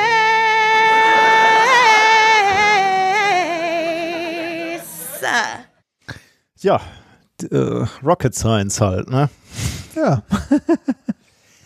Machen wir weiter mit unserem Parforce-Ritt durch 2020. Es ist ja einfach faszinierend, wie viel so entdeckt wird und geforscht wird. Ne? Also ich finde es ja, wirklich in einem Jahr. In nur, einem ne? Jahr. Und, und dabei haben wir jetzt nur die Sachen, die in dieser Wikipedia-Liste aufgetaucht sind. Also, ja, genau. Und nur die, die wir, die uns ins Auge gestochen sind. Ne? Das ist ja viel, viel mehr, was da aufgeführt ist. Ja. Springen wir in den Juli rein, 3. Juli jetzt mein einziges Covid-19-Thema. Ähm, Covid-19, etwas, was wir beobachtet haben, ist ja, dass einige Menschen etwas mehr oder stärker betroffen sind von einer Erkrankung an Covid-19 als andere. Und jeder kann die Gründe oder einige der Gründe natürlich runterbeten, weil wir jetzt Pandemie erprobt sind. Also beispielsweise hohes Lebensalter ist einfach ein Faktor, was dazu führt, dass die Erkrankung eher schlimmer verläuft als bei jungen Menschen. Ja. Aber es gibt natürlich auch andere Faktoren, weniger bekannte Faktoren, die eine Rolle spielen. Und ähm, im Sommer 2020 gab es dann eine relativ große internationale Studie. Und die haben sich mal verschiedene Gene angeguckt und haben dann herausgefunden, dass es Gene auf dem Chromosom 3 gibt, die mit einem höheren Risiko verbunden ähm, ist, im Falle einer Covid-19-Erkrankung im Krankenhaus behandelt äh, zu werden und künstlich beatmet zu werden. Also du siehst irgendein Gen, spezielles Den, äh, Gen in diesem Chromosom 3 und wenn du das hast, dann ist das Risiko für dich einfach höher. Und dann haben sich Leute mal angeguckt, wo, also was ist das für ein Gen, Defekt, sage ich jetzt mal in Anführungsstriche, oder Varianz. Was ist das für eine Varianz und wo kommt die her? Und ähm, das haben Leute vom Max-Planck-Institut für evolutionäre Anthropologie in Leipzig sich mal angeguckt, haben diesen Gencluster analysiert und haben dann was Überraschendes gefunden. Sie haben nämlich herausgefunden, wer möglicherweise schuld ist an diesem Gendefekt und sie konnten es zurückführen auf einen Neandertaler aus Kroatien. Ah, da ist er. der scheint nämlich, also der, äh, wenn, wenn sie sich diese, diese DNA-Sequenz scheint bei diesem Neandertaler halt äh, ähnlich auszusehen in vielen äh, Punkten. Ähm, ähnelt also sehr verdächtig und deswegen geht man davon aus, dass dieser Neandertaler vor 50.000 Jahren, ähm, ja, wie gesagt, in Kroatien gelebt hat oder da zumindest gefunden wurde und ähm, der äh, in dieser Zeit haben sich eben Neandertaler und moderne Menschen gemischt. Und äh, da muss irgendwie dieser, diese, dieser Ge diese Genvariante muss sich da übertragen haben vor 60.000 Jahren oder 60 bis 50.000 Jahren irgendwo da in der, in der Ecke. Und ähm, ja, wenn du diesen Gendefekt hast oder diese Genvariation, dann ist es eben wahrscheinlicher, dass du äh, beatmet werden musst, wenn du Coronavirus ah. kriegst, SARS-CoV-2. Und zwar also einen schweren etwa, Verlauf zu haben. Etwa dann. dreimal höher dein Risiko. Ah. Jetzt kann man sich natürlich Krass. auch noch an, anschauen, aber das ist ja interessant. Also wie, wie oft kommt denn diese Genvariation vor auf der Welt? Und da siehst du natürlich eine äh, geografische Variation ähm, und du stellst fest, dass diese Variation, diese Genvariation am häufigsten in Südasien stattfinden oder aufzufinden ist. Da haben äh, hat etwa die Hälfte der Bevölkerung die Neandertaler-Variante im Genom. In Europa bei uns einer von sechs Menschen und in Afrika und Ostasien gibt es so gut wie gar keinen, der diese diese Risikovariante geerbt hat. Also ähm, ja, der, der Neandertaler hat uns da nochmal schön einen mitgegeben. Gibt übrigens das Erbe der Vergangenheit. Genau. Hm? Wer sich auf die Neandertaler eingelassen hat, der hat jetzt ein Problem. Ah, nee, muss ja nicht mal. Du musst ja nur ein Nachkomme sein von denen, die sich ein, ah. darauf eingelassen haben. Ähm, aber die, was der Grund ist übrigens, das kann die Studie im Moment noch nicht beantworten. Also du siehst zwar, dass, dass dieses, äh, diese Variante einen Einfluss hat, aber die können natürlich noch nicht erklären, warum das denn einen Einfluss hat, was da der, hm. der, der Grund ist. 10. Juli, auch was Interessantes. Äh, an was denkst du, wenn ich den Begriff Südpolwand sage? Südpolwand. Weiß nicht. Das, also, der, also Santa, äh, Santa lebt am Nordpol, ne? ja, ich glaube, also, ja. Super. Ich, also ich hätte jetzt an so, so, ein riesige, an so eine riesige Eiswand gedacht, dachte, wo man sofort flache kann Erde, oder so. Äh, das ist die Grenze. Ah, stimmt, die flache, ja, sag ich doch, Eiswand. Das, nee, stimmt, stimmt, flache Erde, die Grenze, das ist Ich dachte, du sagst entweder Game of Thrones oder, oder die Eiswand, weil wir nee. auf, auf Tour ja immer, hatten wir ja den Gag mit der Eiswand stimmt, äh, am Südpol, stimmt. deswegen dachte ich, sagst du das sofort, aber die Tour scheint Siehst du, nicht. Wir, wir, ja, wir sind, wir sind ja so lange nicht mehr unterwegs gewesen. das stimmt, ja genau. Ähm, und das, äh, da hätte ich dir natürlich gesagt, falsch, das ist nicht die Südpolwand. Die Südpolwand ist etwas anderes, aber das ist etwas, was Astronomen jetzt gerade entdeckt haben, nämlich eine der größten Strukturen im bekannten Universum. Ähm, die haben nämlich äh, eine Wand aus Galaxien gefunden, die 1,4 Milliarden Lichtjahre lang ist. Und die haben sie genau die Südpolmauer oder auf Englisch South Pole Wall genannt. Warum? Weil die, diese Struktur sich am, äh, entlang der südlichen Grenze des Universums erstreckt, wenn man aus, von der Erde aus ähm, sie betrachtet. Und die besteht eben aus Tausenden von Galaxien, riesige Mengen an Gas und Staub. Und diese, diese Mauern sind nicht unüblich. Ähm, denn, denn Galaxien, da haben wir heute schon ein paar Mal drüber gesprochen, sind nicht zufällig im Universum verteilt, sondern immer entlang von riesigen Wasserstoffsträngen und sind da zu größeren Gruppen ja, angeordnet, kann man sagen, zu massiven Filamenten, so äh, hm. Filamente, wie würde man das, Fäden, die sich da in riesigen, gigantischen Maßstäben durchs Universum so eine, so eine Blasenstruktur aufbauen. Und zwischen diesen Filamenten befinden sich Hohlräume, die ähm, wo, wo, relativ wenig Materie, wenig Galaxien sich ähm, befinden. Und deswegen ist halt jede, jede dieser Galaxienfilamente im Grunde genommen sowas wie eine Wand, die sich über hunderte Billionen, nee, Millionen von Lichtjahren erstreckt. Davon gibt es eben viele. Ne? Bisherige galaktische Wände waren beispielsweise die Große Mauer, die Sloan Great Wall, die Hercules Corona Borealis Great Wall ähm, und so weiter. Also die, ja. die haben alle irgendwie Namen bekommen. Ähm, ja, und zusammen bilden sie dieses kosmische Netz. Ähm, einer der großen Aufgaben eigentlich der Kosmologie ist herauszufinden, wie kommt es eigentlich zu dieser Struktur? Warum sehen wir diese Filamente? Warum sehen wir diese Blasenstruktur? Das wird dann uns, wenn wir das rausgefunden haben, viel darüber sagen, wo wir herkommen. Also wie hat sich die, äh, die, das Universum über die Zeit entwickelt? Äh, was sind da die Dynamiken? Wo kommen wir her? Wo gehen wir hin? Jetzt könnte mhm. man, also die, diese Südpolmauer ist relativ nah an der Erde tatsächlich. Ähm, man könnte sich fragen, warum hat man die nicht längst entdeckt? Äh, das liegt daran, also sie ist nur in Anführungsstrichen eine halbe Milliarde Lichtjahre entfernt. Ich wollte gerade sagen, was, was heißt denn relativ nah? Das ja, ist nur eine halbe, halbe Milliarde Lichtjahre entfernt.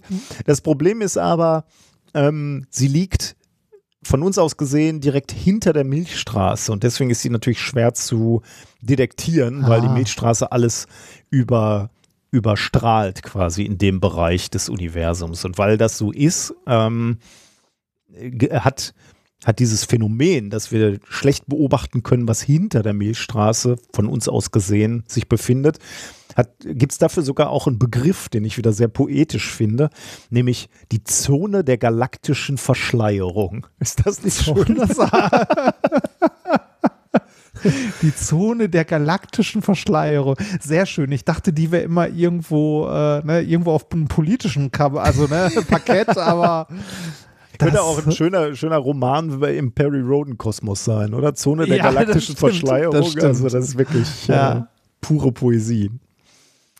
Ähm, 22. Juli, nur eine kleine Anmerkung, weil das ist mir diesmal auch passiert. Ich habe Dinge gefunden, die kann man im Podcast eigentlich nicht gut darstellen. Und der 22. Juli gehört dazu.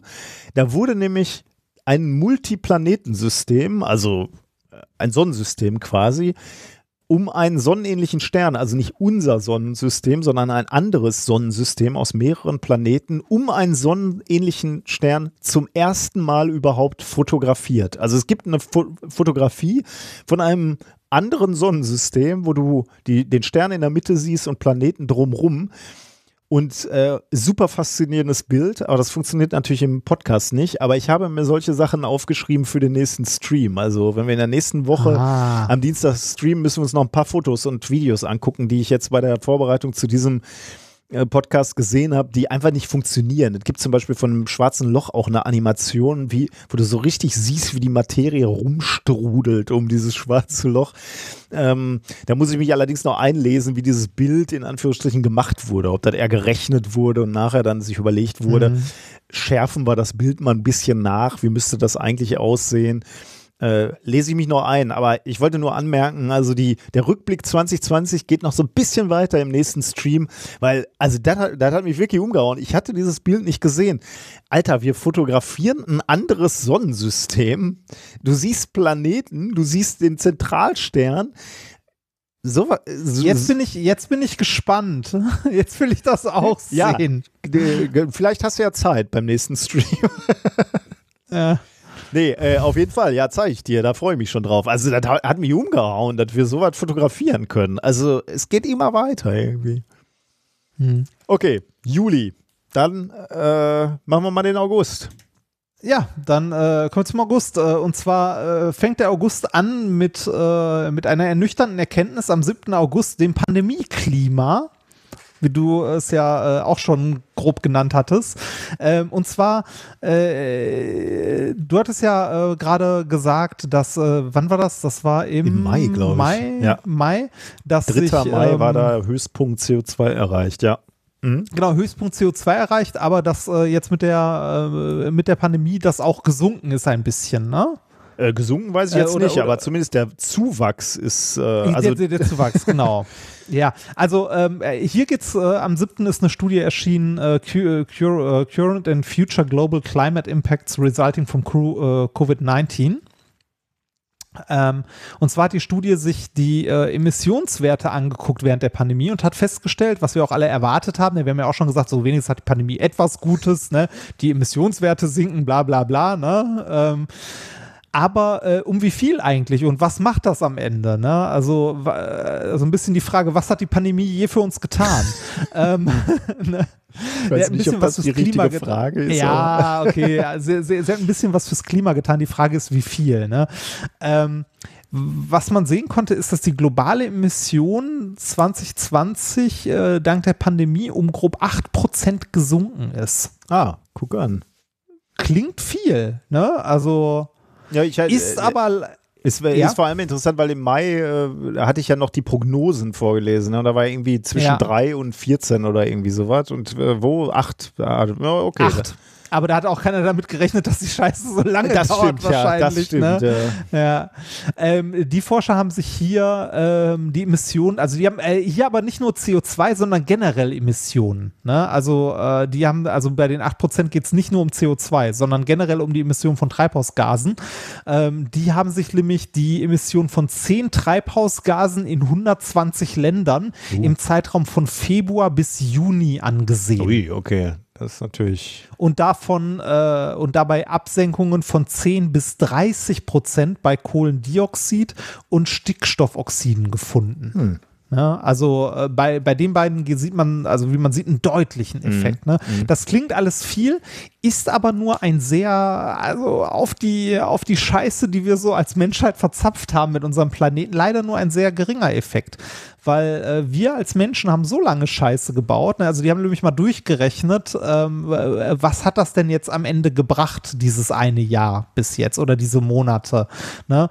Und äh, was, äh, also, ne, was könnten wir gewinnen, wenn wir, also wenn wir es dauerhaft schaffen, es so weit zu senken? Und das haben sie mal durchgerechnet. Und ähm, naja, sagen wir mal so, diese riesige Anstrengung, die wir da gemacht haben, ne, unsere Wirtschaft quasi komplett runter, ähm, äh, runterzufahren, ne, selbst wenn wir diese Verhältnisse, die wir jetzt haben, beibehalten bis 2030, ne, also die nächsten zehn Jahre, dann haben wir 0,01 Prozent gewonnen. Ja, okay, das reicht nicht. Ne? Nee, genau, das reicht, das reicht nicht. Das ist, aber das, äh, da- das zeigt einem, also das führt einem, finde ich, äh, wieder vor Augen, wie schlimm es gerade eigentlich ist. Mhm. Und wie massiv ne? auch die Weil- Anstrengung ist, die wir betreiben müssen. Und äh, damit muss auch klar sein, dass es eben nicht damit getan ist, dass wir ein bisschen weniger Fleisch essen. Es ist auch nicht damit getan, dass wir ähm, dass jeder Einzelne sich ein bisschen einstrengt äh, oder anstrengt, da müssen politische Maßnahmen erfolgen. ne? Richtig, Der ganze richtig. Transport muss dekarbonisiert werden. Nee, wie, wie sagt man? Also CO2-neutral werden Äh, ja, ähm, damit wir da rauskommen. Ähm, äh, nebenbei, äh, ein Kommentar noch zu den Zahlen, zu dieser Reduktion, ähm, weil, du- weil du sagst, diese riesige Anstrengung. Ne? Man muss natürlich auch ein bisschen sagen, ist die Frage, wie groß die Anstrengung war. Ne? Ja, wir sind zu Hause geblieben, die, die konnten. Ne? Aber wenn man sich mal anguckt, wie viel Arbeitnehmer denn wirklich zu Hause geblieben sind, ne? dann hält sich das ja auch noch stark in Grenzen. Ne? Und ja, natürlich. Und es wurde auch ne, mehr Zeug durch die Gegend gekarrt und so weiter. Keine Frage. Ja, genau, ne? Und die stimmt. Supermärkte Ja. wurden ja immer noch, Ja. ne? Also äh, alles keine Frage. Aber so generell die, die äh, empfundene, ne? Ja, das stimmt, also das empfundene runter, also und auch tatsächlich, die Wirtschaft ist ja tatsächlich ein bisschen, also ist ja deutlich runtergefahren. Ne? Aber äh, das zeigt uns deutlich, dass so eine Anstrengung halt nicht viel bringt, sondern wir müssen am Grundsatz, also wir müssen Mhm. Ja, richtig, ja. grundlegend etwas ändern. Nicht unsere Wirtschaft komplett runterfahren, sondern wir müssen grundlegend was in unserem Wirtschaftsmodell ändern.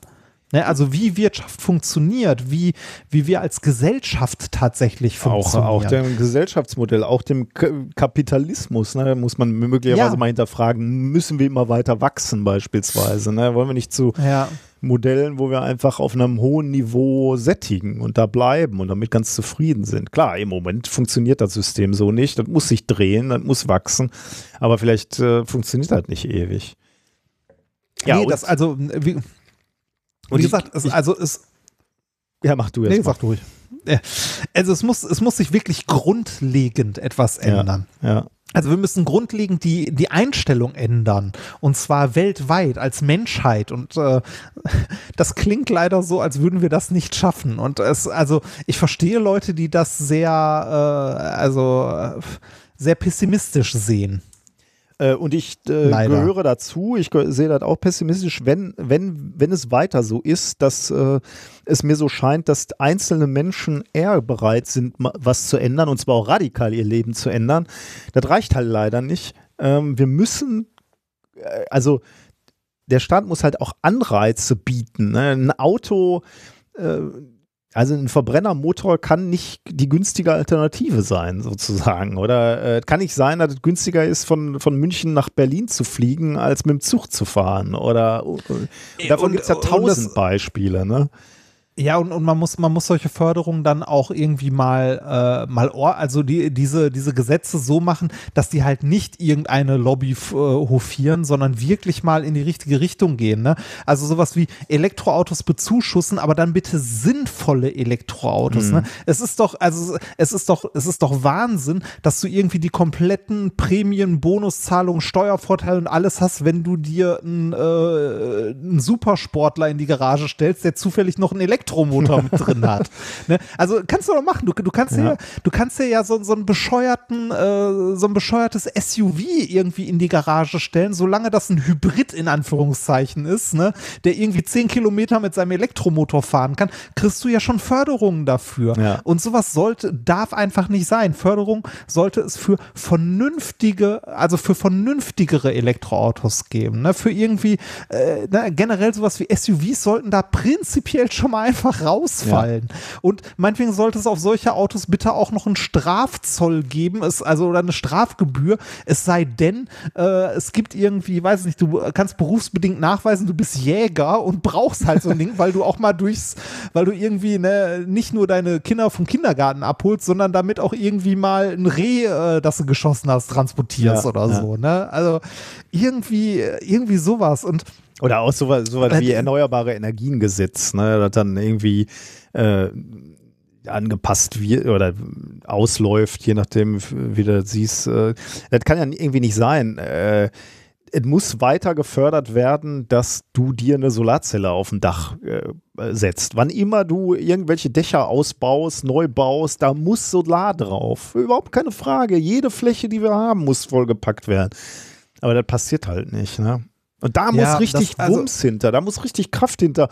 Ähm, das, das kann, das kann halt nicht, weil, weil irgendwelche Leute äh, mal ähm, idealistisch genug sind und sagen, ja, dann packe ich mir da halt eine Solarzelle drauf. Nee, das muss verpflichtend sein. Oder also nicht verpflichtend im Sinne von, ihr werdet jetzt alle verpflichtet, Geld dafür auszugeben, sondern das muss natürlich auch noch ausreichend gefördert werden. Dafür müssen wir einfach Geld haben.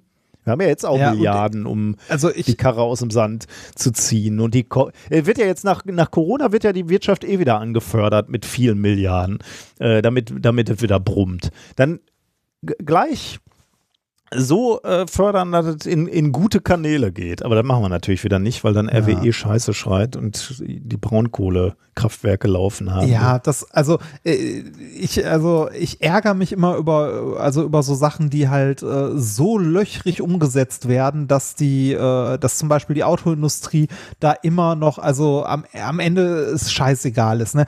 Wie viele dicke Karren ich auf der Autobahn oder sonst wo sehe, äh, die ein E-Kennzeichen haben, ne? Wo ich mir denke, so, das ist ein Elektroauto, am Arsch ist das ein Elektroauto. Also, ne, so, ja, mein Gott, dann ist das wahrscheinlich ein Hybrid, der irgendwie, äh, der weniger verbraucht und sowas schon mal ein Schritt in die richtige Richtung wäre. Aber der reicht nicht. Es müsste, also, ne, diese dicken zwei Tonnen Autos, die müssen einfach weg. Punkt.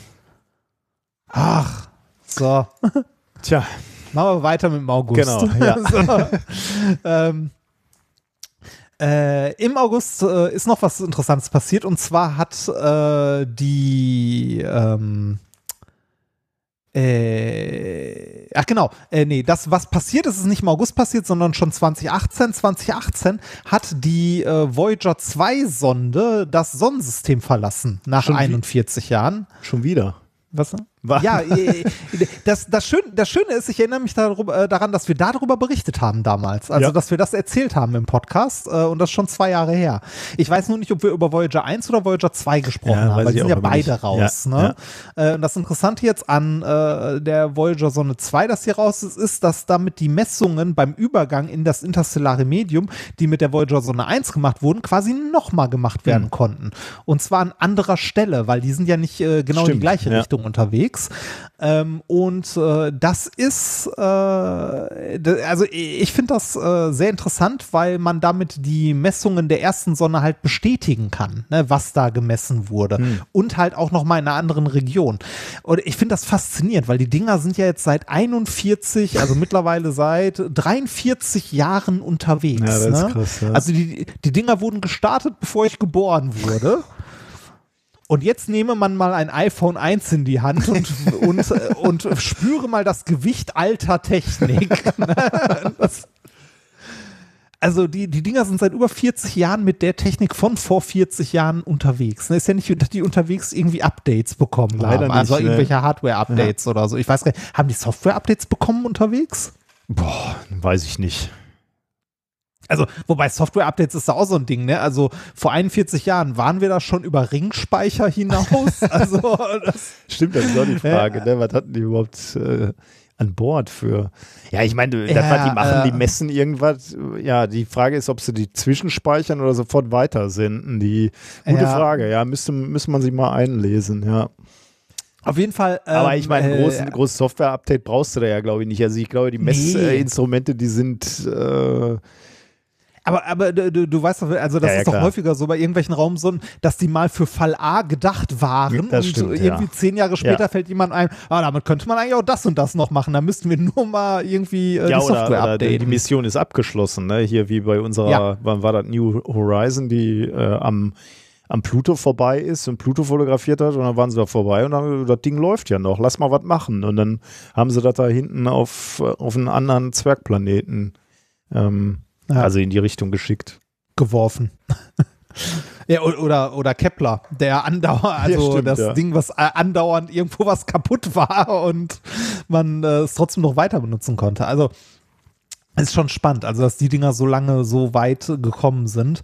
Ähm, wir hatten ja damals schon erzählt, dass die ähm, das Sonnensystem verlassen haben und das gar nicht so leicht ist zu sagen, wann das denn der Fall Ja, ist. Ne? ja. Also wo, wo hört denn das Sonnensystem auf?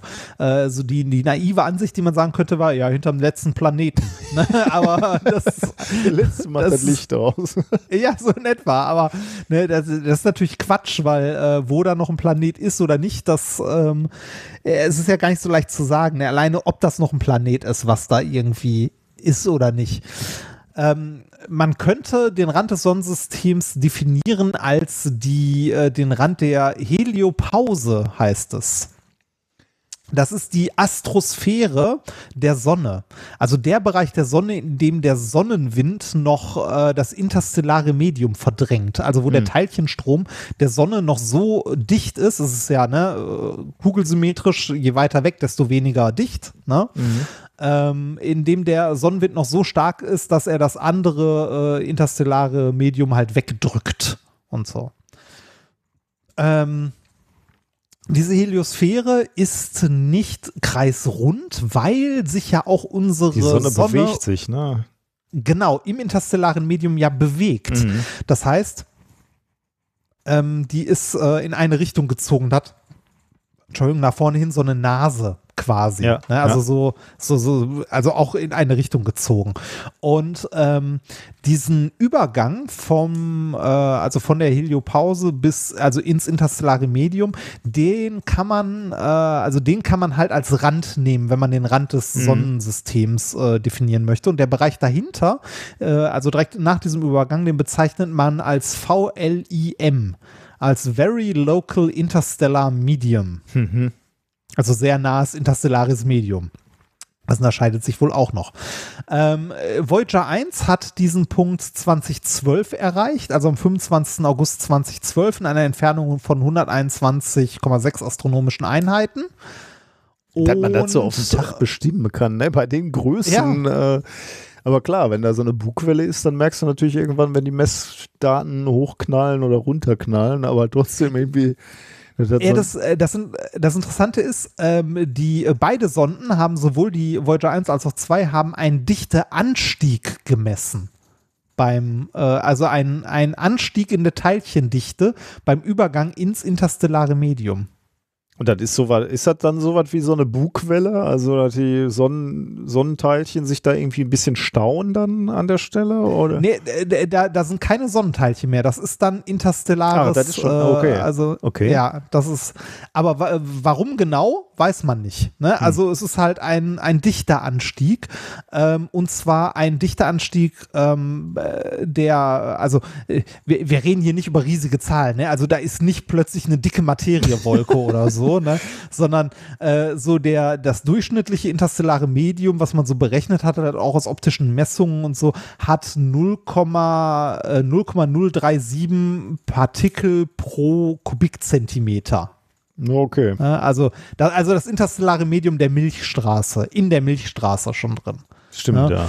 Ähm, und ähm, ungefähr 0,039 äh, Elektronen ähm, pro Kubikzentimeter ähm, hat man an der, äh, an der Grenze noch gemessen ne? und 20 astronomische Einheiten weiter, also 20 astronomische Einheiten hinter dem Übergang, also in diesem, äh, in diesem äh, Very Local Interstellar Medium, hatte man plötzlich eine, ähm, eine Anzahl von 0,13 Elektronen pro Kubikzentimeter, also schon eine äh, Verdreifachung ungefähr.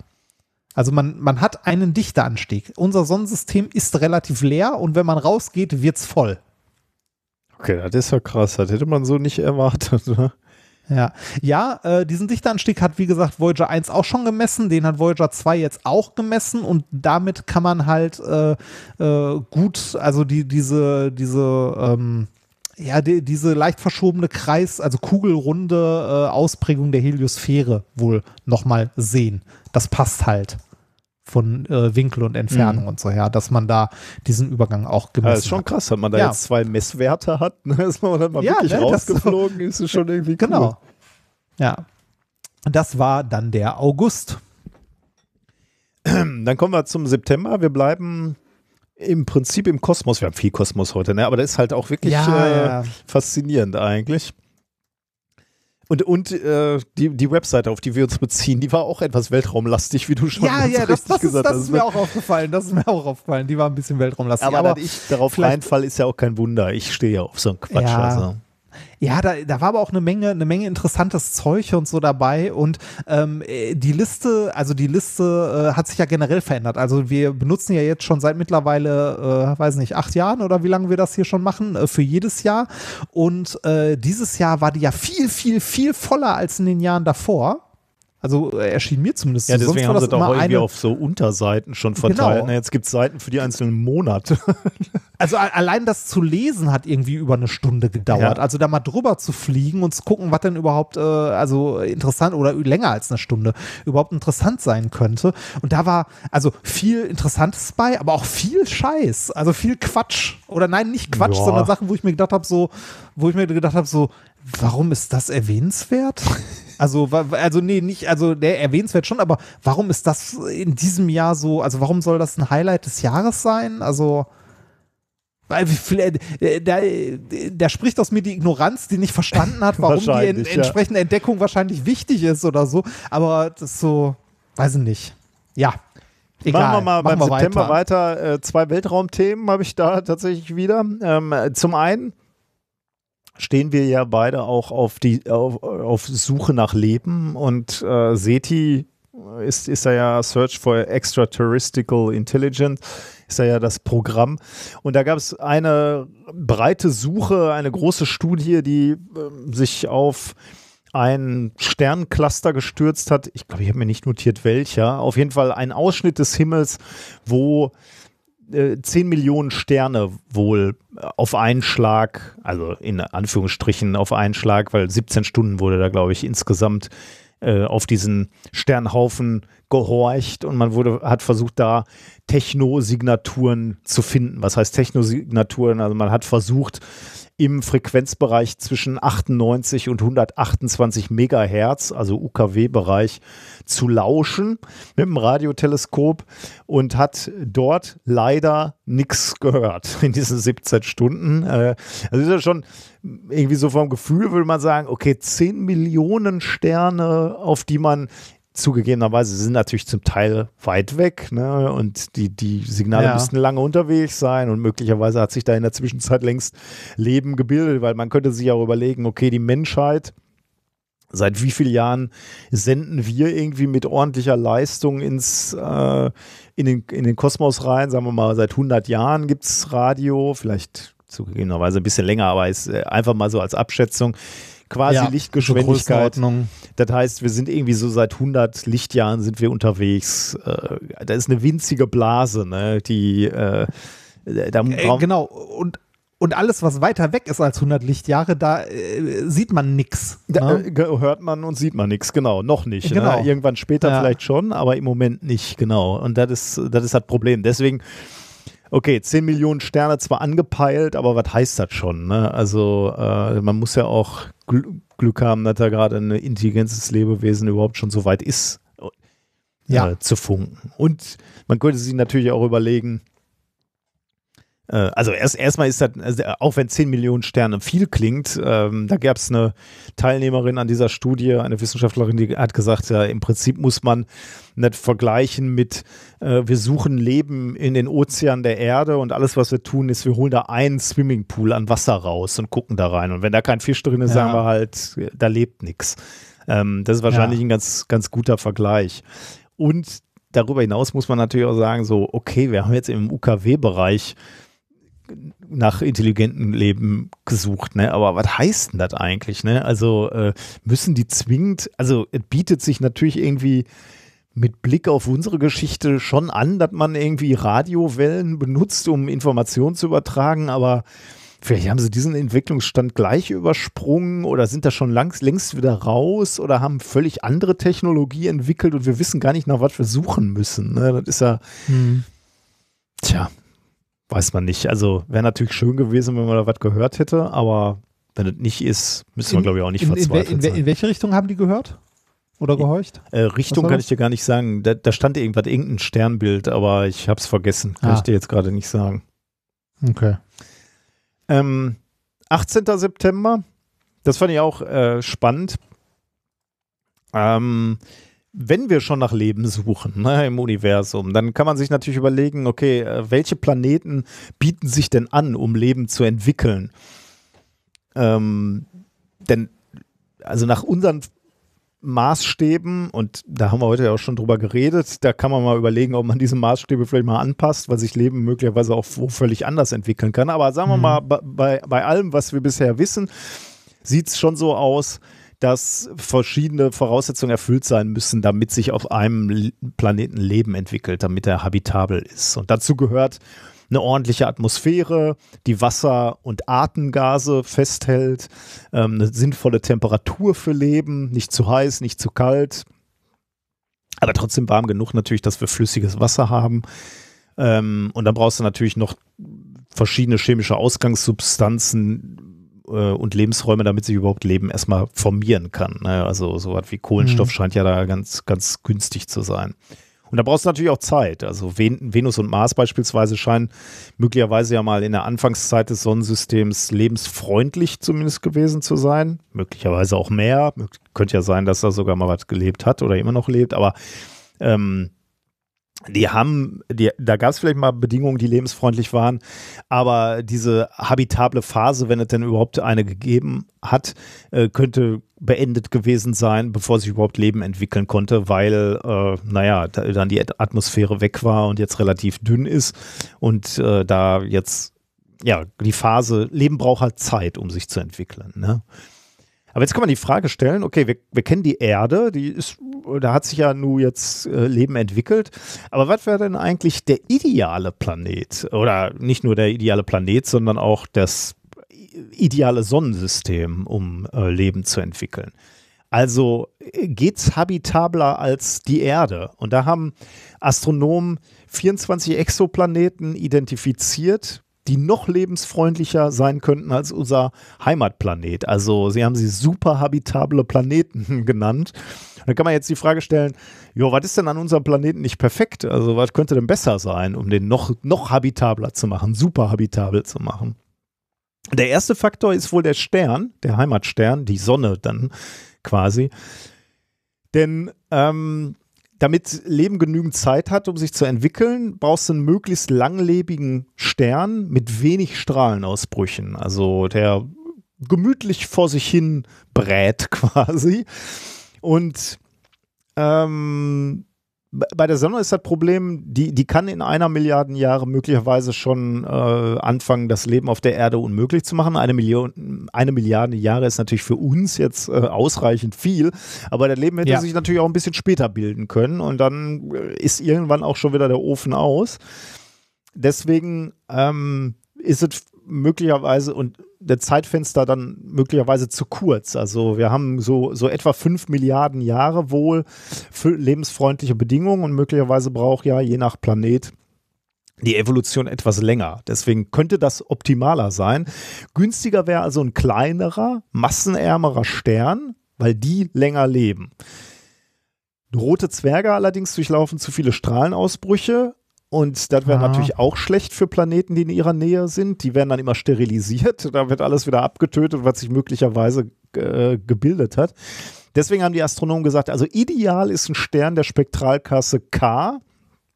Ähm, das sind so orange brennende, brennende leuchtende äh, Sterne. Die sind 1000 Grad kühler etwa als die, äh, die Sonne an ihrer Oberfläche und 20 Prozent etwas äh, etwa kleiner als unsere Sonne.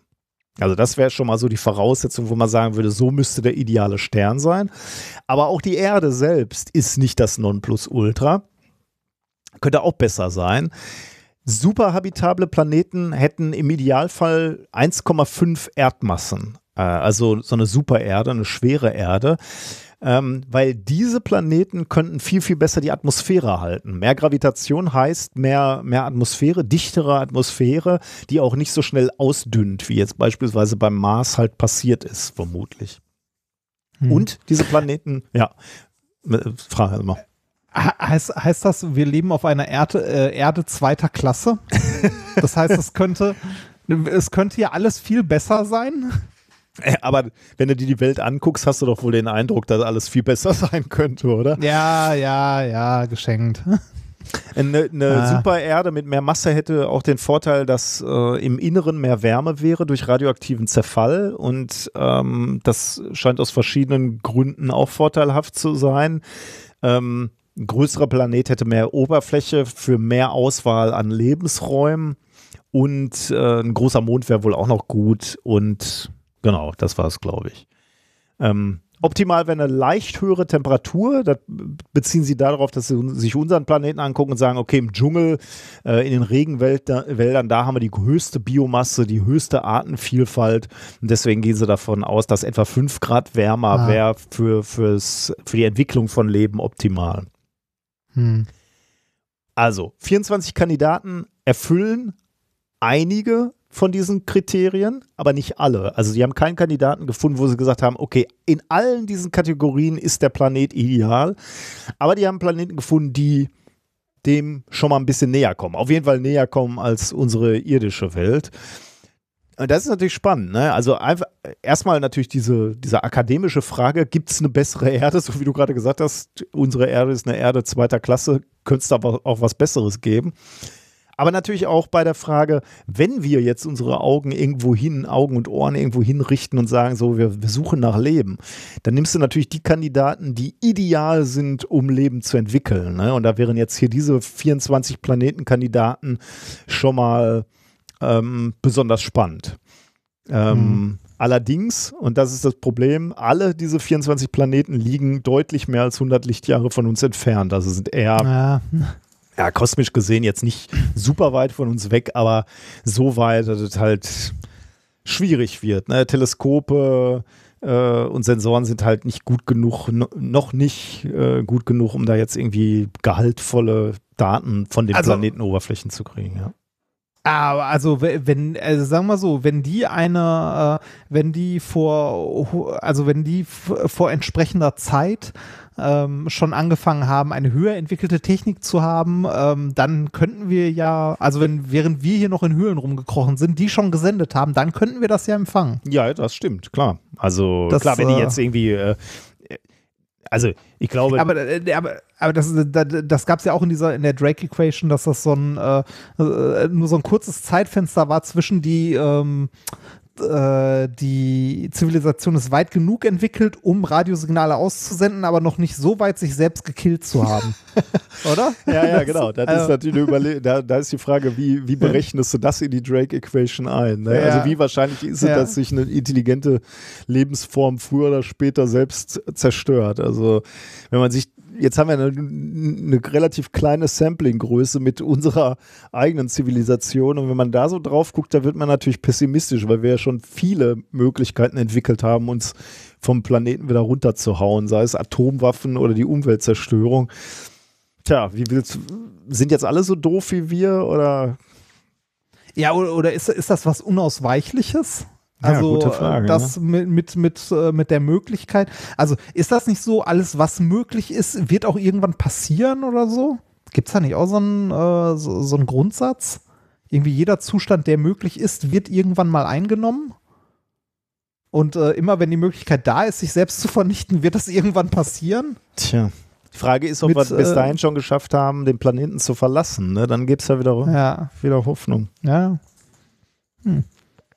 Okay, das war mein September, glaube ich. Ne? September, ja, September. Dann äh, starte ich mit dem Oktober. Ja. Das erste Thema, das erste Thema im Oktober ist ganz, ganz kurz.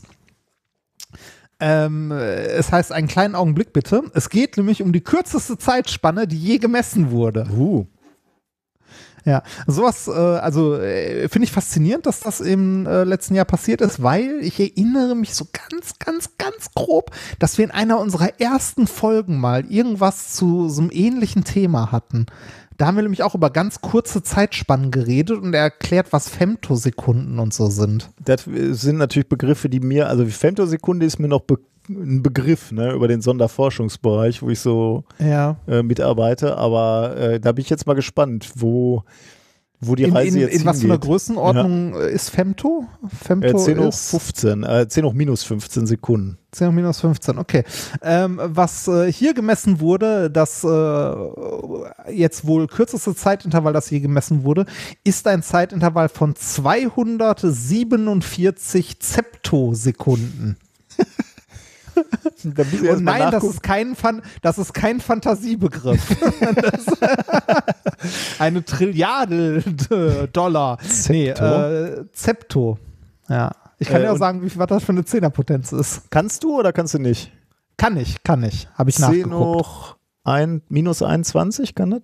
Ja, 10 hoch minus 21 Sekunden. Also sechs, Und- sechs Größenordnungen noch mehr als Femto. Also mit diesen Femto-Lasern ähm, arbeiten wir, im, oder ich jetzt nicht, aber im Sonderforschungsbereich arbeiten da äh, Gruppen. Und da muss man sich mal vor Augen führen, in einer Femtosekunde, ne, also 10 hoch minus 15 Sekunden, legt Licht eine Strecke von 0,3 Mikrometern zurück.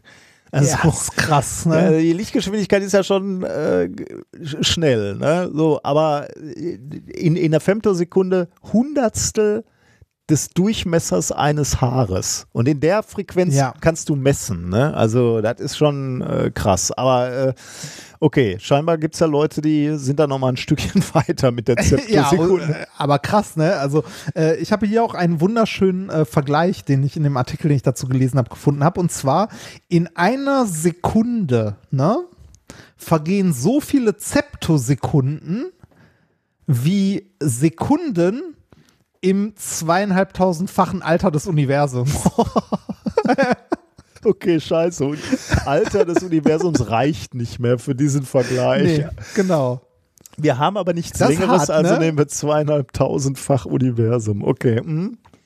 Ja, also der, das fand ich auch, also das ist nochmal so zu dem, zu dem, äh, was ich ganz am Anfang sagte, das sind einfach Größenordnungen, die, die sind, die sind jenseits fasslich, von ja. nicht mehr vorstellbar. Also, Ja. ne, die sind, äh, das ist, das, das geht einfach nicht mehr. Aber das ist halt dann wiederum Und, äh, auch wieder spannend. Ne? Wir sitzen hier mit unserer Wahrnehmung irgendwo dazwischen, äh, können aber uns in, die, in diese Richtung ausstrecken. Ne? Also wir können irgendwie Femtosekunden messen. Du wirst uns jetzt vielleicht gleich noch sagen, wie man überhaupt Septosekunden gemessen hat oder was auch immer sich erdacht hat. Aber in die andere Richtung, diese langen kosmischen äh, Maßstäbe kann man auch begreifen. Also fällt einem schwer, die zu begreifen, aber wir lernen Schritt für Schritt Dinge äh, über unseren Universum auf diesen kosmischen Ma- Maßstäben. Ist ja schon faszinierend, dass wir da so in der Mitte sitzen und in alle Richtungen groß, klein äh, weiter forschen. Ja, das, äh, ja, es ist also. Ich find's, äh, ich find's auch spannend und auch gerade sowas, also so, dass, äh, dass ja äh, wieder so eine Grenze der Wissenschaft, ne, eine Grenze des, dessen, was wir wahrnehmen, messen oder irgendwie, also wahrnehmen nicht mehr, aber messen können oder sehen können. Ähm, was wurde hier gemessen? Und zwar wurde hier gemessen die Zeit, die ein Photon braucht, um ein Wasserstoffmolekül zu passieren. Das ist auch mal eine wichtige Frage, die man mal klären Ja. muss. Ja, das, also, naja, sa Ja, sagen die wir wurde so, ne, gemessen? äh, Also hast du gesagt, die wurde oder? gemessen.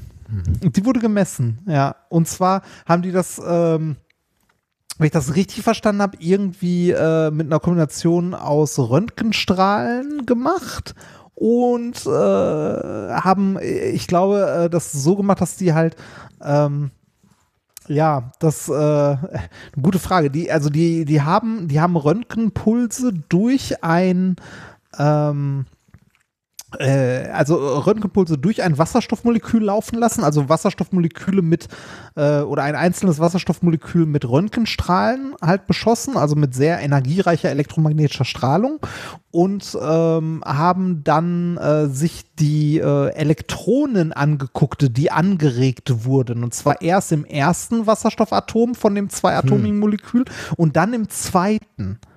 Ne? Also, und dadurch, dass die leicht zeitversetzt Oh, angeregt krass. wurden, ergibt sich in der Wellenfunktion von denen wohl eine Interferenz, also ein Interferenzmuster, das man messen kann. Und daraus halt eine, äh, also daraus eine zeitliche Differenz, wann die angeregt wurden, zurückrechnen kann. Unfasslich.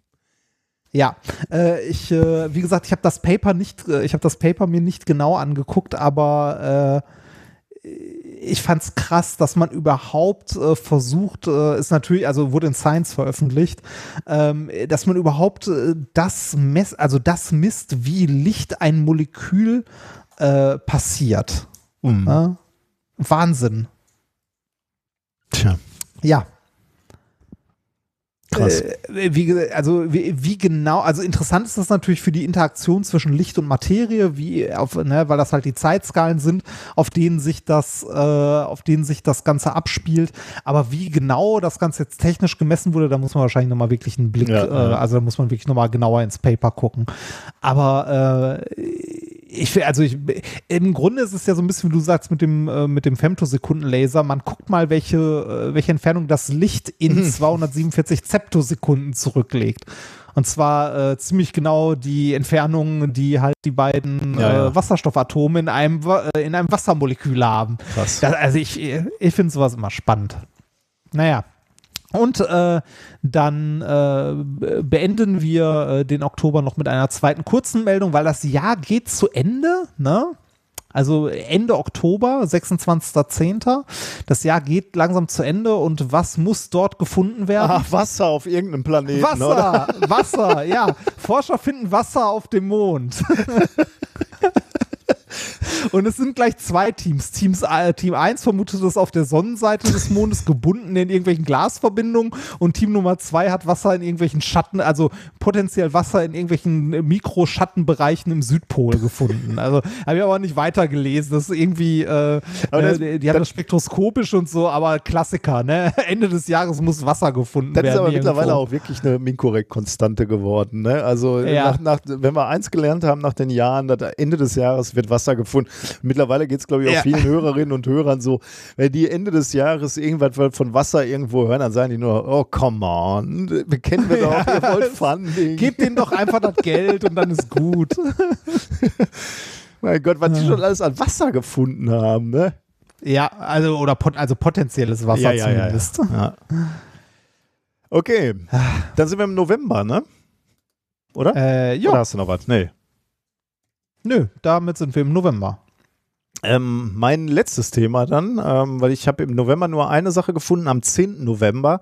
Äh, Glück auf Mikrobe. Es geht um Bergbau und es geht um Mikroben und es geht auch, um das Jahr zu Ende zu bringen, auch ein bisschen um Weltall.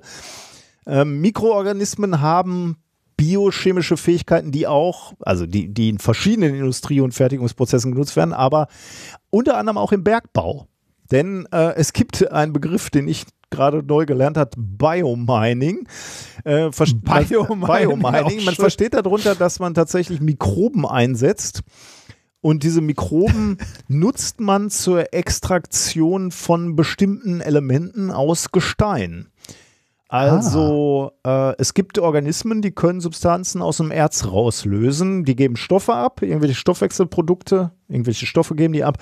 Und dadurch werden Metalle aus der gebundenen Form im Erz äh, überführt in wasserlösliche Salze. Und diese Salze kannst du dann relativ einfach aus dem Gestein rausspülen, beziehungsweise die, ähm, ich weiß gar nicht, ob die Mikroben das selbst machen oder ob man da was zufügen muss aus Lösungen, die, äh, ja, wahrscheinlich, ja, äh, keine Ahnung. Also jedenfalls diese Salze kriegst du da relativ gut raus aus dem Erz. Und äh, dann kannst du aus, dem, aus diesem rausgespülten Salz, kannst du die Substanzen ganz äh, ohne Probleme gewinnen. Ne? Wenn du das erstmal in der Flüssigphase hast, dann holst du die da eben äh, ganz einfach auch wieder raus, wenn die erstmal aus dem Erz oder aus dem Gestein raus sind. Ähm, das ist besonders wirtschaftlich interessant, wenn es um sogenannte Seltenerdmetalle geht. Also Lantanoide, Scandium, Yttrium, ähm, äh, wo man jetzt so als Normalsterblicher nicht sofort sagt, ah ja, äh, brauche ich dringend, aber tatsächlich braucht man halt doch, weil äh, das sind so Stoffe, die sind in Hochtechnologie-Anwendungen drin. Ähm, das liegt, also äh, in der Mikroelektronik brauchst du natürlich seltene Erden auch, aber Hochtechnologie braucht halt extrem ähm, in großen Mengen. Und deswegen ist halt die Frage, kann man irgendwie ähm, Mikroben einsetzen, um dieses Biomining eben zu, zu tun? Und die, äh, also die, die, die Frage, die man sich jetzt auch stellen könnte, wäre, ähm, da das ja schon gemacht wird auf, auf, dem, auf der Erde, wäre die Frage, äh, können wir die auch nutzen, wenn wir jetzt anfangen, irgendwie innerhalb von Raumfahrtprogrammen zu sagen, okay, wir wollen möglicherweise solche ähm, seltenen Erden, die wir auf Kometen finden oder auf dem Mond oder auf dem Mars, können wir die da mithilfe dieser äh, Mikroben abbauen und gewinnen? Ähm, du bist noch da, oder? Ich, ja, ja, ich, ich bin Ja. noch der, ich überlege gerade, ob man das, ob man das will. Also dann würde man ja Leben auf fremde Planeten bringen. Mhm. Also Die Frage Ja. habe ich mir auch gestellt. Äh, ich bin da noch, äh, dazu wird, wurde ja auch nichts gesagt. Aber die Frage habe ich mir lustigerweise auch, ich, ich glaube, dann musst du mit dem Himmelskörper abgeschlossen haben. Also das machst du nicht, wenn du jetzt sagst so, ähm, wir wollen jetzt, äh, weiß ich nicht, Also also, ja Mars schon, nicht äh, verunreinigen oder so. Ne? Dann, das ist also keine ist ja schon. Ist ja schon ein krasser Eingriff, ne? Ja, also, das würde ich ist auch so, sagen, ja. Ähm, ja, dann hast du abgeschlossen. Also dann bist du, dann bist du wirklich äh, beim Terraforming. Und zwar Ja. kontrolliert oder nicht kontrolliert, keine Ahnung. Wenn dann, dann hast du die Lebensmaschine angeschmissen. Nur wenn ich mir so Musk angucke, äh, der mal eben so ein paar zigtausend Satelliten startet in den Umlaufbahnen, wenn der erstmal auf dem Mars ist, dann macht er, wozu der Bock hat, glaube ich. Ja. Wir, wir haben ja neulich noch drüber diskutiert, äh, es wird gerade an, einem, an einer Verfassung für den Mars formuliert. Ja. ja. Also da, äh, Ja. da geht wahrscheinlich noch einiges. Und äh, da- das ist tatsächlich auch die Überlegung. Ne? Man, also es geht jetzt gar nicht so sehr darum, dass du diese Mikroben da ablässt und dann sagst, ähm, wir meinen, da, wir biominen da, sagen wir mal, Yttrium und holen das dann ab und bringen es zur Erde. Das ist viel zu kostspielig. Aber man könnte sich halt überlegen, ob man diese Materialien dann halt vor Ort weiterverarbeitet ne? und, und dann halt wirklich Mhm. für Leute, die dann auf dem Planeten sind und da eine Basis errichten, die halt Materialien gewinnen mithilfe dieser Mikroben, um, äh, um Baumaterial zu haben oder äh, Materialien zu haben, mit denen sie Technologie weiterentwickeln können. Ähm, die Frage, also wo- worum es jetzt eigentlich geht, ist, ähm, die, äh, die, die Frage, dem, dem, dem, dem man hier nachgehen wollte, war, funktionieren die, äh, diese ähm, Mikroben eigentlich noch bei unterschiedlichen gravitativen Bedingungen, weil äh, es ist wohl klar, dass manche Bakterien, manche Mikroben äh, unter anderen Schwerkraftbedingungen gar nicht mehr so arbeiten, wie man es wünscht oder wie, wie diese Mikroben es auch wünschen. Und deswegen wollte man mal gucken, ähm, was die machen, wenn die beispielsweise in der Schwerelosigkeit sind oder bei dem ähm, bei den gravitativen Bedingungen vom Mars zum Beispiel. Und deswegen gab es ein Experiment im Rahmen des BioRock-Projekts, wo Astronauten auf der ISS Versuche durchgeführt haben, wie drei unterschiedliche Bakterienarten bei Schwerelosigkeit und bei simulierter Maßbedingungen biominen. Ähm, da haben sie irgendwie Basalt genommen, haben da die Mikroben drauf gesetzt und haben dann angeguckt, wie gut oder wie schlecht da ähm, Materialien raus gemeint, äh, äh, gemint werden. Ähm, Basalt haben sie wohl genommen, weil Basalt ein typisches Material ist, was du auch auf dem Mond und auf dem Mars findest. Und dann haben sie nach 21 Tagen die Flüssigkeiten untersucht und geguckt, ähm, ob da seltene Erdmetalle äh, aus dem Basalt äh, ausgelöst worden sind. Und dann haben sie festgestellt, dass zwei Mikroben oder Bakterien versagt haben und nur ein Bakterium hat den Job gut gemacht, nämlich Spingo, Spingomonas desicabilis. Ähm, die, dieses Bakterium Kennt kam- man ja. ja, okay, kennen wir alle. Dieses Bakterium kam wohl mit den Schwerkraftbedingungen ziemlich gut zurecht, also mit der Schwerelosigkeit auch und hat da ähm, wie zuvor auf der Erde auch seltene Erdmetalle ausgelöst. Ähm, ja, genau. Also das äh, würde theoretisch funktionieren. Und jetzt ist genau die Frage, die du gestellt hast, würde ich mir jetzt auch stellen. Ne? Wollen wir das denn überhaupt? Also es gibt wohl schon Ziele, die man auch für, für solche Projekte äh, identifiziert hat. Äh, auf dem Mond beispielsweise gibt es die Oceanus Procellarum-Region. Da scheinen wohl irgendwie, ich weiß nicht, gemessen, vermutet, äh, gibt es da wohl seltene Erden in, der, in, der, in, in dem Boden. Und da könnte man anfangen mit dem Biomining auf dem Mond. Spannend. Bin mal Das- gespannt, was das- die das, äh, nächsten Jahre. Ja, mal, mal gucken, was davon wirklich noch realisiert wird, ne? Das, also, oder wa- was man irgendwann wirklich mal macht. Ob sie, also ob das wirtschaftlich, äh, also ob das auch wirtschaftlich sich lohnt.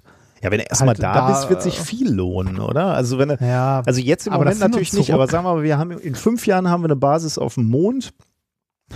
Da fangen die in zehn Jahren an, das Ding äh, mit Robotern Ja. auseinander zu buddeln. ja, ja, vielleicht hast du recht. Vielleicht, äh, ja, vielleicht dann, um dort als, also um dort äh, halt Rohstoffe zu gewinnen und dort direkt weiter zu Ja, ja, verarbeiten klar. und weiter Ja. zu reisen. Ja. Also ja, ja, vielleicht, vielleicht. Wir gucken, wir werden es beobachten. Wir Ja. machen ja noch ein paar Jahre hier. Ja, hoffe ich doch.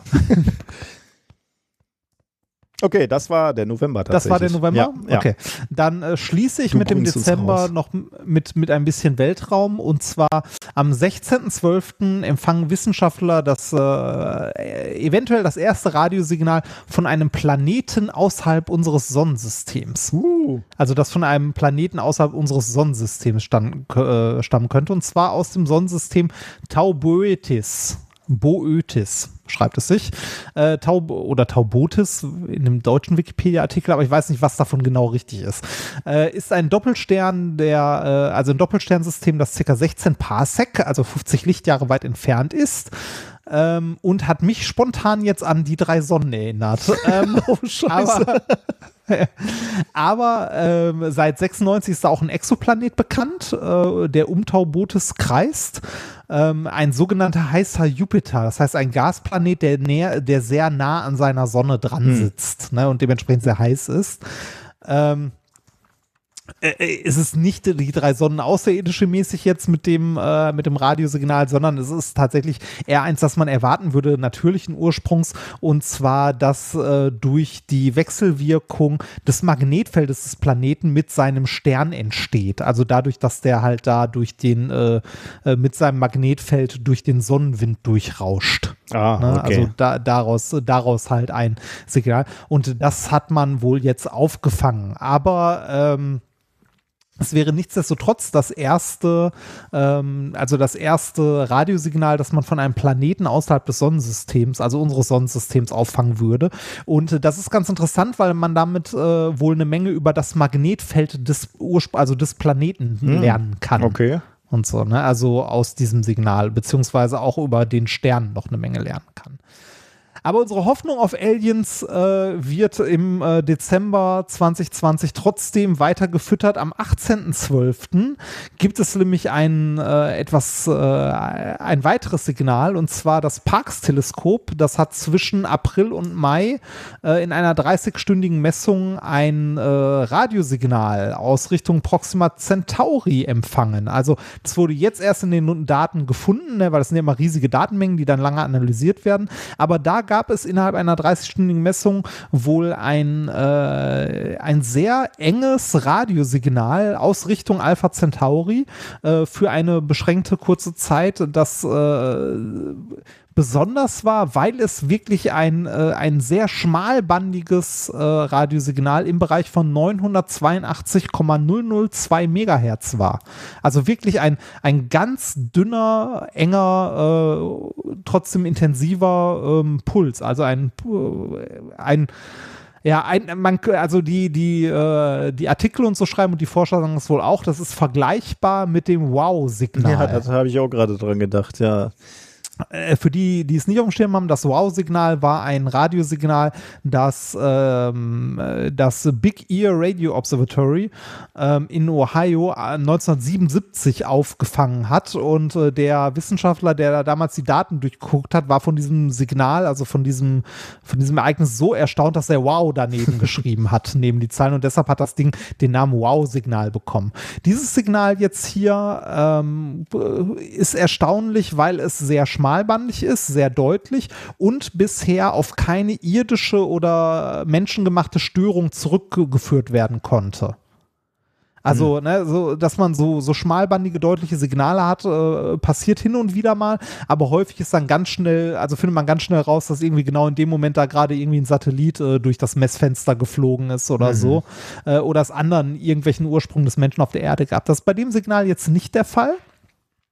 Und damit ist es äh, im Rahmen des Breakthrough Listen Projects, das ist ein Projekt, das ähm, äh, von einem Milliardär irgendwie gesponsert wurde und an, äh, also und als Ziel hat, Beobachtungszeit an Teleskopen einzukaufen, um nach, unter, äh, um nach außerirdischem Leben zu suchen. Und ähm, äh, man, man weiß noch nicht, vielleicht ist das Ganze auch einfach irgendeinen natürlichen Ursprung, vielleicht sind es außerirdische, aber auf jeden Fall ein, ähm, ja, ein bemerkenswertes Signal, das erste richtig bemerkenswerte seit den 70ern und dazu gibt es noch keine Veröffentlichung, aber da sollte es jetzt Anfang, ein, also Anfang 2021 ein Paper zu geben zum sogenannten BLC1, das Breakthrough Listen Candidate 1 Signal. Hm. Vergleichbar, wie gesagt, mit dem Wow-Signal. Jetzt könnten die Leute gucken, ob die weitere Messzeit in diese Richtung investieren und mal gucken, ob das äh, Signal wieder erscheint, also Hm. reproduzierbar ist. Weil das Wow-Signal war ja eine einmalige Nummer. Ja. Ja, das wäre natürlich so eins meiner allergrößten Wünsche. Ne? Also ich finde auch spannend, äh, also Mondbasis oder äh, Marslandung, Mars, ja. äh, alles Hammer, aber irgendwie noch Ja. so, ja, das ist so noch unser eigenes Streben und das wird auf jeden Fall passieren.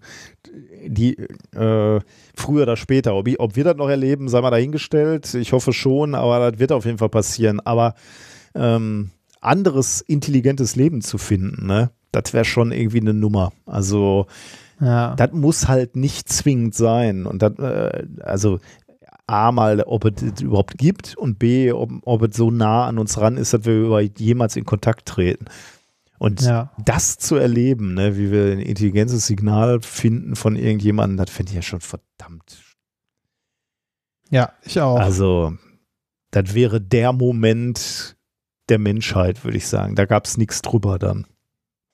Ja, ja, ja, auf jeden Fall. Also äh, anderes intelligentes Leben irgendwie äh, äh, da, ne, der auch was auch was das für Religionen und für die Gesellschaft bedeuten würde, ne? Und auch die Überleben, was machst du dann? Also sagen wir mal, du kriegst jetzt so, ein- so ein Signal und dann da schreibt er, hallo, ja, wir sind hier so eine Zivilisation in der Nachbarschaft. Was machst du denn dann? Fängst du dann, Ja. antwortet man oder hält man lieber mal die Klappe? Ja, genau, gute Frage, ne? Und äh, dann ist auch die Frage, äh, kommen, also äh, flammen dann so, äh, so nationale Konflikte wieder auf, ne? So, wer meldet sich als erstes oder wir beschließen, wir halten die Klappe, aber jemand hält sich nicht dran oder so? Ja, ja. Also das müsste ja auf jeden Fall äh, breit gesellschaftlich diskutiert werden, was du da machst, ne? Ob du Ja. dich da meldest, ob du da antwortest oder nicht. Und wenn er antwortest, ob F- Sicherheitsvorkehrungen triffst, also führt das zu einem Wettrüsten, keine Ahnung, also Ja. Ja, ist äh, gute Frage. Tja, gut. Dann sind wir durch mit dem Jahr, oder? Haben wir Damit sind wir durch. Damit können wir 2020 begraben. ähm, Im Archiv. Ab ins Archiv. Genau, ab ins Archiv.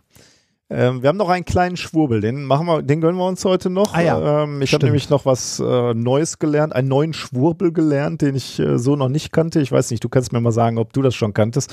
Das hat uns Detmar geschickt.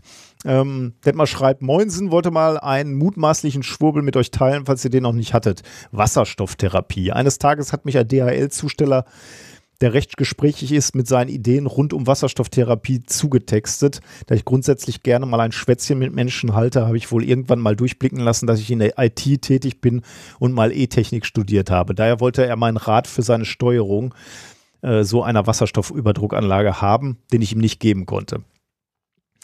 Also, worum geht's, lieber Padawan? Es geht ähm, das ist eigentlich wieder ein perfektes Beispiel, wie die Schwurbler arbeiten. Sie greifen sich nämlich irgendwas raus aus der Wissenschaft und nutzen es dann zu ihren Gunsten, aber natürlich völlig unwissenschaftlich. Also, pass auf, die Argumentation geht so. Molekularer Wasserstoff, ne, geht ja gerne Bindung ein. Unter anderem geht molekularer Wasserstoff gerne Bindung mit Sauerstoff ein. Das würdest du schon mal bestätigen, oder? Ich, ich überlege, äh, also, also H2-Moleküle. Genau, zum Beispiel. Binden Ja, also Wasserstoff an, äh, ist reaktiv einfach. Molekularer Wasserstoff okay. bindet sich. Du findest halt molekularen Wasserstoff äh, wenig so, weil er sich einfach sofort bindet mit allem Ja, Möglichen, was ja, ja, rum, rumfliegt. ja, Nicht ja. nur auch, Ja. auch Kohlenstoff möglicherweise, aber halt auch Sauerstoff. Ja. Und, und das ist die Aussage, daher ist molekularer Wasserstoff das, de- das perfekte Antioxidant für unseren menschlichen Körper. Ähm, deswegen reichert man Trinkwasser beispielsweise mit Wasserstoff an oder man inhaliert Wasserstoff oder manche bauen sich auch irgendwelche total abgefahrenen Druckkammern, in die die sich reinsetzen, wo Luftgemische mit hohem Wasserstoffanteil drin sind. Was? Ähm, und da pennen die drin und so. Ähm, oder, oder sind da eine gewisse Zeit so als Wellnessurlaub für, äh, für ein paar Stunden drin. Ähm, und das, das Besondere ist halt, dass es erstmal, äh, äh, also physikalisch bzw. chemisch erstmal relativ plausibel erscheinen. Ne? Also genau mit dieser Begründung, Ja. ähm, dass Wasserstoff halt in jede Zelle eindringt und da etwas bewirken kann. Äh, aber das ist wirklich gut. Also ich habe mal eine Webseite dazu rausgesucht, grüneperlen.com heißt das. Und die erklären auch, warum antioxidatives, aktives Wasserstoffwasser gut ist, wenn du das trinkst. Ich zitiere mal von dieser Webseite. Und das ist wieder ein Parforce-Ritt. Ähm, also argumentativ großartig, wie da irgendwelche Behauptungen aneinandergereiht werden. Und du kannst gar nicht mehr so genau äh, sehen, wann, wann verlassen die eigentlich den Pfad der Wahrheit. Beziehungsweise Ja. die Behauptungen an sich funktionieren, aber das ist eigentlich keine logische Argumentationskette. Also es geht so los. 70 Prozent unseres Körpers bestehen aus Wasser, okay. Das Gehirn zu 90 Prozent, okay. Jedes Organ benötigt ausreichend zellgängiges Wasser, um zu reagieren. 80 Prozent aller Erkrankungen haben als Ursache Übersäuerung. Da, ich bin Physiker, ich weiß es nicht, aber 80 Prozent aller Erkrankungen Übersäuerung? Hm, keine Ahnung. Also sicherlich ist Übersäuerung nicht so gut, das kann man sicherlich festhalten, aber 80 Prozent aller Erkrankungen halte ich für eine steile These. Weiter geht's. Übersäuerung entsteht durch oxidativen Stress, auch beim Sport, denn es wird Sauerstoff verbrannt.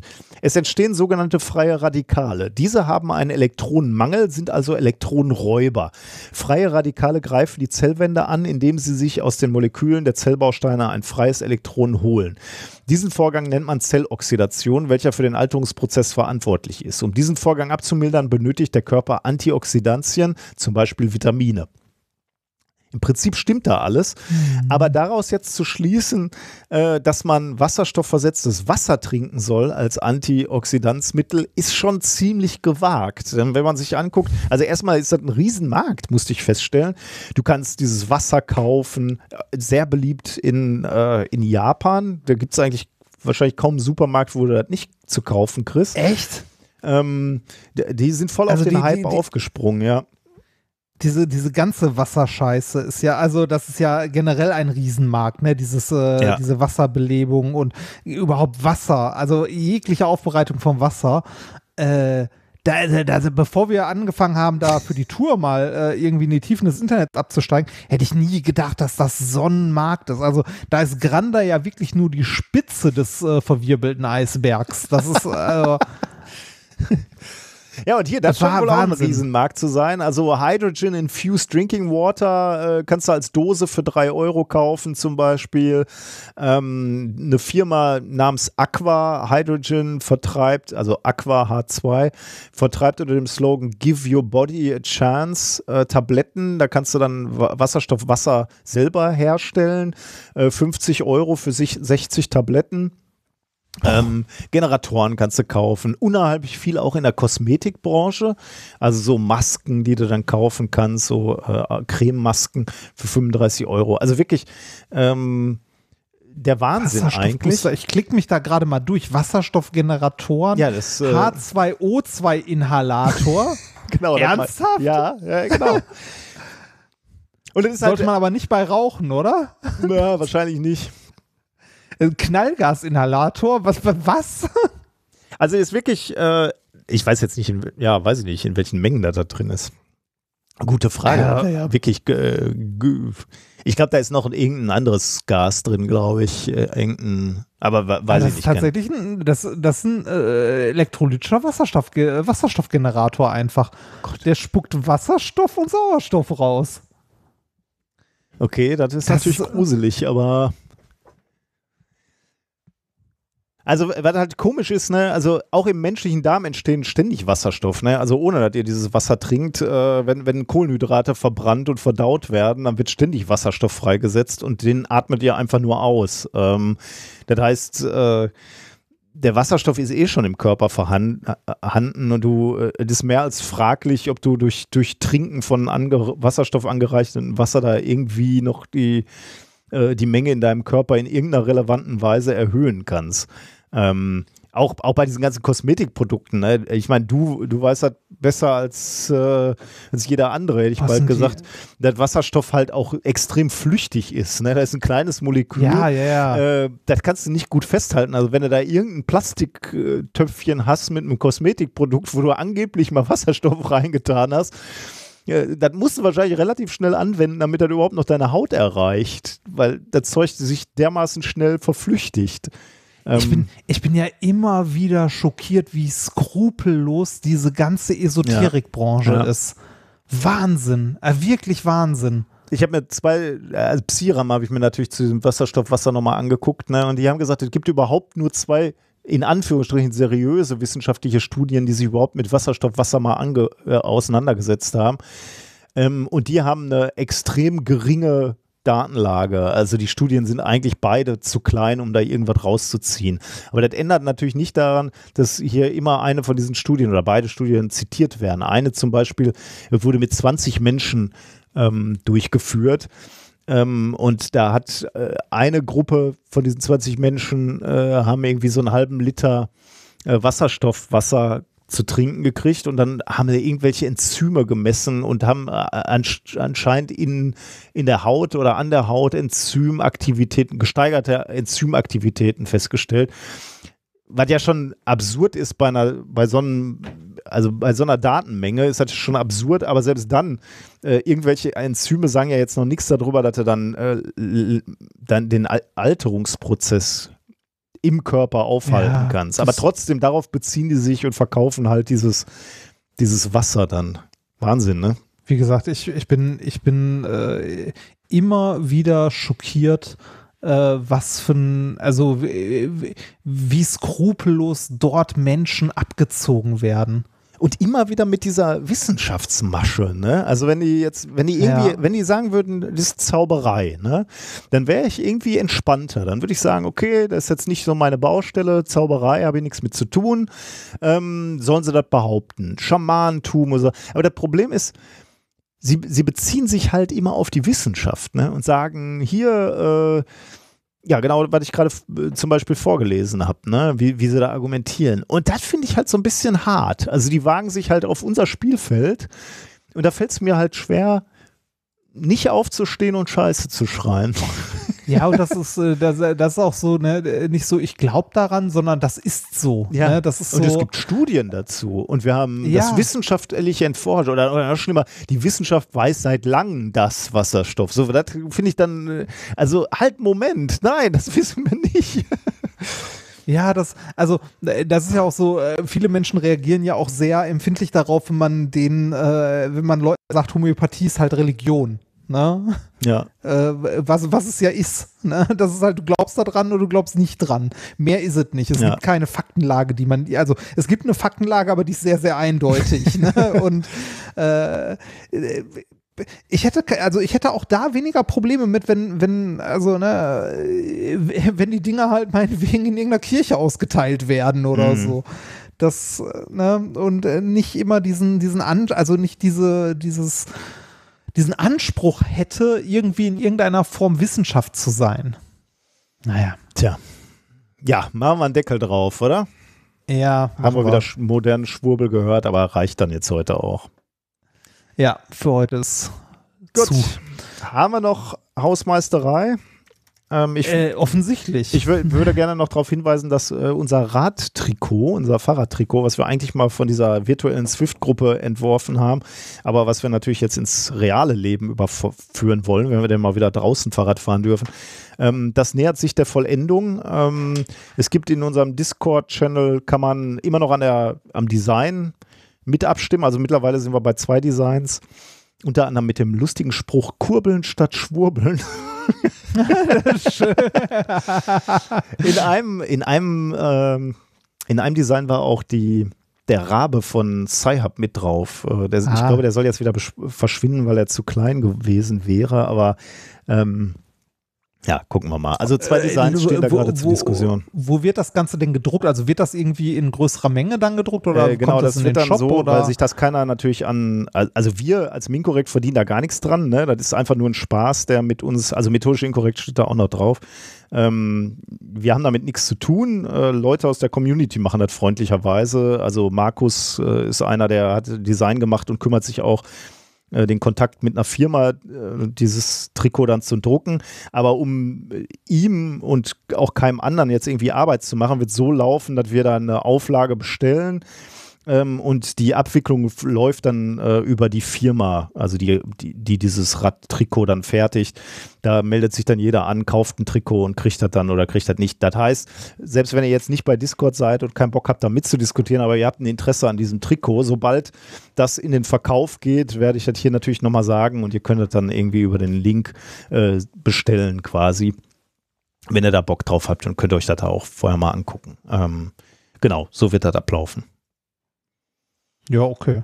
Das heißt, man, man kann sich noch beteiligen, wenn man möchte und auch eins bekommen? Du kannst eins durch, bekommen oder? und du kannst äh, auch einfach nur mal gucken und wenn er, wenn er mitdiskutieren willst, kannst du auch noch die nächsten zwei Wochen oder ich weiß nicht, wie lange die Diskussion oder Abstimmung jetzt läuft, auf dem Discord dir das auch noch angucken und da abstimmen. Aber ja, genau.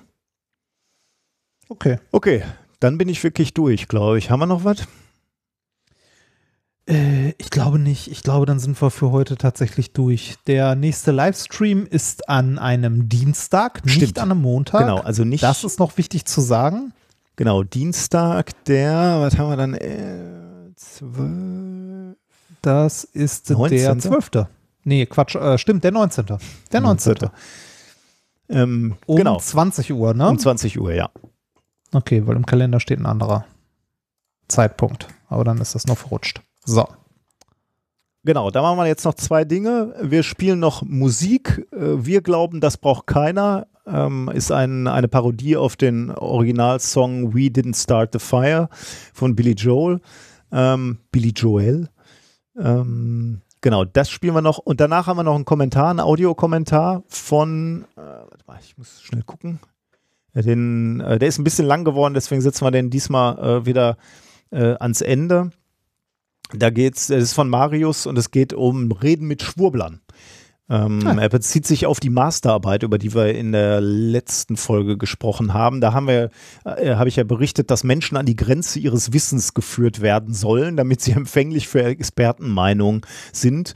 Ähm, ja, und da hat Marius uns einen Audiokommentar geschickt, der, wie Schön. gesagt, ein bisschen lang ist, deswegen setzen wir ihn ans Ende, aber der ist interessant und deswegen hört euch Marius auch noch an. Das war methodisch inkorrekt, Folge 182, der Jahresrückblick 2020 vom 12.01.2021. Puh, das war ein Stück Arbeit, aber es hat viel Spaß gemacht. Ja, ist äh, wieder lang geworden, oder? Ja, wir sind über vier Stunden, vier Stunden, zehn, zwölf, äh, mit Audiokommentar sind wir bei vier Stunden 15. Ja, aber das für den Jahresrückblick ja quasi kurz. Das stimmt, genau. Okay, mein lieber Padawan, mach's gut. Bis, Bis dann. in einer Woche oder bis zwei Wochen. Bis dann, tschüss.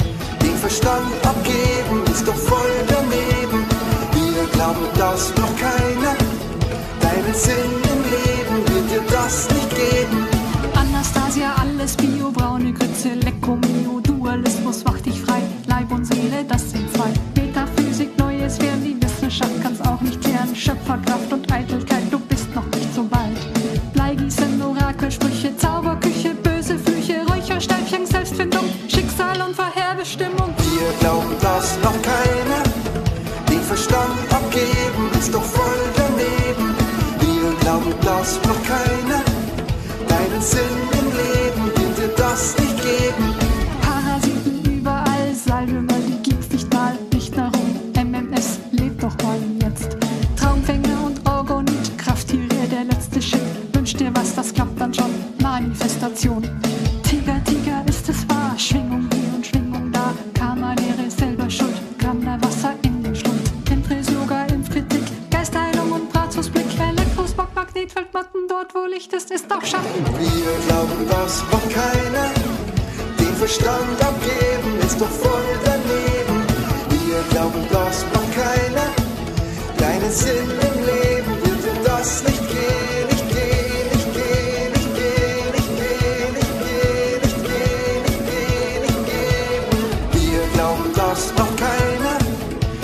Verstand abgeben, ist doch voll daneben.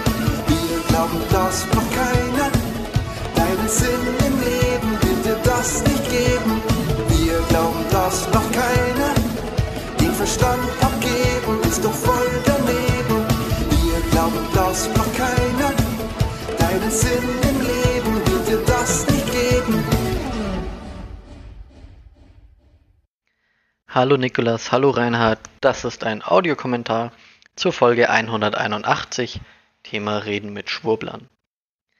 Ich bin der Marius und beschäftige mich im beruflichen Kontext mit der Frage, wie spreche ich mit Rechtsextremisten und ich denke, da lassen sich eine, einige Parallelen ziehen zu der Frage, wie spreche ich mit Schwurblern, mit Corona-LeugnerInnen, mit KlimawandellleugnerInnen und ähnlichen Personen, sage ich jetzt einfach mal. Gleich vorweg, ein Problem ist natürlich, dass es nicht die eine Antwort, nicht die eine Frage, nicht die eine Herankommunikationsmethode gibt, mit der ich jemanden von meiner Meinung überzeugen kann. Also es gibt eben verschiedene Faktoren, die ich bedenken, beachten sollte und je nachdem kann ich eben mein eigenes Verhalten ein bisschen anpassen. Die Frage ist auch, welches Ziel habe ich überhaupt? Also was möchte ich bei der anderen Person erreichen? Und da muss ich mir auch realistische Ziele setzen und eben schauen, kann ich die andere Person überhaupt von meiner Meinung überzeugen?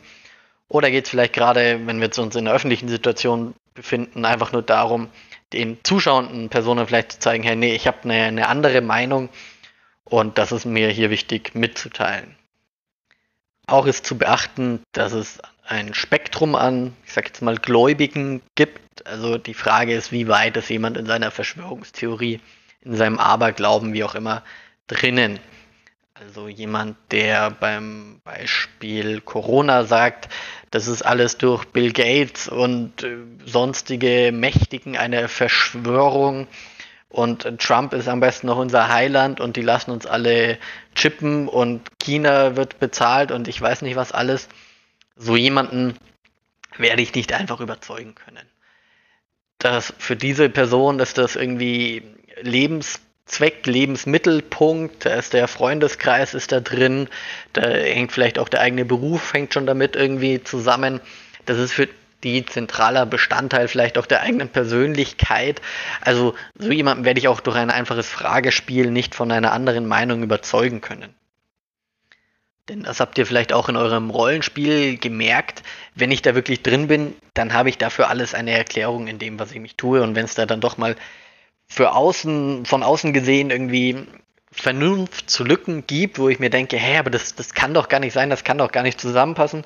Ja, das denke ich mir, aber für die Person, die das glaubt, für die macht das halt Sinn, die glaubt das. Diese Fragemethode kann eben sehr gut funktionieren bei Menschen, die gerade erst mit so einem Verschwörungsmythos irgendwie liebäugeln und sagen, oh, ich habe da mal was gelesen, ich habe da mal was gesehen, gehört, wie auch immer. Und jetzt denke ich darüber nach, ob da nicht was dran sein könnte. Und wenn ich zu so einer Person am besten auch schon eine gute Beziehung habe, bedeutet die Person vertraut mir, dann kann ich danach fragen, ne, aber meinst du denn, das kann wirklich sein, dass wir da gechippt werden und wie soll das denn funktionieren und so weiter und so fort. an dem Punkt habt ihr auch meiner Meinung nach die Masterarbeit etwas falsch verstanden, beziehungsweise habe ich sie anders interpretiert. Ich habe sie zwar auch nicht komplett gelesen, aber sie spricht ja eben davon, dass Menschen empfänglicher für ExpertInnen werden, wenn man sie vorher durch Fachwissen oder durch eigene Erklärungsversuche verunsichert.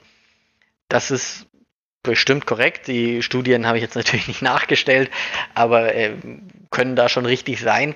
Damit werde ich aber eben eher die Menschen verunsichern, die gerade erst mit, mit so einem Aberglauben liebäugeln, also die dann eben gerade überlegen, ah, aber könnte da nicht was dran sein und ist das denn wirklich alles so einfach und wenn ich mich dann in Ruhe mit so einer Person hinsetze und sage, ja, aber wie, wie meinst du das denn und erklär das doch mal, was glaubst du ist da dahinter?